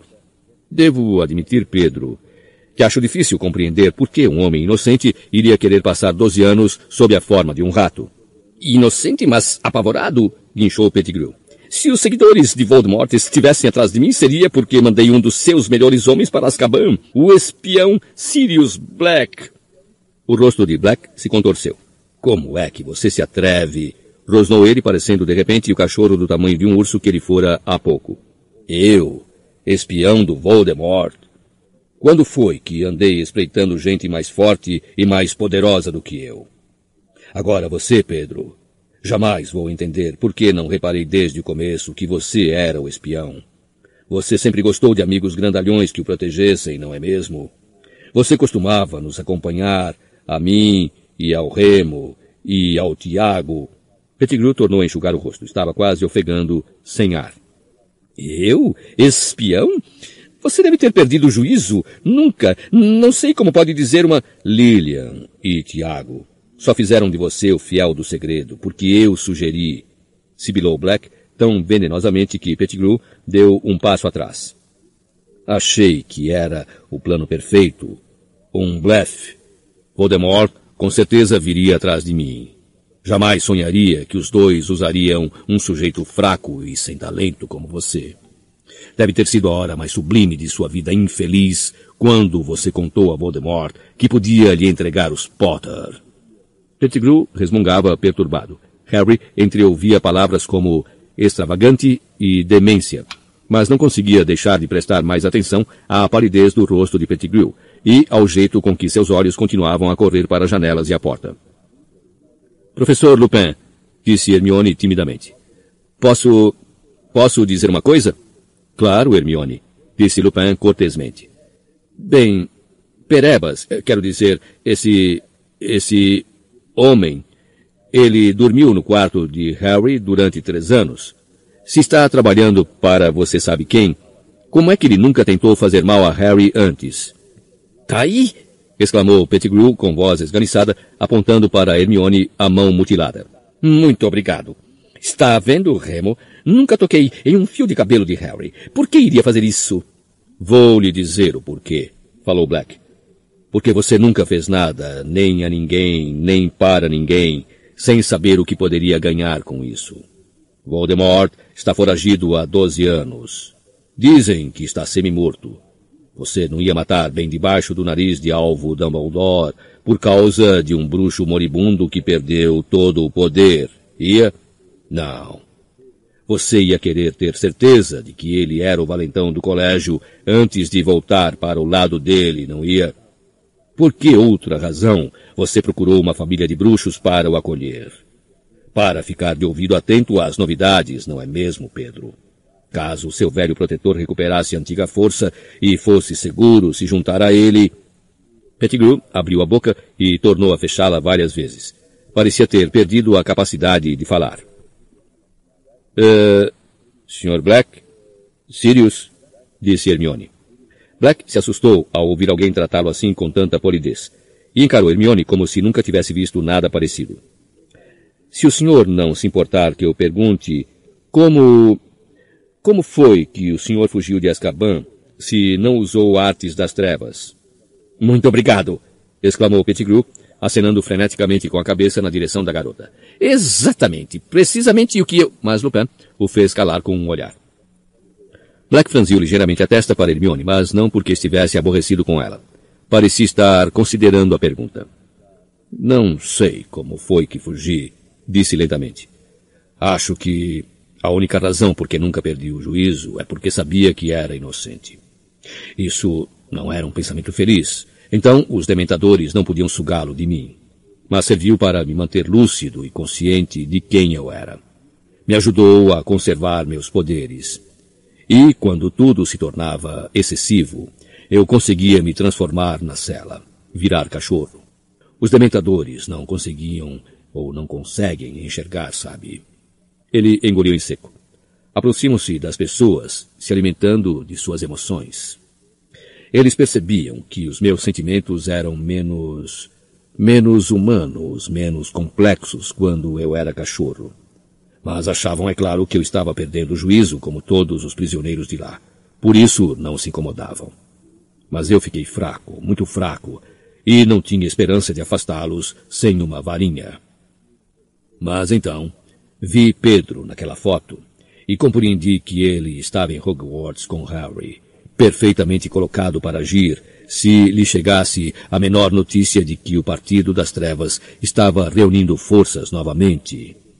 Pettigrew sacudia a cabeça, murmurando em silêncio, mas todo o tempo seus olhos se fixavam em Black como se estivesse hipnotizado. Pronto para atacar no momento em que se certificasse de que contava com aliados. E, para entregar, o último Potter. Se lhes entregasse Harry, quem se atreveria a dizer que traíra Lord Voldemort? Pedro seria recebido de volta com todas as honras. Então, entendem, eu tinha que fazer alguma coisa. Era o único que sabia que ele continuava vivo. Harry se lembrou do que o Sr. Weasley contara à mulher. Os guardas dizem que ele anda falando durante o sono, sempre as mesmas palavras. Ele está em Hogwarts. Era como se alguém tivesse acendido uma fogueira na minha cabeça e os dementadores não pudessem destruí-la. Não era um pensamento feliz, era uma obsessão. Mas isso me deu forças, clareou minha mente. Então, uma noite, quando abriram a porta para me trazer comida, eu passei por eles em forma de cachorro. Para eles, é tão mais difícil perceberem emoções animais que ficaram confusos. Eu estava magro, muito magro, o bastante para passar entre as grades. Ainda como cachorro, nadei até a costa. Viajei para o norte e entrei escondido nos terrenos de Hogwarts como cachorro. Desde então vivi na floresta, exceto nas horas em que saía para assistir ao quadribol, é claro. Você voa bem como seu pai, Harry. Black se virou para o garoto que não evitou seu olhar. Acredite-me, disse rouco. Acredite-me, Harry. Nunca traí Tiago e Lilian. Teria preferido morrer a traí-los. E, finalmente, Harry acreditou. A garganta apertada demais para falar, fez um aceno afirmativo com a cabeça. Não. Pettigrew caíra de joelhos como se o aceno de Harry fosse a sua sentença de morte. Arrastou-se de joelhos, humilhou-se, as mãos juntas diante do peito como se rezasse. Sirius, sou eu, Pedro, seu amigo. Você não... Black deu um chute no ar e Pettigrew se encolheu. Já tem sujeira suficiente nas minhas vestes, sem você tocar nelas, exclamou Black. Remo, esganiçou-se Pettigrew, virando-se para Lupin, implorando com as mãos e os joelhos no chão. Você não acredita nisso? Sirius não teria lhe contado se eles tivessem mudado os planos? Não se pensasse que eu era o espião, Pedro. Presumo que foi por isso que você não me contou, Sirius, perguntou ele pouco interessado, por cima da cabeça de Pettigrew. Me perdoe, Remo, disse Black. Tudo bem, almofadinhas, meu velho amigo, respondeu Lupin, que agora enrolava as mangas das vestes. E você me perdoa por acreditar que você fosse o espião? Claro. E a sombra de um sorriso perpassou o rosto ossudo de Black. Ele também começou a enrolar as mangas. Vamos matá-lo juntos? Acho que sim, concordou Lupin sombriamente. Vocês não me matariam. Não vão me matar! exclamou Pettigrew. E correu para Ronnie. Ronnie, eu não fui um bom amigo, um bom bichinho. Você não vai deixá-los me matar, Ronnie, vai? Você está do meu lado, não está? Mas Ronnie olhava Pettigrew com absoluto nojo. Eu deixei você dormir na minha cama, exclamou ele. Bom garoto, bom dono, Pettigrew se arrastou até Ronnie. Você não vai deixá-los fazerem isso. Eu fui o seu rato. Fui um bom bicho de estimação. Se você foi um rato melhor do que foi um homem, não é coisa para se gabar, Pedro, disse Black com aspereza. Ronnie, empalidecendo ainda mais de dor, puxou a perna quebrada para longe do alcance de Pettigrew. Ainda de joelhos, este se virou e cambaleou para frente, agarrando a bainha das vestes de Hermione. Garota meiga, garota inteligente, você. Você não vai deixar que eles. Me ajude. Hermione puxou as vestes para longe das mãos de Pettigrew e recuou contra a parede horrorizada. Pettigrew continuou ajoelhado, tremendo descontroladamente e foi virando lentamente a cabeça para Harry. Harry, Harry, você é igualzinho ao seu pai, igualzinho. Como é que você se atreve a falar com Harry? rugiu Black. Como tem coragem de olhar para ele? Como tem coragem de falar de Tiago na frente dele? Harry, sussurrou Pettigrew, arrastando-se em direção ao garoto com as mãos estendidas. Harry, Tiago não iria querer que eles me matassem. Tiago teria compreendido, Harry, teria tido piedade. Black e Lupin avançaram ao mesmo tempo, agarraram Pettigrew pelos ombros e o atiraram de costas no chão. O homem ficou ali contorcendo-se de terror, olhando fixamente para os dois. Você vendeu Lillian e Tiago a Voldemort, disse Black, que também tremia. Você nega isso? Pettigrew prorrompeu em lágrimas. A cena era terrível. Ele parecia um bebezão careca encolhendo-se. Sirius, Sirius, o que é que eu podia ter feito? O Lorde das Trevas. Você não faz ideia. Ele tem armas que você não imagina. Tive medo, Sirius. Eu nunca fui corajoso como você, Remo e Tiago. Eu nunca desejei que isso acontecesse. Aquele que não deve ser nomeado me forçou não minta, berrou Black. Você andou passando informações para ele durante um ano antes de Lillian e Tiago morrerem. Você era espião dele. Ele estava assumindo o poder em toda parte, exclamou Pettigrew. O que é que eu tinha a ganhar recusando o que me pedia? O que é que você tinha a ganhar lutando contra o bruxo mais maligno que já existiu? perguntou Black com uma terrível expressão de fúria no rosto. Apenas vidas inocentes, Pedro. Você não entende, choramingou Pettigrew. Ele teria me matado, Sirius. Então você devia ter morrido, rugiu Black. Morrer em vez de trair seus amigos, como teríamos feito por você.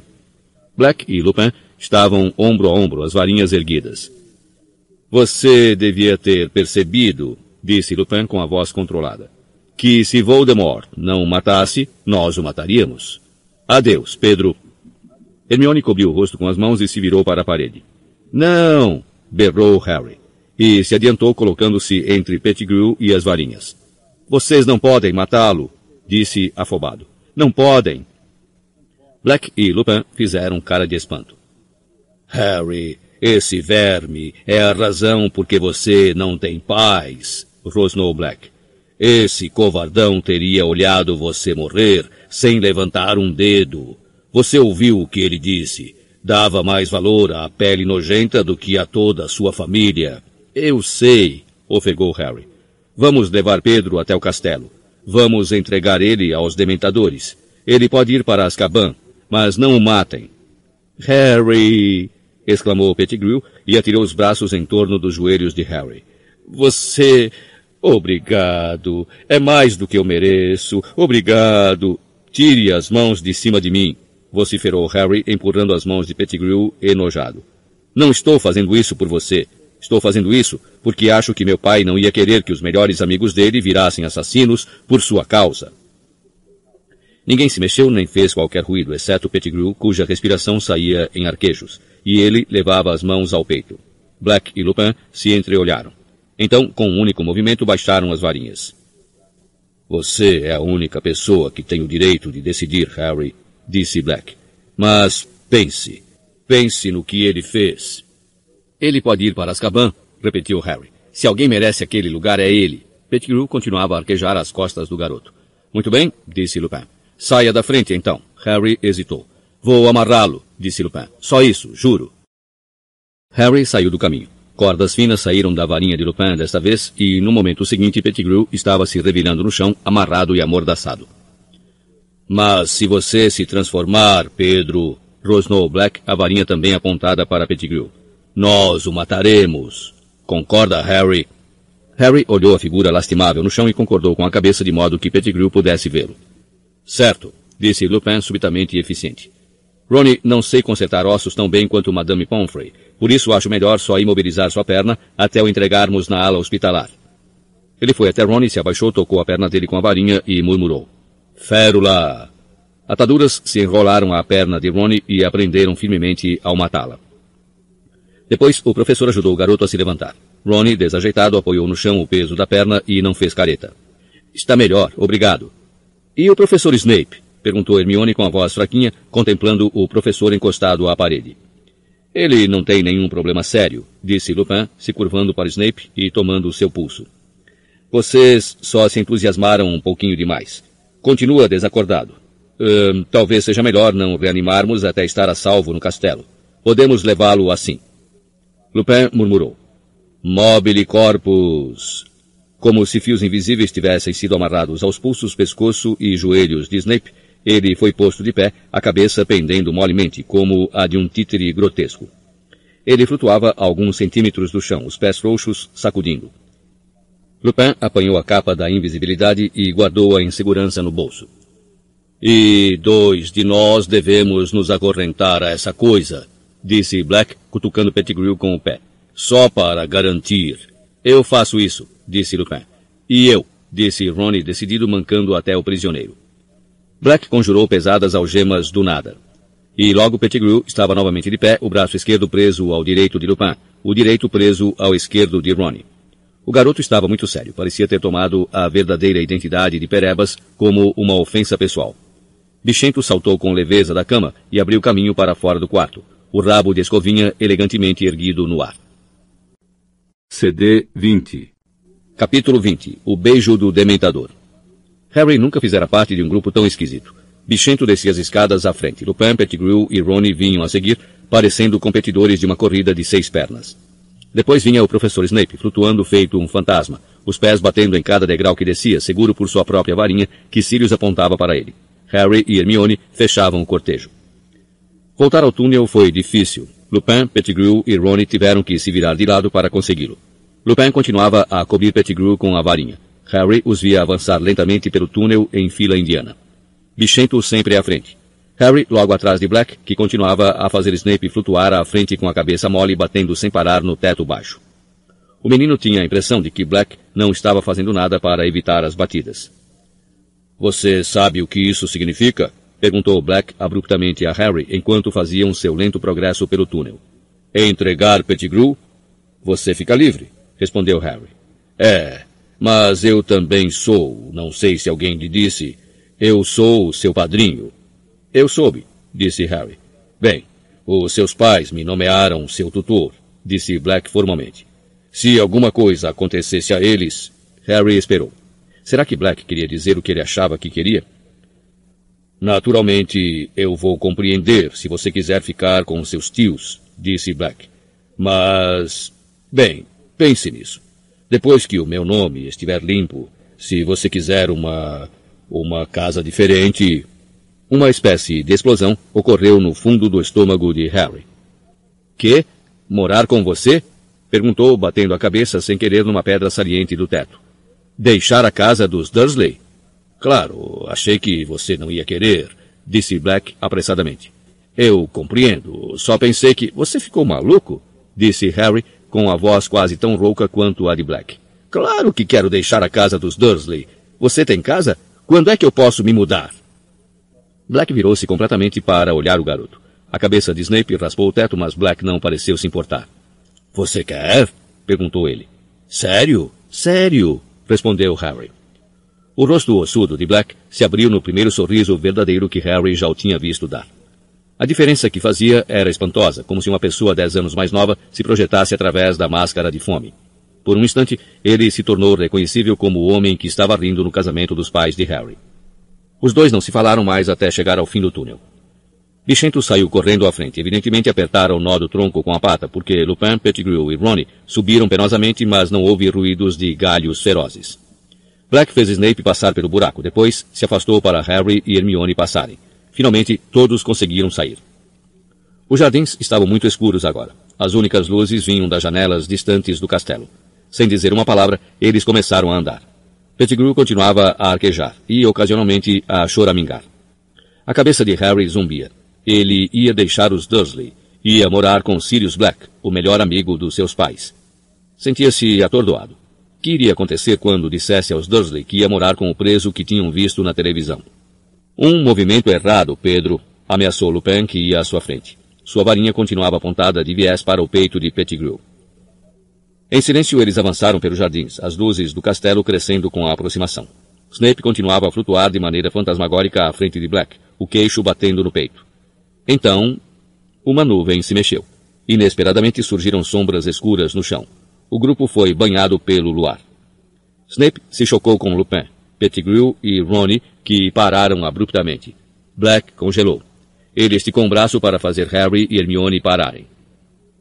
O garoto viu a silhueta de Lupin. O professor enrijecera. Então as pernas de Harry começaram a tremer. Ah, não! exclamou Hermione. Ele não tomou a poção hoje à noite. Ele está perigoso. Corram! sussurrou Black. Corram! Agora! Mas Harry não podia correr. Ronnie estava acorrentado a Pettigrew e Lupin. Ele deu um salto para frente, mas Black o abraçou pelo peito e o atirou para trás. Deixe-o comigo! Corra! Ouviu-se um rosnado medonho. A cabeça de Lupin começou a se alongar, o seu corpo também. Os ombros se encurvaram. Pelos brotavam visivelmente de seu rosto e suas mãos, que se fechavam, transformando-se em patas com garras. Os pelos de Bichento ficaram outra vez em pé e ele estava recuando. Quando o lobisomem se empinou batendo as longas mandíbulas, Sirius desapareceu do lado de Harry. Transformara-se. O enorme cão semelhante a um urso saltou para a frente. E quando o lobisomem se livrou da algema que o prendia, o cão agarrou-o pelo pescoço e puxou-o para trás, afastando-o de Ronnie e Pettigrew. Atracaram-se, mandíbula contra mandíbula, as garras se golpeando. Harry parou petrificado com a visão, demasiado absurdo com a batalha para prestar atenção em outra coisa. Foi o grito de Hermione que o alertou. Pettigrew tinha mergulhado para apanhar a varinha caída de Lupin. Ronnie, mal equilibrado na perna enfaixada, caiu. Houve um estampido, um clarão, e Ronnie ficou estirado, imóvel, no chão. Outro estampido. Bichento voou pelo ar e tornou a cair na terra fofa. Expelliarmus! berrou Harry, apontando a própria varinha para Pettigrew. A varinha de Lupin voou muito alto e desapareceu de vista. Fique onde está! gritou Harry, correndo em frente. Tarde demais. Pettigrew se transformara. Harry viu seu rabo pelado passar pela algema no braço estendido de Ronnie e o ouviu correr pelo gramado. Um uivo e um rosnado prolongado e surdo ecoaram. Harry se virou e viu o lobisomem fugindo, galopando para a floresta. Sirius, ele fugiu! Pettigrew se transformou! berrou Harry. Black sangrava. Havia cortes profundos em seu focinho e nas costas, mas, ao ouvir as palavras de Harry, ele tornou a se levantar depressa, e, num instante, o ruído de suas patas foi morrendo até cessar ao longe. Harry e Hermione correram para Ronnie. Que foi que Pettigrew fez com ele? sussurrou Hermione. Os olhos de Ronnie estavam apenas semicerrados, a boca frouxa e aberta. Sem dúvida estava vivo. Eles o ouviam respirar, mas não parecia reconhecer os amigos. Não sei.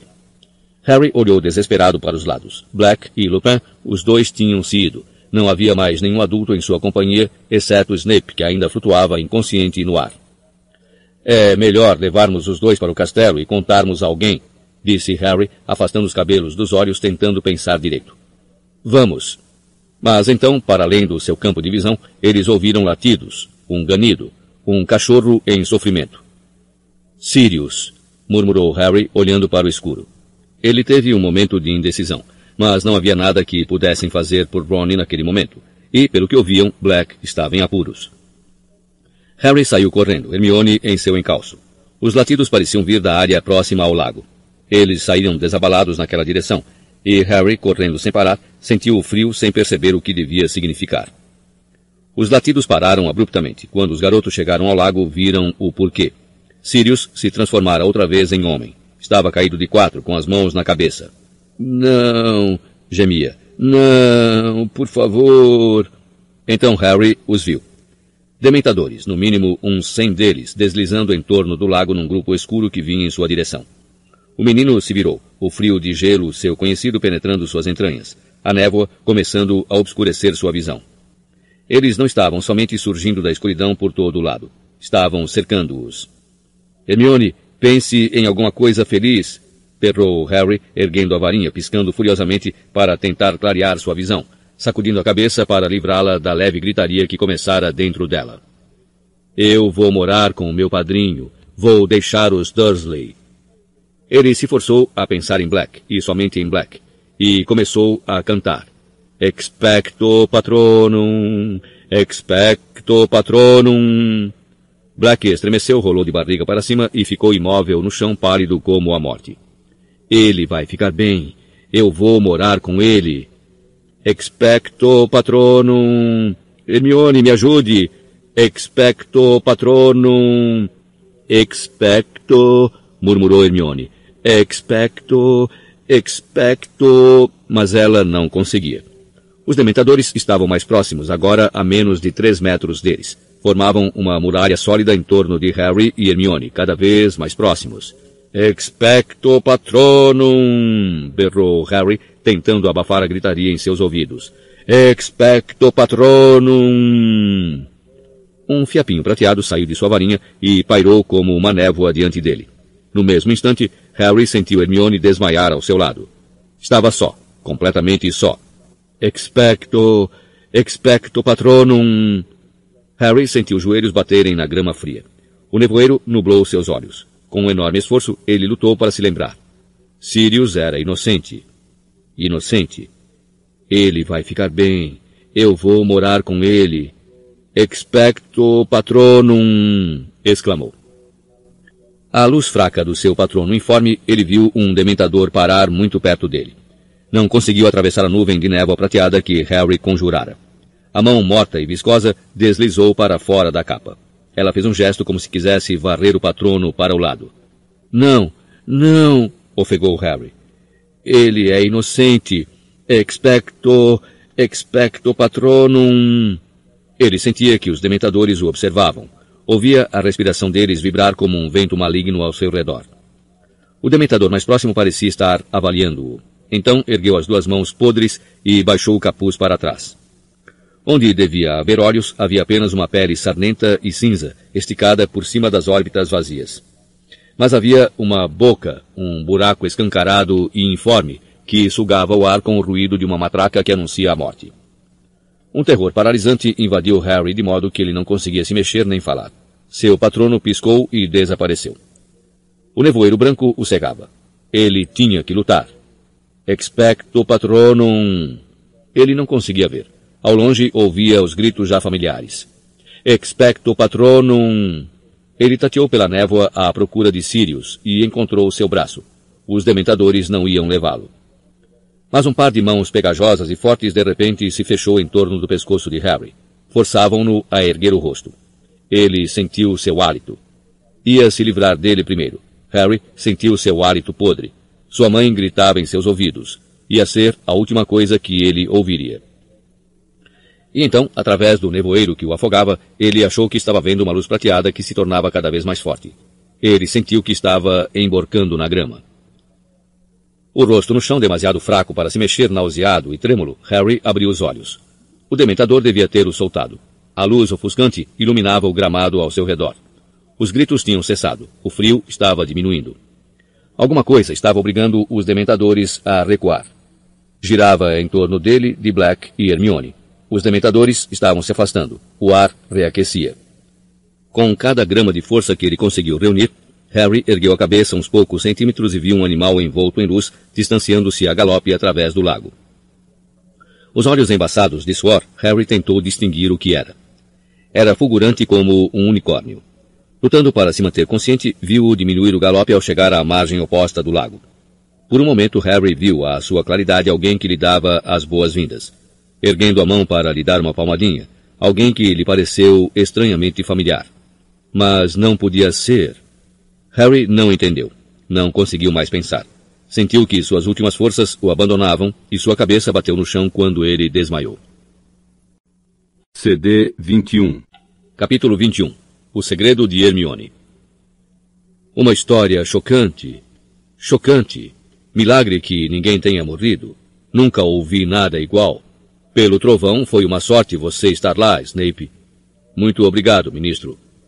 Ordem de Merlin, segunda classe, eu diria. Primeira classe, se eu puder convencê-los. Muito obrigado mesmo, ministro. Que corte feio você tem aí? Obra do Black, suponho. Na realidade, foram Potter, Weasley e Granger, ministro. Não. Black havia enfeitiçado os garotos. Vi imediatamente. Um feitiço com fundos, a julgar pelo comportamento deles. Pareciam acreditar que havia possibilidade de o homem ser inocente. Não foram responsáveis por seus atos. Por outro lado, a interferência deles talvez tivesse permitido a Black fugir. Os garotos obviamente pensaram que iam capturá-lo sozinhos. Já escaparam com muita estripulia até agora. Receio que isso os tenha feito se acharem superiores. E, naturalmente, Potter sempre recebeu uma extraordinária indulgência do diretor. Ah, bom, Snape, Harry Potter, sabe, todos somos um pouco cegos quando se trata dele. Contudo, será que é bom para ele receber tanto tratamento especial? Por mim, procuro tratá-lo como qualquer outro aluno. E qualquer outro aluno seria suspenso, no mínimo, por colocar seus amigos em situação tão perigosa. Considere, ministro, contrariando todas as regras da escola, depois de todas as precauções que tomamos para sua proteção, fora dos limites da escola, à noite, em companhia de um lobisomem e de um assassino, e tenho razões para acreditar que ele andou visitando Hogsmeade ilegalmente também. Bem, bem, veremos, Snape, veremos. O garoto, sem dúvida, foi tolo. Harry estava deitado com os olhos bem fechados. Sentia-se muito tonto. As palavras que ouvia pareciam viajar muito lentamente dos ouvidos para o cérebro. Por isso estava difícil compreender. Suas pernas e braços pareciam feitos de chumbo, as pálpebras demasiado pesadas para abri-las. Ele queria ficar deitado ali naquela cama confortável para sempre. O que mais me surpreende é o comportamento dos dementadores. Você realmente não tem ideia do que os fez se retirar, Snape? Não, ministro. Quando recuperei os sentidos, eles estavam voltando aos seus postos na entrada. Extraordinário. E, no entanto, Black, Harry e a garota todos inconscientes quando cheguei. Amarrei e amordacei Black naturalmente, conjurei macas e os trouxe diretamente para o castelo. Houve uma pausa. O cérebro de Harry parecia estar trabalhando um pouco mais rápido, e, quando isso aconteceu, surgiu uma sensação desagradável na boca do seu estômago. O garoto abriu os olhos. Tudo estava levemente embaçado. Alguém tirara seus óculos. Ele estava deitado na escura ala hospitalar. Em um extremo da enfermaria, avistou Madame Pomfrey de costas para ele curvada sobre um leito. Harry apertou os olhos. Os cabelos ruivos de Ronnie estavam visíveis por baixo do braço de Madame Pomfrey. Harry virou a cabeça no travesseiro. Na cama à sua direita estava Hermione. O luar banhava a cama. Os olhos dela também estavam abertos, parecia petrificada, e quando viu que Harry estava acordado, levou o dedo aos lábios e apontou para a porta da enfermaria. Estava entreaberta, e entravam por ela as vozes de Cornélio Fudge e Snape, vindas do corredor. Madame Pomfrey agora vinha andando com passos enérgicos pela enfermaria escura até a cama de Harry. O garoto se virou para olhá-la. A enfermeira trazia a maior barra de chocolate que ele já vira na vida. Parecia um pedregulho. Ah, você acordou, disse ela com animação. Pousou o chocolate na mesa de cabeceira de Harry e começou a parti-lo em pedaços com um martelinho. Como está o Ronnie? perguntaram Harry e Hermione juntos. Vai sobreviver, respondeu Madame Pomfrey de cara feia. Quanto a vocês dois, vão continuar aqui até eu me convencer que. Potter, o que é que você acha que está fazendo? O garoto estava se sentando colocando os óculos e apanhando a varinha. Preciso ver o diretor, disse. Potter, disse Madame Pomfrey, acalmando-o. Está tudo bem. Apanharam Black. Ele está trancado lá em cima. Os dementadores vão lhe dar o beijo a qualquer momento. O quê? Harry saltou da cama. Hermione fizeram o mesmo. Mas o seu grito fora ouvido no corredor lá fora. No segundo seguinte, Cornélio Fudge e Snape entraram na enfermaria. Harry, Harry, o que foi que houve? perguntou Fudge parecendo agitado. Você devia estar na cama. Ele já comeu chocolate? perguntou ansioso o ministro a Madame Pomfrey. Ministro, ouça, pediu Harry. Sirius Black é inocente. Pedro Pettigrew fingiu a própria morte. Nós o vimos hoje à noite. O senhor não pode deixar os dementadores fazerem aquilo com Sirius. Ele... Mas Fudge estava sacudindo a cabeça com um sorrisinho no rosto. Harry, Harry, você está muito confuso. Passou por uma aprovação terrível. Deite-se agora. Temos tudo sob controle. O senhor não tem, não. Berrou Harry. O senhor pegou o homem errado. Ministro, por favor, ouça, disse Hermione. Ela correra para o lado de Harry e olhava suplicante o rosto de Fudge. Eu também o vi. Era o rato de Rony. Ele é um animago, o Pettigrew, quero dizer, e... O senhor está vendo, ministro, disse Snape. Confusos, os dois. Black fez um bom serviço. Não estamos confusos, berrou Harry. Ministro, professor, disse Madame Pomfrey aborrecida. Devo insistir que os senhores saiam. Potter é meu paciente e não deve ser angustiado. Não estou angustiado. Estou tentando contar o que aconteceu, disse Harry furioso. Se eles ao menos me escutassem. Mas Madame Pomfrey de repente meteu um pedação de chocolate na boca de Harry. Ele se engasgou e a enfermeira aproveitou a oportunidade para forçá-lo a voltar para a cama. Agora, por favor, ministro, essas crianças precisam de cuidados médicos. Por favor, saiam. A porta tornou a se abrir. Era Dumbledore. Harry engoliu o bocado de chocolate com grande dificuldade e se levantou outra vez. Professor Dumbledore, Sirius Black, pelo amor de Deus! exclamou Madame Pomfrey, histérica. Isto é ou não é uma ala hospitalar? Diretor, eu devo insistir. Eu peço desculpas, Papoula, mas preciso dar uma palavra com o Sr. Potter e a Srta. Granger, disse Dumbledore calmamente. Acabei de falar com Sirius Black. Suponho que ele tenha lhe narrado o mesmo conto de fadas que implantou na mente de Potter, bufou Snape. A história de um rato e de Pettigrew ter sobrevivido, essa, de fato, é a história de Black, disse Dumbledore, examinando Snape atentamente através dos seus óculos de meia-lua. E o meu testemunho não vale nada? rosnou Snape. Pedro Pettigrew não estava na Casa dos Gritos, nem vi qualquer sinal dele nos terrenos da escola. Isso foi porque o senhor foi nocauteado, professor, disse Hermione com convicção. O senhor não chegou em tempo de ouvir Senhorita Granger, cale a boca. Ora, Snape, disse Fudge, espantado. A mocinha está perturbada? Precisamos dar o devido desconto? Eu gostaria de falar com Harry e Hermione a sós disse Dumbledore bruscamente. Cornélio, Severo, Papoula, por favor, nos deixem. Diretor, repetiu Madame Pomfrey com veemência. Eles precisam de tratamento, eles precisam de descanso. Isto não pode esperar, disse Dumbledore. Devo insistir. Madame Pomfrey mordeu os lábios e saiu em direção à sua sala, na extremidade da enfermaria, batendo a porta ao passar. Fudge consultou o grande relógio de ouro que trazia pendurado no colete. A esta hora, os dementadores já devem ter chegado, disse. Vou ao encontro deles. Dumbledore, vejo você lá em cima. O ministro se dirigiu à porta e a segurou aberta para Snape passar, mas o professor não se mexeu. O senhor certamente não acredita em uma palavra da história de Black, sussurrou Snape, os olhos fixos no rosto de Dumbledore. Eu gostaria de falar com Harry e Hermione a sós, repetiu Dumbledore.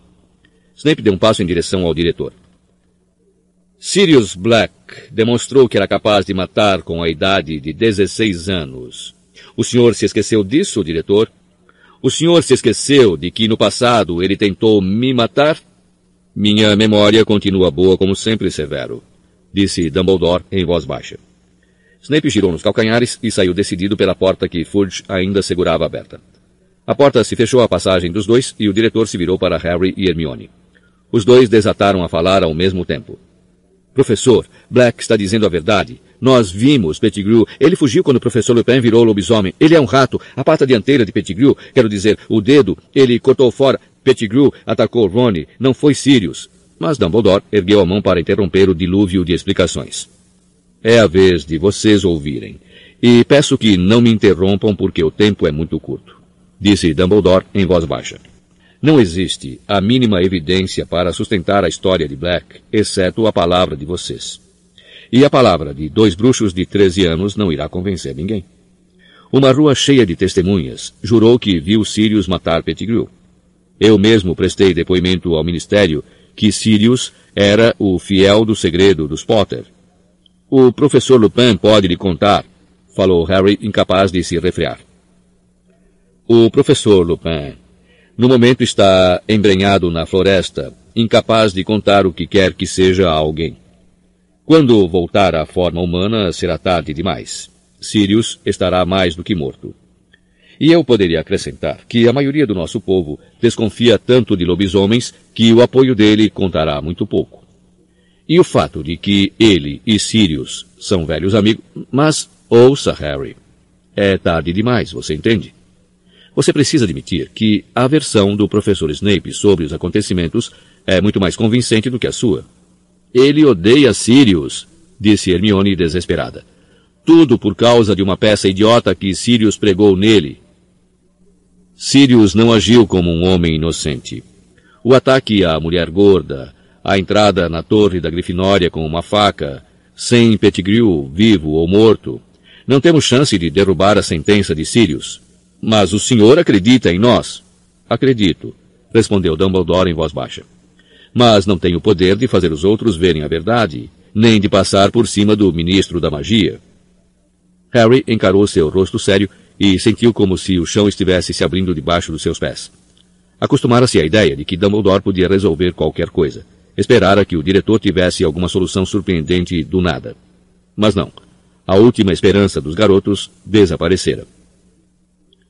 Precisamos, disse Dumbledore lentamente e seus claros olhos azuis correram de Harry para Hermione. É de mais tempo. Mas, começou Hermione. Então seus olhos se arregalaram. Ah! Agora prestem atenção.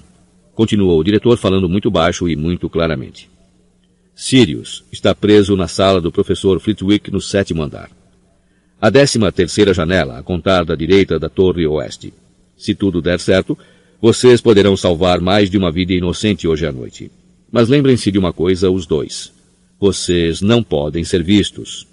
Senhorita Granger, a senhorita conhece as leis. Sabe o que está em jogo.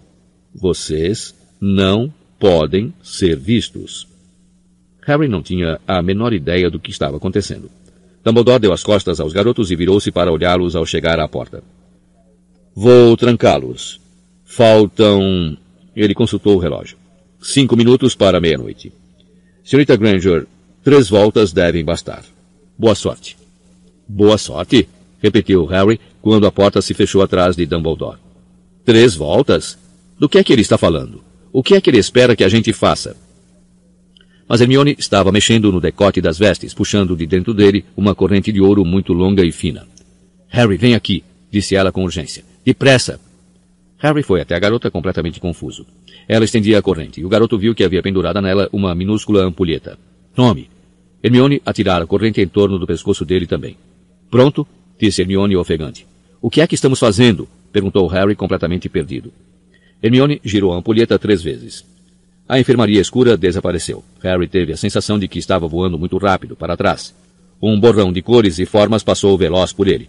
Seus ouvidos latejaram. Ele tentou gritar, mas não conseguiu ouvir a sua própria voz. E então sentiu que havia um chão firme sob seus pés, e todas as coisas tornaram a entrar em foco. Ele se achava parado ao lado de Hermione no saguão deserto do castelo, e um feixe de raios dourados de sol que entrava pelas portas de carvalho abertas incidia sobre o piso de pedra. Harry olhou agitado para os lados à procura de Hermione, a corrente da ampulheta machucando o seu pescoço. Hermione, o que... Aqui... A garota agarrou o braço de Harry e arrastou-o pelo saguão até a porta do armário de vassouras. Abriu o armário, empurrou o garoto para o meio dos baldes e esfregões e fechou a porta depois de entrar. O que? Como? Hermione, o que foi que aconteceu? Voltamos no tempo, sussurrou ela, tirando as correntes do pescoço de Harry no escuro. Três horas. Harry procurou a própria perna e se deu um beliscão com muita força. Doeu para valer o que, pelo visto, eliminava a possibilidade de estar tendo um sonho muito esquisito. Mas, psiu, ouve, tem alguém vindo. Acho, acho que deve ser a gente. Hermione tinha o ouvido encostado na porta do armário. Passos pelo saguão. É, acho que somos nós indo para a casa de Hagrid. Você está me dizendo, cochichou Harry, que estamos aqui dentro do armário e estamos lá fora também? É, confirmou Hermione, o ouvido ainda colado à porta. Tenho certeza de que somos nós. Pelo eco, não devem ser mais de três pessoas, e estamos andando devagar por causa da capa da invisibilidade. Ela parou de falar, mas continuou a prestar atenção.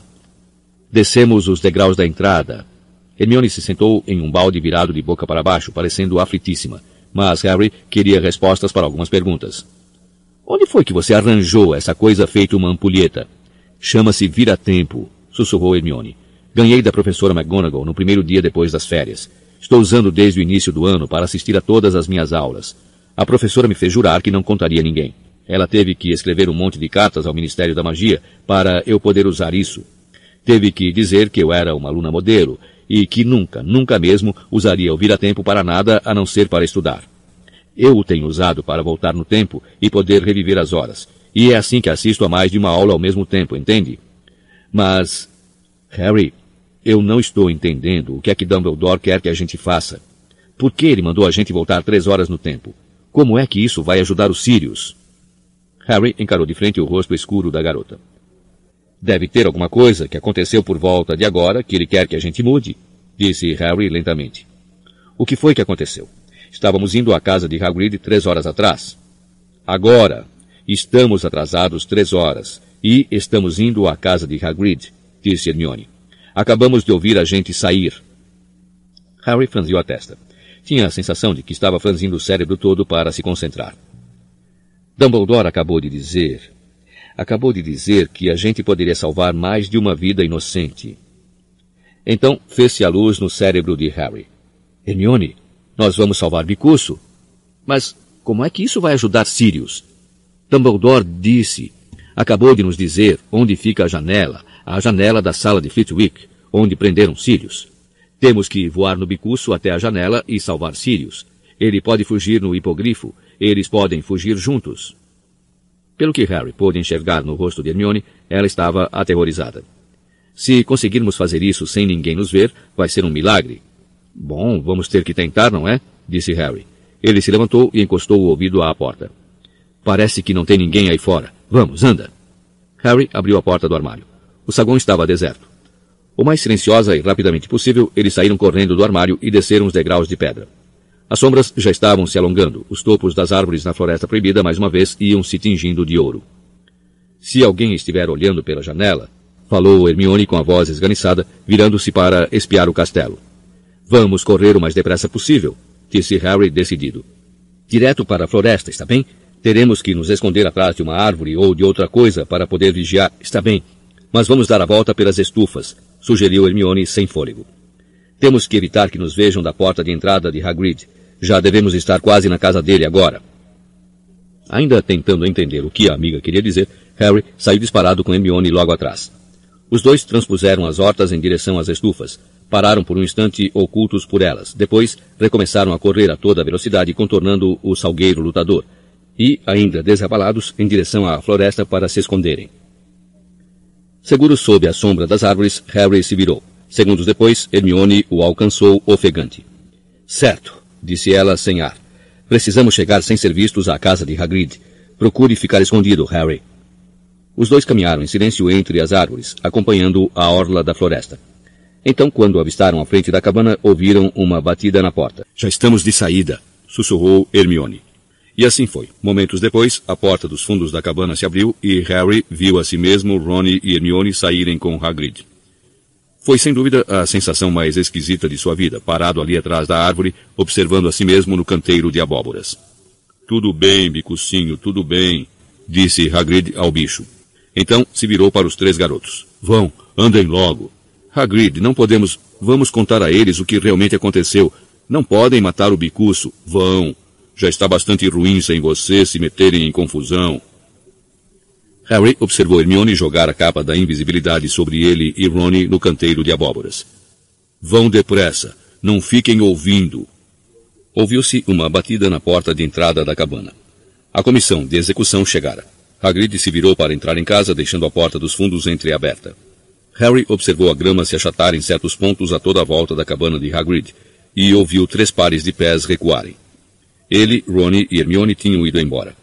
Mas o Harry e a Hermione, escondidos no meio das árvores, escutavam pela porta dos fundos o que estava acontecendo no interior da cabana. Onde está o animal? disse a voz fria de McNair. Lá, lá fora, respondeu Hagrid rouco. Harry escondeu a cabeça quando o rosto de McNair apareceu à janela da cabana para espiar Bicuço. Então os garotos ouviram a voz de Fudge. Nós um, temos que ler para você a notificação oficial da execução, Hagrid. Vou ser rápido. Depois, você e McNair precisam assiná-la. McNair, você precisa escutar também. É a praxe. O rosto do carrasco desapareceu da janela. Era agora ou nunca. Espera aqui, cochichou Harry para Hermione. Eu faço. Quando a voz de Fudge recomeçou, Harry saiu correndo do seu esconderijo atrás da árvore, saltou a cerca para o canteiro de abóboras e se aproximou de Bicuço. Por decisão da Comissão para a Eliminação de Criaturas Perigosas, o hipogrifo Bicuço, doravante chamado Condenado, será executado no dia 6 de junho ao pôr do sol. Cuidando para não piscar, Harry encarou os ferozes olhos cor de laranja de Bicuço mais uma vez e fez uma reverência. O hipogrifo dobrou os joelhos escamosos e em seguida tornou a se levantar. Harry começou a desamarrar a corda que prendia o hipogrifo à cerca. Por decapitação a ser executada pelo carrasco nomeado pela comissão Walden McNair. Vamos, Bicuço, murmurou Harry. Vamos, nós vamos te ajudar. Quietinho, quietinho conforme testemunham abaixo. Hagrid, você assina aqui. Harry jogou todo o seu peso contra a corda, mas Bicuço cravara as patas dianteiras na terra. Bem, vamos acabar com isso, disse a voz aguda do velhote da comissão dentro da cabana. Hagrid, talvez seja melhor você ficar aqui dentro. Não, eu, eu quero ficar com ele. Não quero que ele fique sozinho. Soaram passos dentro da cabana. Picuço, anda! sibilou Harry. Harry puxou com mais força a corda presa ao pescoço dele. O hipogrifo começou a andar, farfalhando as asas com irritação. Ele e Harry ainda estavam a três metros da floresta, bem à vista da porta dos fundos da cabana. Um momento, por favor, McNair. Ouviram a voz de Dumbledore. Você precisa assinar também. Os passos pararam. Harry puxou a corda com força. Bicuço deu um estalo com o bico e andou um pouco mais rápido. O rosto pálido de Hermione aparecia pelo lado do tronco da árvore. Harry, depressa! murmurou ela. O garoto ainda ouvia a voz de Dumbledore dentro da cabana. Deu outro puxão na corda. Picuço começou a trotar de má vontade. Alcançaram as árvores. Depressa, depressa! gemia Hermione, que saiu de trás da árvore, agarrou também a corda e acrescentou seu peso para fazer Bicuço andar mais depressa. Harry espiou por cima do ombro. Agora tinham desaparecido de vista, mas também não podiam ver a horta de Hagrid. Pare! disse ele a Hermione. Poderiam nos ouvir. A porta dos fundos da cabana se abriu com violência. Harry, Hermione e Bicuço ficaram muito quietos. Até o hipogrifo parecia estar prestando atenção. Silêncio. Então, onde está ele? perguntou a voz fraquinha do velhote da comissão.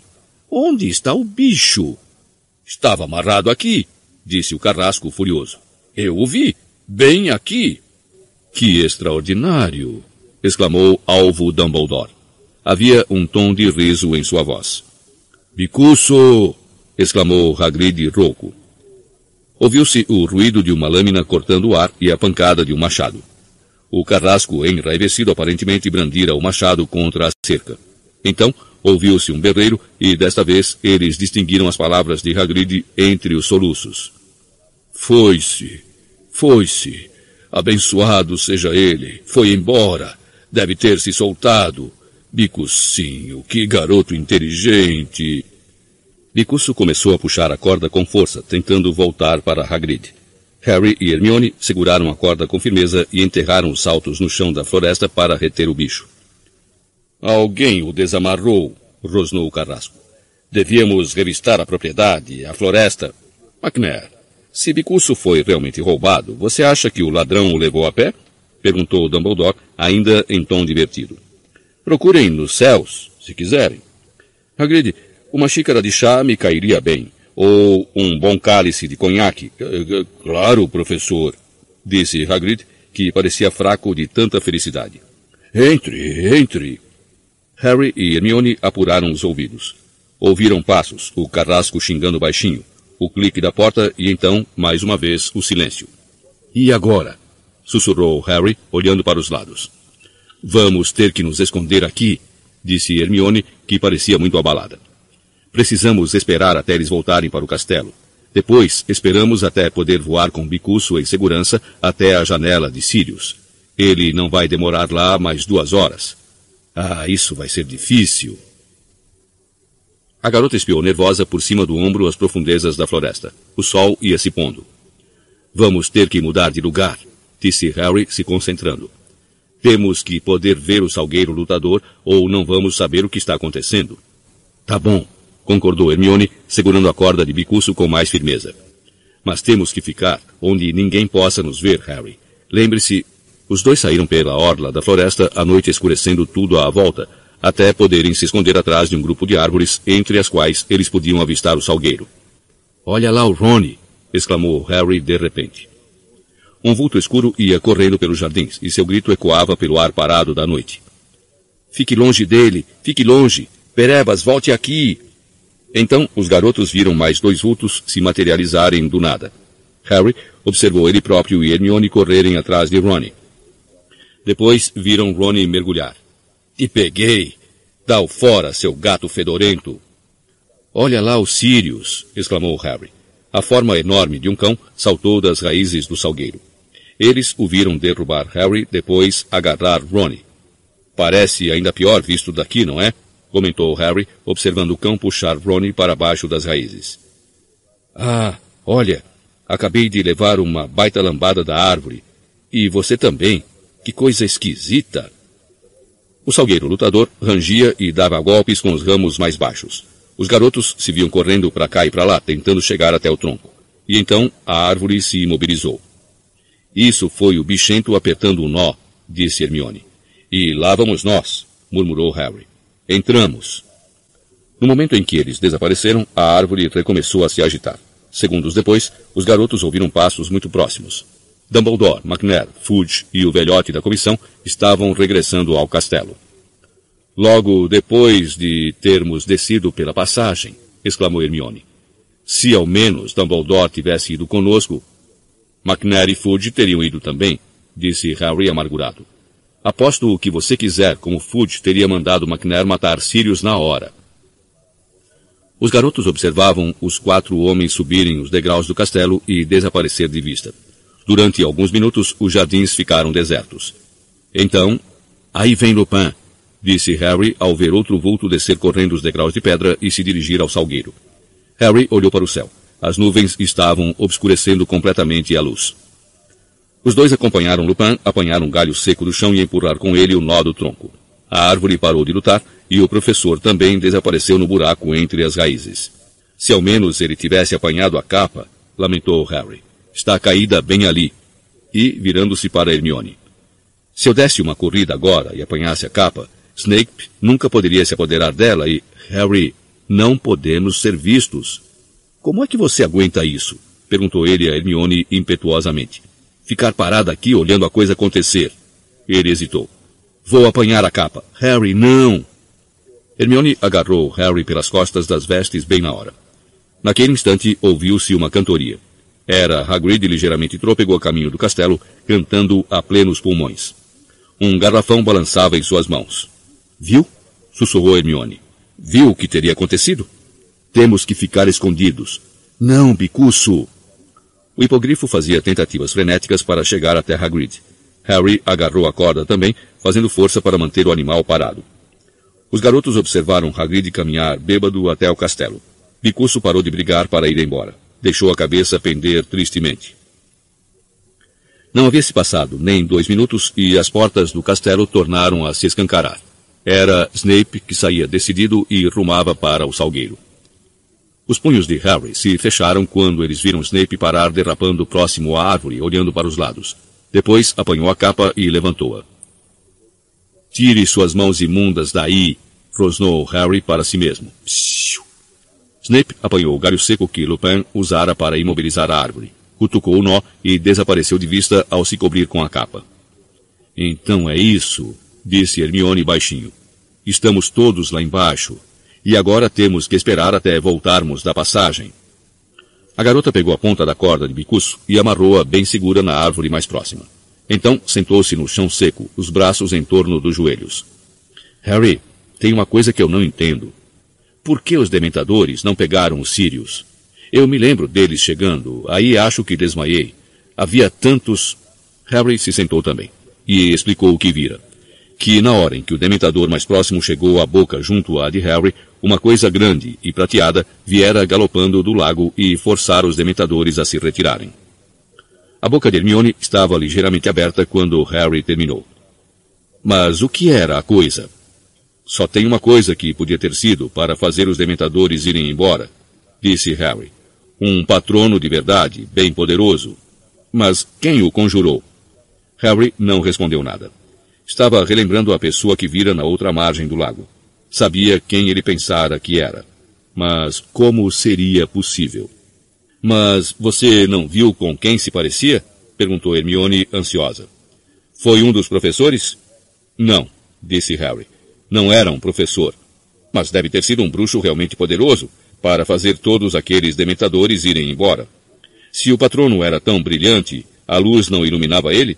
Você não pôde ver? Claro que vi, disse Harry lentamente. Mas talvez eu tenha imaginado que vi. Eu não estava pensando direito, desmaiei logo em seguida. Quem foi que você pensou que viu? Acho. Harry engoliu em seco, sabendo como era estranho o que ia dizer. Acho que foi o meu pai. Harry olhou para Hermione e viu que a boca da menina se abrira de vez. Ela o olhava com uma mistura de susto e piedade. Harry, seu pai está. bem, morto, disse ela baixinho. Eu sei, respondeu Harry depressa. Você acha que viu o fantasma dele? Não sei, não, parecia sólido. Mas então, vai ver, eu andei vendo coisas, disse Harry. Mas, pelo que pude ver, parecia ele. Eu tenho fotos dele. Hermione continuava a mirá-lo como se estivesse preocupada com a sanidade do amigo. Sei que parece doideira, falou Harry sem animação. E se virou para olhar Bicuço, que enterrava o bico no chão, aparentemente à procura de vermes. Mas, na realidade, o garoto não estava olhando para Bicuço. Estava pensando no pai e nos três amigos mais antigos do pai. Aluado, Rabicho, Almofadinhas e Pontas. Será que os quatro tinham estado em Hogwarts esta noite? Rabicho reaparecera quando todos pensavam que estivesse morto. Seria tão impossível que o mesmo acontecesse com seu pai? Será que andara vendo coisas no lago? O vulto estava demasiado longe para vê-lo com clareza. Contudo, Harry tivera uma certeza momentânea antes de perder a consciência. A folhagem no alto rumorejava baixinho à brisa. A lua aparecia e desaparecia por trás das nuvens que deslizavam pelo céu. Hermione, sentada com o rosto virado para o salgueiro, aguardava. Então, finalmente, passada uma hora, aí vem eles, sussurrou Hermione. Ela e Harry se levantaram. Bicuço ergueu a cabeça. Então os garotos viram Lupin, Ronnie e Pettigrew saindo desajeitados do buraco nas raízes. Depois veio Hermione, o inconsciente Snape flutuando estranhamente. Em seguida, subiram Harry e Black. Todos saíram caminhando em direção ao castelo. O coração de Harry começou a bater muito depressa. Ele olhou para o céu. A qualquer momento agora, aquela nuvem ia se afastar e mostrar a lua. Harry, murmurou Hermione como se soubesse exatamente o que ele estava pensando. Temos que ficar parados, não podemos ser vistos, não tem nada que a gente possa fazer. Então vamos deixar Pettigrew escapar outra vez, protestou Harry baixinho. Como é que você espera encontrar um rato no escuro? retrucou Hermione irritada. Não tem nada que a gente possa fazer. Voltamos para ajudar Sirius, não é para fazer mais nada. Está bem. A lua deslizou para fora da cobertura de nuvens. Os dois viram os pequenos vultos que atravessavam os jardins pararem. Então perceberam um movimento. Lá vai Lupin, cochichou Hermione. Ele está se transformando. Hermione, disse Harry de repente. Temos que mudar de lugar. Já disse que não podemos, não podemos interferir. Mas Lupin vai correr para dentro da floresta, bem por onde estamos. Hermione prendeu a respiração. Depressa! gemeu ela correndo para soltar Bicuço. Depressa! Aonde é que nós vamos? Onde é que vamos nos esconder? Os dementadores vão chegar a qualquer momento. Vamos voltar para a cabana de Hagrid, disse Harry. Está vazia agora. Vamos. Os garotos correram a toda velocidade, Bicuço atrás deles. Ouviam o lobisomem uivando em sua cola. Avistaram a cabana. Harry derrapou diante da porta, escancarou-a e Hermione e Bicuço passaram como relâmpagos por ele. O garoto se atirou para dentro e trancou a porta. Canino, o cão de caçar javalis, latiu com força. Psiu, Canino, somos nós! disse Hermione correndo a coçar atrás das orelhas do cão. Essa foi por pouco, disse ela a Harry. É. Harry espiava pela janela. Era muito mais difícil ver o que estava acontecendo dali de dentro. Picuço parecia muito feliz de se encontrar outra vez na cabana de Hagrid. Deitou-se diante da lareira, dobrou as asas, satisfeito, e pareceu pronto para tirar um cochilo, para sossegá-lo. Essa foi por pouco, disse ela a Harry. É. Harry espiava pela janela. Era muito mais difícil ver o que estava acontecendo dali de dentro. Picuço parecia muito feliz de se encontrar outra vez na cabana de Hagrid. Deitou-se diante da lareira, dobrou as asas, satisfeito, e pareceu pronto para tirar um cochilo. Acho melhor sair, sabe? disse Harry lentamente. Não consigo ver o que está acontecendo. Não vamos saber quando for a hora. Hermione ergueu a cabeça. Tinha uma expressão desconfiada. Não vou tentar interferir, disse Harry depressa. Mas, se não virmos o que está acontecendo, como é que vamos saber quando temos que salvar Sirius? Bem, tá bom então. Fico esperando aqui com o bicuço. Mas Harry, tenha cuidado. Tem um lobisomem solto lá fora. E os dementadores. Harry saiu e contornou a cabana. Ouvia latidos ao longe. Isso significava que os dementadores estavam fechando o cerco sobre Sirius. Ele e Hermione iriam correr para Sirius a qualquer instante. Harry espiou para as bandas do lago, seu coração produzindo uma espécie de batuque no seu peito. Quem quer que tivesse mandado o patrono iria aparecer a qualquer momento. Por uma fração de segundo, ele parou indeciso diante da porta da cabana. Você não pode ser visto. Mas ele não queria ser visto. Queria ver, tinha que saber. E lá estavam os dementadores. Emergiam da noite vindos de todas as direções, deslizando pela orla do lago. Estavam se distanciando do ponto em que Harry se encontrava em direção à margem oposta. Ele não teria que se aproximar deles. Harry começou a correr. Não tinha outro pensamento na cabeça senão o pai. Se fosse ele, se fosse realmente ele, Harry precisava saber, precisava descobrir. O lago estava cada vez mais próximo, mas não havia sinal de ninguém. Na margem oposta, Harry vislumbrou minúsculos pontos prateados, suas próprias tentativas de produzir um patrono. Havia uma moita bem na beirinha da água. Harry se atirou atrás dela e espiou desesperado entre as folhas. Na margem oposta, os reflexos prateados de repente se extinguiram. Uma mescla de terror e excitação percorreu seu corpo. A qualquer momento agora. Vamos! murmurou, olhando com atenção para os lados. Onde é que você está? Papai, anda! Mas não veio ninguém. Harry ergueu a cabeça para olhar o círculo de dementadores do outro lado do lago. Um deles estava despindo o capuz. Estava na hora do Salvador aparecer. Mas ninguém ia aparecer para ajudar desta vez. E então a explicação lhe ocorreu. Ele compreendeu. Não vira o pai. Vira a si mesmo. Harry se precipitou para fora da moita e puxou a varinha. Expecto patronum! berrou. E da ponta de sua varinha irrompeu não uma nuvem informe, mas um animal prateado, deslumbrante, ofuscante. Ele apertou os olhos tentando ver o que era. Parecia um cavalo. Galopava silenciosamente se afastando dele, atravessando a superfície escura do lago. Ele viu o animal abaixar a cabeça e investir contra o enxame de dementadores. Agora, a galope, ele cercava os vultos escuros no chão, e os dementadores recuavam, se dispersavam, batiam em retirada na noite. Desapareciam. O patrono deu meia volta, veio em direção a Harry atravessando a superfície parada das águas. Não era um cavalo. Não era um unicórnio, tampouco. Era um servo. Reluzia intensamente ao luar. Estava retornando a ele. Parou na margem. Seus cascos não deixaram pegadas no chão macio quando ele encarou Harry com os grandes olhos prateados. Lentamente, ele curvou a cabeça cheia de galhos. E Harry percebeu. Pontas, sussurrou. Mas quando os dedos trêmulos de Harry se estenderam para o bicho, ele desapareceu. Harry continuou parado ali, a mão estendida. Então, com um grande salto no coração, ele ouviu o ruído de cascos às suas costas. Virou-se e viu Hermione correndo para ele, arrastando o bicuço. Que foi que você fez? perguntou ela com raiva. Você disse que ia ficar vigiando. Acabei de salvar as nossas vidas, disse Harry. Vem aqui para trás, atrás dessa moita, eu explico. Hermione ouviu o relato do que acabava de acontecer, outra vez boquiaberta. Alguém viu você? Está vendo? Você não ouviu nada. Eu me vi e achei que era o meu pai. Tudo bem. Harry, nem posso acreditar. Você conjurou um patrono que espantou todos aqueles dementadores. Isso é magia muito adiantada, mas muito mesmo. Eu sabia que podia fazer isso desta vez, disse Harry, porque já tinha feito antes. Faz sentido? Não sei. Harry, olhe o Snape. Juntos, eles olharam para a outra margem.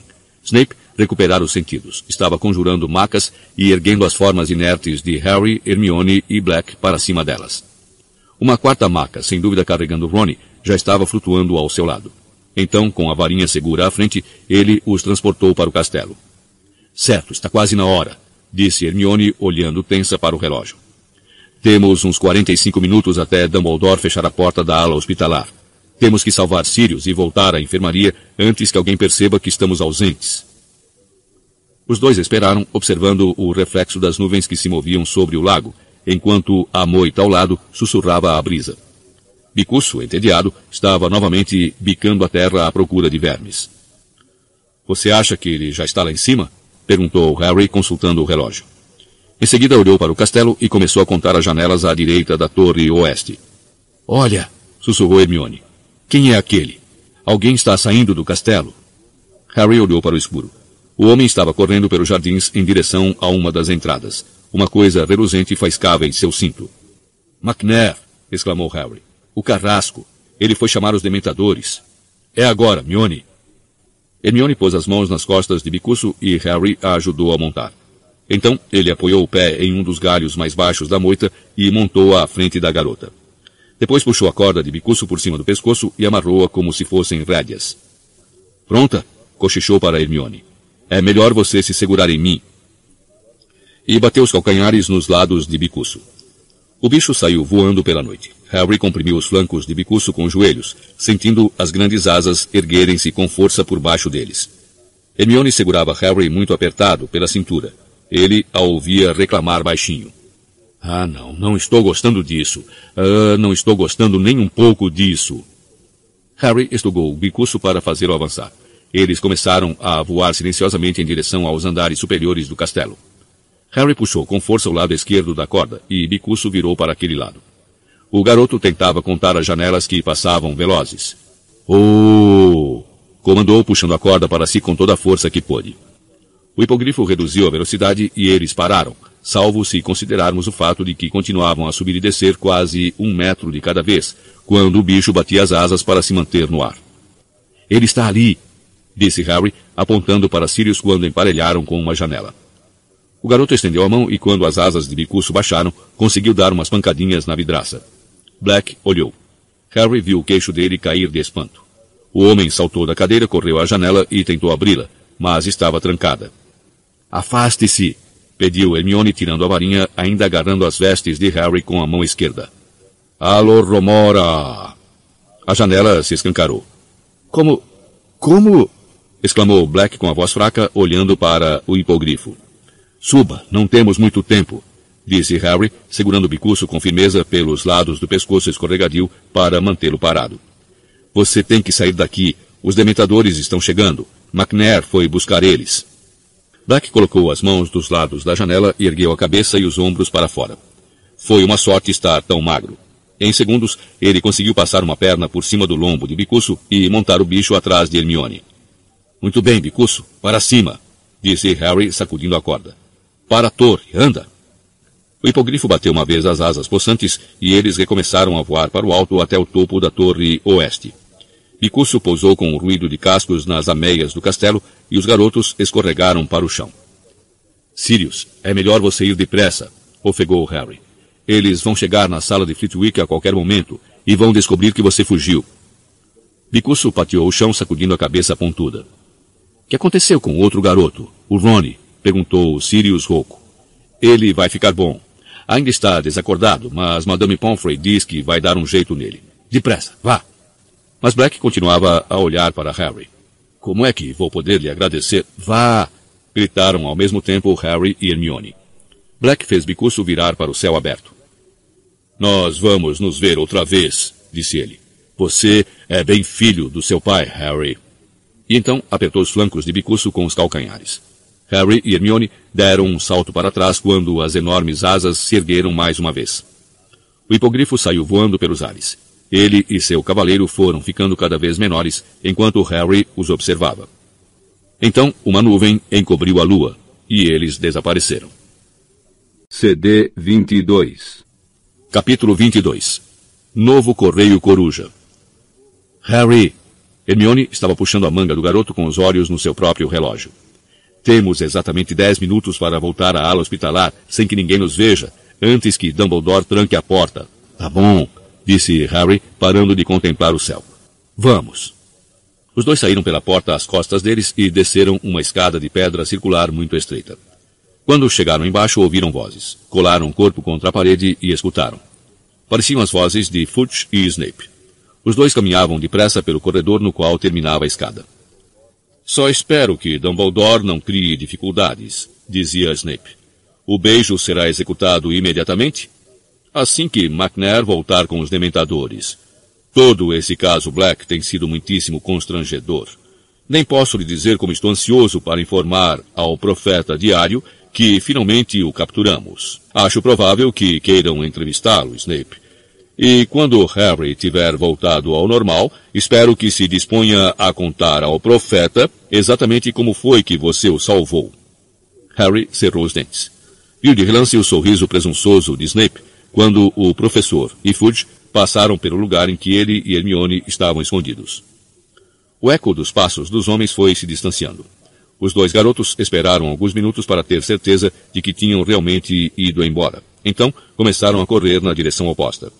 Desceram uma escada, depois outra, correram por um corredor e então ouviram uma risada escandalosa à frente. Pirraça! murmurou Harry, agarrando o pulso de Hermione. Aqui! Eles se precipitaram para dentro de uma sala de aula à esquerda na hora H. Ao que parecia, Pirraça vinha saltitando pelo corredor, apregoando bom humor, rindo de se acabar. Ah, ele é horrível! sussurrou Hermione, o ouvido encostado à porta. Aposto como está nessa excitação toda, porque os dementadores vão liquidar Sirius. Ela tornou a consultar o relógio. Três minutos, Harry. Os garotos aguardaram a voz satisfeita de Pirraça sumir ao longe. Então, abandonaram a sala e desataram a correr. Hermione, o que é que vai acontecer se não conseguirmos voltar antes de Dumbledore trancar a porta? Ofegou Harry. Nem quero pensar, gemeu Hermione, verificando novamente o relógio. Um minuto, os dois tinham chegado ao fim do corredor em que ficava a entrada para a ala hospitalar. Estou ouvindo Dumbledore, disse Hermione tensa. Vamos, Harry. Saíram sorrateiramente pelo corredor. A porta da enfermaria se abriu. Apareceram as costas de Dumbledore. Vou trancá-los, os garotos o ouviram dizer. Faltam cinco minutos para meia-noite. Senhorita Granger, Três voltas devem bastar. Boa sorte. Dumbledore recuou para fora da enfermaria, fechou a porta e puxou a varinha para trancá-la magicamente. Em pânico, Harry e Hermione correram ao seu encontro. Dumbledore ergueu os olhos e apareceu um largo sorriso sob seus compridos bigodes prateados. Então? perguntou ele baixinho. Conseguimos, disse Harry ofegante. Sirius já foi, montado em bicuço. Dumbledore sorriu radiante para os garotos. Muito bem. Acho que...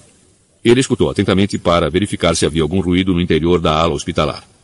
É, acho que vocês também já foram. Entrem, vou trancá-los. Harry e Hermione entraram na enfermaria. Estava vazia, exceto por Ronnie, que continuava deitado imóvel na cama ao fundo. Ao ouvirem o clique da fechadura, Harry e Hermione voltaram às suas camas, e a garota guardou o vira-tempo dentro das vestes. Um instante depois, Madame Pomfrey saiu de sua sala. Foi o diretor que eu ouvi saindo? Será que já posso cuidar dos meus pacientes? A enfermeira estava muito mal-humorada. Harry e Hermione acharam melhor aceitar o chocolate que ela trazia sem resistência. Madame Pomfrey ficou vigiando para ter certeza de que eles o comessem. Mas Harry mal conseguia engolir. Ele e Hermione estavam esperando. Escutavam, os nervos vibrando desafinados. Então, quando aceitaram o quarto pedaço de chocolate de Madame Pomfrey, eles ouviram ao longe o ronco de fúria que ecoava em algum ponto do andar acima. Que foi isso? Perguntou Madame Pomfrey, assustada. Agora ouviam vozes raivosas que iam se avolumando sem parar. A enfermeira tinha os olhos na porta. Francamente, vão acordar todo mundo? O que é que eles acham que estão fazendo? Harry tentava ouvir o que as vozes diziam. Elas foram se aproximando. Ele deve ter desaparatado, Severo. Devíamos ter deixado alguém na sala vigiando. Quando isto vazar, ele não desaparatou, vociferou Snape agora muito próximo. Não se pode aparatar nem desaparatar dentro deste castelo. Isto tem dedo do Potter. Severo. Seja razoável. Harry está trancado. Pam! A porta da ala hospitalar se escancarou. Fudge, Snape e Dumbledore entraram na enfermaria. Somente o diretor parecia calmo. De fato, parecia que estava se divertindo. Fudge tinha uma expressão zangada, mas Snape estava fora de si. Desembuche, Potter, berrou ele. O que foi que você fez? Professor Snape, protestou esganiçada Madame Pomfrey. Controle-se. Olha aqui, Snape. Seja razoável, ponderou Fudge. A porta esteve trancada, acabamos de constatar. Eles ajudaram Black a escapar. Eu sei, berrou Snape, apontando para Harry e Hermione. Seu rosto estava contorcido. Voava cuspe de sua boca. Acalme-se, homem, ordenou Fudge. Você está falando disparates. O senhor não conhece Potter. Berrou Snape em falsete. Foi ele. Eu sei que foi ele que fez isso. Chega, Severo, disse Dumbledore em voz baixa. Pense no que está dizendo. A porta esteve trancada desde que deixei a enfermaria dez minutos atrás. Madame Pomfrey, esses garotos saíram da cama? Claro que não, respondeu Madame Pomfrey com eficiência. Eu os teria ouvido. Aí está, Severo, disse Dumbledore calmamente. A não ser que você esteja sugerindo que Harry e Hermione sejam capazes de estar em dois lugares ao mesmo tempo, receio que não haja sentido em continuar a perturbá-los. Snape ficou parado ali, procurando, olhando de Fudge, que parecia extremamente chocado com o procedimento do professor, para Dumbledore, cujos olhos cintilavam por trás dos óculos. Snape deu meia volta, as vestes rodopiando para trás, e saiu enfurecido da enfermaria. O homem parece que é bem desequilibrado, disse Fudge, acompanhando-o com o olhar. Eu me precaveria se fosse você, Dumbledore. Ah, ele não é desequilibrado, disse Dumbledore em voz baixa. Apenas sofreu um grave desapontamento. Ele não é o único, bufou Fudge. O profeta diário vai ter um grande dia. Tivemos Black encurralado e ele nos escapa entre os dedos outra vez. Só falta agora a história da fuga do hipogrifo vazar para eu virar motivo de pilhérias. Bom, É melhor eu ir notificar o Ministério e os dementadores, disse Dumbledore. Serão retirados da escola, eu espero. Ah, claro, eles terão que se retirar, disse Fudge, passando os dedos distraidamente pelos cabelos.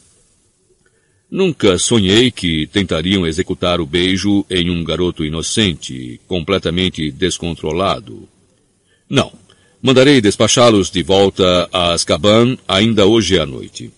Talvez devêssemos estudar a colocação de dragões à entrada da escola. Hagrid iria gostar, disse Dumbledore, sorrindo para Harry e Hermione. Quando o diretor e Fudge iam saindo do quarto, Madame Pomfrey correu até a porta e tornou a trancá-la.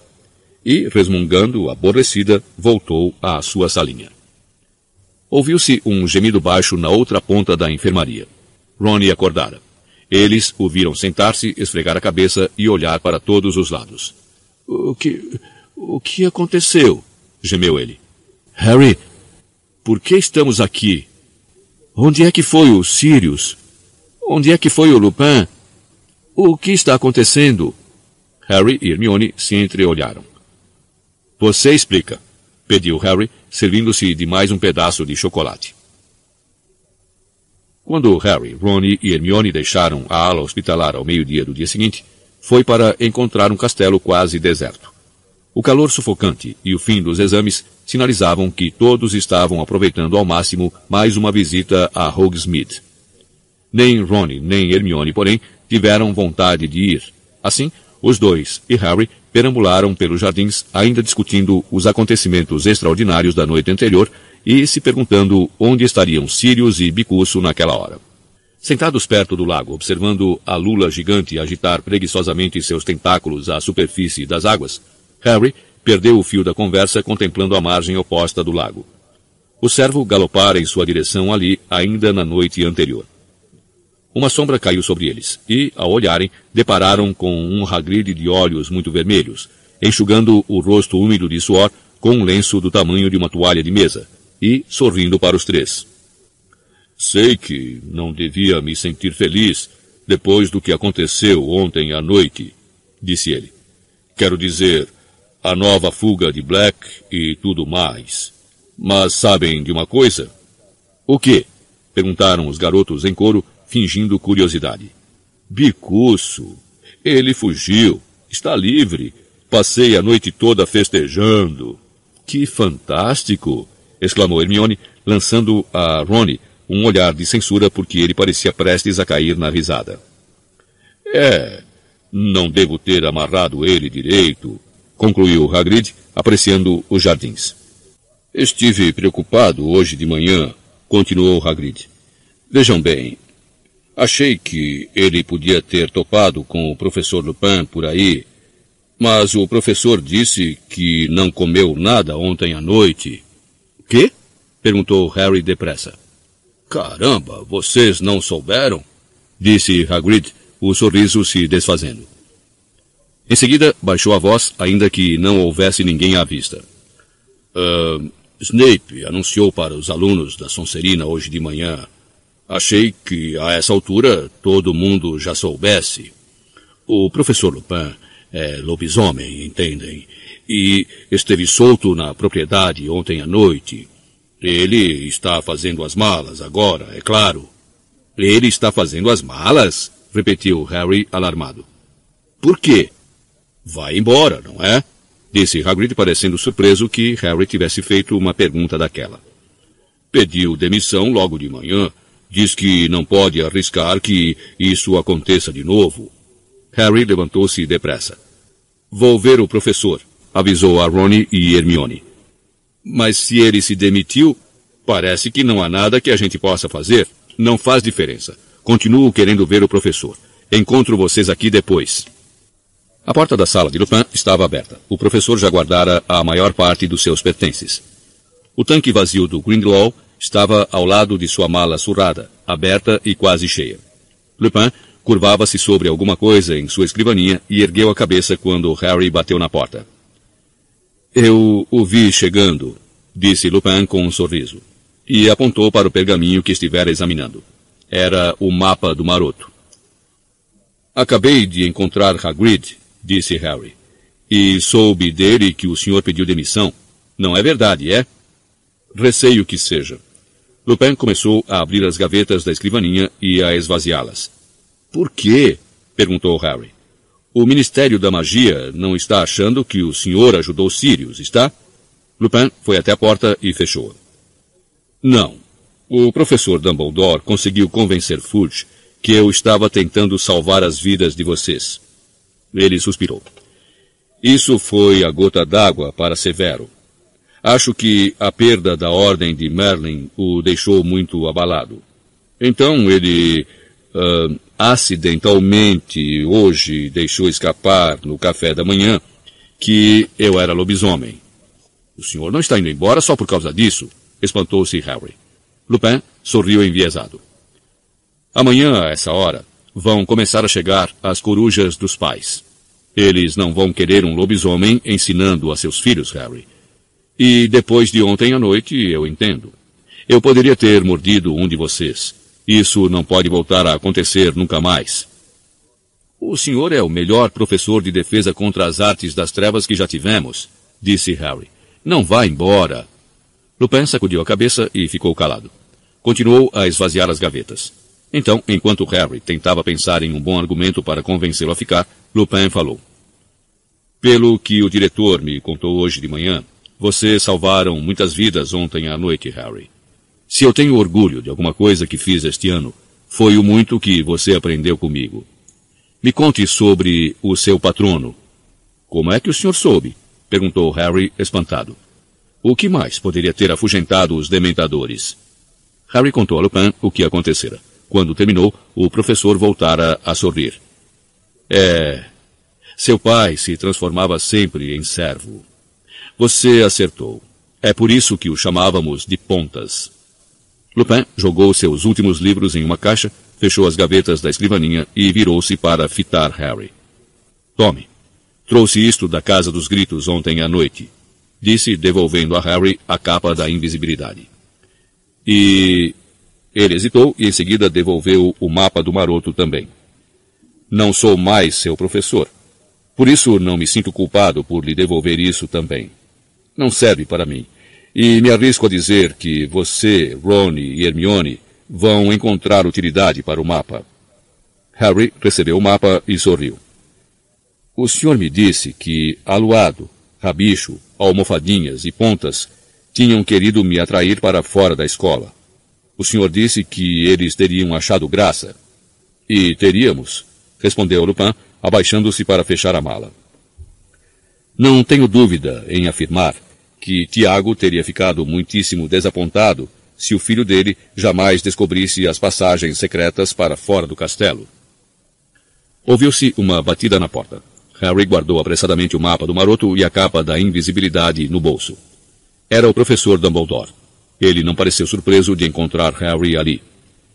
O seu coche já está no portão, Remo, anunciou ele. Obrigado, diretor. Lupin apanhou sua velha mala e o tanque vazio do Grindlaw. Bom, adeus, Harry, disse sorrindo. Foi realmente um prazer ser seu professor. Tenho certeza de que voltaremos a nos encontrar. Diretor, não precisa me acompanhar até o portão. Posso me arranjar. Harry teve a impressão de que Lupin queria sair o mais rápido possível. Adeus então, Remo, disse Dumbledore sério. Lupin empurrou ligeiramente o tanque de Grindelwald para poder apertar a mão de Dumbledore. Então, com um último aceno para Harry e um breve sorriso, Lupin saiu da sala. Harry se sentou na cadeira desocupada, olhando tristemente para o chão. Ouviu a porta se fechar e ergueu a cabeça. Dumbledore continuava na sala. Por que tão infeliz, Harry? perguntou em voz baixa. Você deveria estar se sentindo muito orgulhoso depois do que fez a noite passada. Não fez nenhuma diferença, disse Harry com amargura. Pettigrew conseguiu fugir. Não fez nenhuma diferença? repetiu Dumbledore baixinho. Fez toda a diferença do mundo, Harry. Você ajudou a desvendar a verdade. Salvou um homem inocente de um destino terrível. Terrível. A palavra despertou uma lembrança na cabeça de Harry. Maior e mais terrível que nunca a predição da professora Trelawney.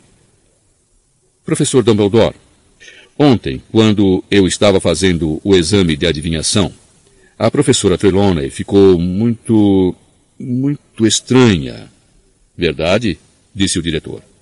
Hum, mais estranha do que de costume, você quer dizer? É.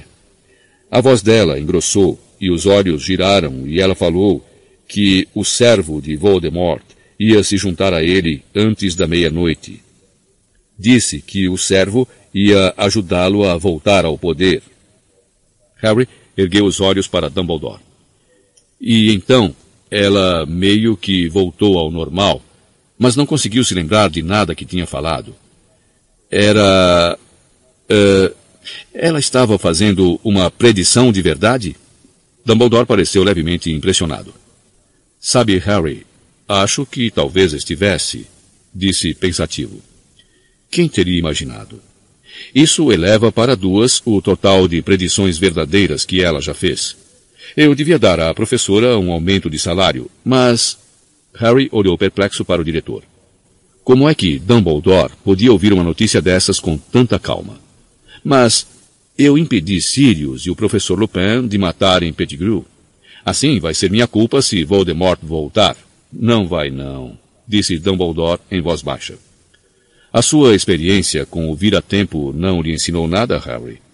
As consequências de nossos atos são sempre tão complexas, tão diversas, que predizer o futuro é uma tarefa realmente difícil. A professora Trelawney, abençoada seja, é a prova viva disso. Você teve um gesto muito nobre, salvando a vida de Pettigrew. Mas se ele ajudar Voldemort a voltar ao poder, Pettigrew lhe deve a vida. Você mandou a Voldemort um emissário que está em dívida com você. Quando um bruxo salva a vida de outro, forma-se um certo vínculo entre os dois. E estarei muito enganado se Voldemort aceitar um servo em dívida com Harry Potter. Eu não quero ter nenhum vínculo com Pettigrew, exclamou Harry. Ele traiu os meus pais. Assim é a magia no que ela tem de mais profundo e impenetrável, Harry. Mas confie em mim. Quem sabe um dia você se alegrará por ter salvado a vida de Pettigrew. Harry não conseguiu imaginar quando seria isso. Dumbledore parecia ter adivinhado o que o garoto estava pensando. Conheci seu pai muito bem, tanto em Hogwarts quanto depois, Harry, disse o diretor com carinho. Tiago teria salvado Pettigrew também, tenho certeza. Harry olhou para o diretor. Dumbledore não riria. Podia lhe contar. Ontem à noite, eu pensei que tinha sido o meu pai que tinha conjurado o meu patrono. Quero dizer, pensei que estava vendo ele quando me via atravessando o lago. Um engano normal, disse Dumbledore gentilmente. Imagino que já esteja cansado de ouvir dizer, mas você é extraordinariamente parecido com Tiago. Exceto nos olhos. Você tem os olhos de sua mãe. Harry sacudiu a cabeça. Foi burrice minha pensar que era ele, murmurou o garoto. Quero dizer, eu sei que ele está morto. Você acha que os mortos que amamos realmente nos deixam? Você acha que não nos lembramos deles ainda mais claramente em momentos de grandes dificuldades? O seu pai vive em você, Harry, e se revela mais claramente quando você precisa dele. De que outra forma você poderia produzir aquele patrono? Pontas reapareceu ontem à noite. Levou um momento para Harry compreender o que Dumbledore acabara de dizer. Ontem à noite, Sirius me contou como eles se tornaram animagos, disse o diretor sorrindo. Uma realização fantástica, e não é menos fantástico que tenham ocultado isso de mim. Então me lembrei da forma muito incomum com que o seu patrono assumiu quando investiu contra o Sr. Malfoy na partida de quadribol contra Corvinal. Sabe, Harry, de certa forma você realmente viu o seu pai ontem à noite. Você o encontrou dentro de si mesmo. E Dumbledore saiu da sala deixando Harry com seus pensamentos muito confusos. Ninguém em Hogwarts sabia a verdade do que acontecera na noite em que Sirius, Bicuço e Pettigrew desapareceram, exceto Harry, Ron, Hermione e o professor Dumbledore. À medida em que o trimestre foi chegando ao fim, Harry ouviu muitas teorias diferentes sobre o que realmente acontecera mas nenhuma delas sequer se aproximava da verdadeira. Malfoy estava enfurecido com a fuga de Bicuço. Acreditava que Hagrid encontrara um jeito de contrabandear o hipogrifo para um lugar seguro, e parecia indignado que ele e o pai tivessem sido enganados por um guarda-caça. Entre mentes, Percy Wesley tinha muito a dizer sobre a fuga de Sirius.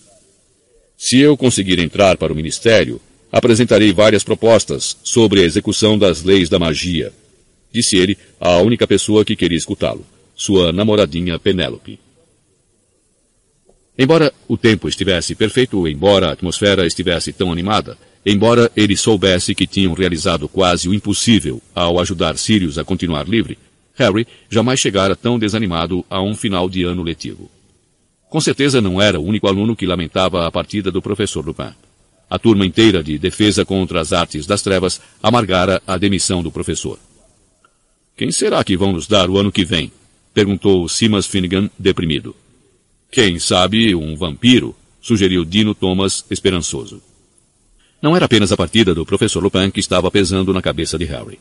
Ele não podia deixar de pensar, e muito, na predição da professora Sibylla Trelawney. Ficava imaginando onde estaria Pettigrew, se já teria procurado guarida com Voldemort. Mas o que mais deprimia o ânimo de Harry era a perspectiva de regressar à casa dos Dursley. Durante talvez meia hora, uma gloriosa meia hora, acreditara que iria passar a morar com Sirius, o melhor amigo dos seus pais. Seria a segunda melhor coisa do mundo depois de ter o seu pai de volta.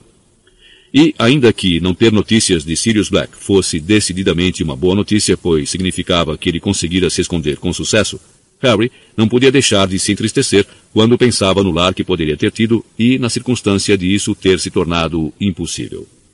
Os resultados dos exames foram divulgados no último dia do ano letivo. Harry, Ron e Hermione tinham passado em todas as matérias. Harry se admirou de ter se dado bem em poções. Suspeitava, muito perspicazmente, que Dumbledore talvez tivesse interferido para impedir Snape de reprová-lo de propósito. O comportamento de Snape com relação a Harry na última semana tinha sido alarmante.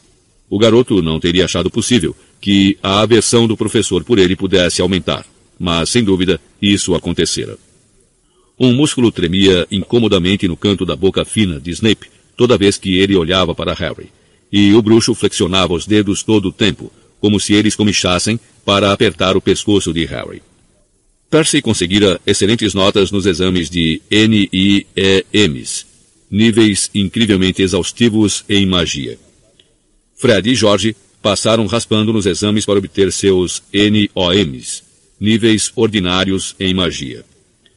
Entre mentes, a casa de Grifinória, em grande parte graças ao seu espetacular desempenho na conquista da taça de quadribol, ganhara o campeonato das casas pelo terceiro ano consecutivo. Isso significou que a festa de encerramento do ano letivo se realizou em meio a decorações vermelhas e douradas, e que, na comemoração geral, a mesa da Grifinória foi a mais barulhenta do salão. Até Harry, enquanto comia, bebia, conversava e ria com todos, conseguira esquecer a viagem de regresso à casa dos Dursley no dia seguinte. Quando o expresso de Hogwarts deixou a estação na manhã seguinte, Hermione comunicou a Harry e a Ron uma notícia surpreendente. Fui ver a professora McGonagall hoje de manhã, pouco antes do café. Resolvi abandonar estudos dos trouxas. Mas você passou na prova com 320%? exclamou Ron. Eu sei, suspirou Hermione. Mas não vou poder viver outro ano igual a este. Aquele vira-tempo estava me levando à loucura. Eu o devolvi. Sem estudos dos trouxas e adivinhação, vou poder ter um horário normal outra vez. Ainda não consigo acreditar que você não tenha nos contado. Pensávamos que éramos seus amigos. Prometi que não contaria a ninguém, disse Hermione com severidade. Ela se virou para olhar para Harry, que observava Hogwarts desaparecer de vista por trás de um muro. Dois meses inteiros até poder revê-la. Ah, anime-se, Harry, disse Hermione triste. Eu estou bem, se apressou o garoto a dizer. Estou só pensando nas férias. É, eu também tenho pensado nelas, disse Ron. Harry, você tem que vir ficar conosco. Vou combinar com mamãe e papai, depois te ligo. Agora já sei usar um feletone, um telefone, Ronnie, corrigiu Hermione. Sinceramente, você é quem devia fazer estudos dos trouxas no ano que vem. Ronnie fingiu que não tinha ouvido o comentário. Vai haver a Copa Mundial de Quadribol agora no verão. O que é que você acha, Harry? Vem ficar com a gente e aí podemos assistir aos jogos. Papai geralmente arranja entradas no ministério. Essa proposta teve o efeito de animar Harry bastante. É, aposto que os Dursley iriam gostar que eu fosse, principalmente depois do que fiz com a tia Guida. Sentindo-se bem mais alegre, Harry jogou várias partidas de snap explosivo com Ronnie e Hermione. E quando a bruxa com a carrocinha de lanches chegou, ele comprou uma enorme refeição, mas nada que tivesse chocolate. Mas a tarde já ia avançada quando aconteceu a coisa que o deixou realmente feliz. Harry, chamou Hermione de repente, espiando por cima do seu ombro. O que é essa coisa do lado de fora da sua janela? Harry se virou para olhar. Havia uma coisa muito pequena e cinzenta que aparecia e desaparecia de vista do lado de fora da janela. Ele se levantou para ver melhor e concluiu que era uma coruja minúscula, carregando uma carta demasiado grande para o seu tamanho. A coruja era tão pequena, na realidade, que não parava de dar cambalhotas no ar, impedida para cá e para lá pelo deslocamento de ar do trem. Harry baixou depressa a janela, esticou o braço e recolheu-a. Ao tato, ela lembrava um pomo de ouro muito fofo. O garoto recolheu a coruja cuidadosamente para dentro. A ave deixou cair a carta no banco e começou a voar pela cabine dos garotos, aparentemente muito satisfeita consigo mesma por ter se desincumbido de sua tarefa. Edviges deu um estalo com o bico numa espécie de digna censura. Bichento se aprumou no assento acompanhando a coruja com seus enormes olhos amarelos. Ronnie, reparando nisso, segurou a coruja para protegê-la do perigo iminente. Harry apanhou a carta. Vinha endereçada a ele. O garoto abriu a carta e gritou. É do Sirius! Que? exclamaram Ronnie e Hermione excitados. Leia em voz alta. Caro Harry, espero que esta o encontre antes de você chegar à casa dos seus tios. Não sei se eles estão acostumados com correios coruja. Bicuço e eu estamos escondidos. Não vou lhes dizer onde, caso esta coruja caia em mãos indesejáveis. Tenho minhas dúvidas se ela é confiável, mas foi a melhor que consegui encontrar e ela me pareceu ansiosa para se encarregar da entrega. Acredito que os dementadores ainda estejam me procurando, mas eles não têm a menor esperança de me encontrar aqui. Estou planejando deixar os trouxas me verem em breve, muito longe de Hogwarts, de modo que a segurança sobre o castelo seja relaxada. Há uma coisa que não cheguei a lhe dizer durante o nosso breve encontro. Fui eu que lhe mandei a Firebolt, ah! exclamou Hermione triunfante. Estão vendo? Eu disse a vocês que tinha sido ele. É, mas ele não tinha enfeitiçado a vassoura, tinha? retrucou Rony. Ai! A corujinha, agora piando feliz em sua mão, bicara-lhe um dedo, no que parecia ser uma demonstração de carinho. Bichento levou a ordem de compra à agência Coruja para mim. Usei o seu nome, mas mandei sacarem o ouro do meu cofre em gringotes. Por favor, considere a vassoura o equivalente a 13 anos de presentes do seu padrinho. Gostaria também de me desculpar pelo susto que lhe dei àquela noite no ano passado, quando você abandonou a casa do seu tio. Minha esperança era apenas dar uma olhada em você antes de iniciar viagem para o norte, mas acho que a minha aparição o assustou. Estou anexando outro presente para você, e acho que ele tornará o seu próximo ano em Hogwarts mais prazeroso. Se algum dia precisar de mim, mande me dizer. Sua coruja me encontrará. Escreverei novamente em breve. Sirius. Harry espiou ansioso dentro do envelope. Havia outro pedaço de pergaminho. Examinou-o depressa e se sentiu inesperadamente aquecido e satisfeito, como se tivesse bebido uma garrafa de cerveja amanteigada quente de um gole só. Pela presente, eu, Sirius Black, padrinho de Harry Potter, Dou-lhe permissão para visitar Hogsmeade nos fins de semana. Dumbledore vai aceitar esta autorização, exclamou Harry alegremente. O garoto tornou a olhar para a carta de Sirius. Espere aí. Tem um PS. Achei que o seu amigo Ronnie talvez quisesse ficar com a coruja, pois é minha culpa que ele não tenha mais um rato. Os olhos de Ronnie se arregalaram. A corujinha continuava a piar, agitada. Ficar com a coruja? perguntou o garoto hesitante.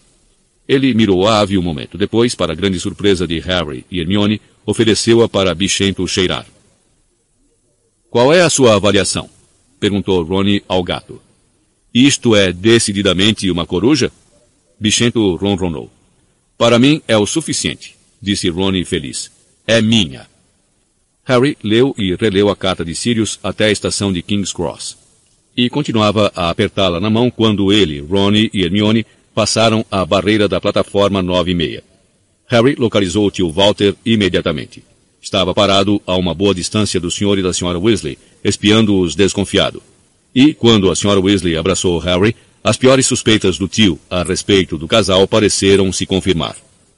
Eu ligo para falar da Copa Mundial, gritou Ronnie para Harry, quando o amigo acenou um adeus para ele e Hermione, e saiu empurrando o carrinho com sua mala e a gaiola de Edviges em direção ao tio, que o cumprimentou da maneira habitual. Que é isso? Rosnou, olhando para o envelope que Harry ainda segurava na mão. Se é outro formulário para eu assinar, pode tirar o cavalinho. Não é, não, respondeu Harry alegremente. É uma carta do meu padrinho. Padrinho? engrolou o tio Walter. Você não tem padrinho? Tenho sim, respondeu Harry animado. Era o melhor amigo da minha mãe e do meu pai. E é um assassino condenado, mas fugiu da prisão dos bruxos e está foragido. Mas ele gosta de manter contato comigo, saber das minhas notícias, verificar se estou feliz. E, abrindo um largo sorriso ao ver a cara de horror do tio Walter, Harry rumou para a saída da estação. Edviges chocalhando à frente para o que prometia ser um verão muito melhor do que o anterior.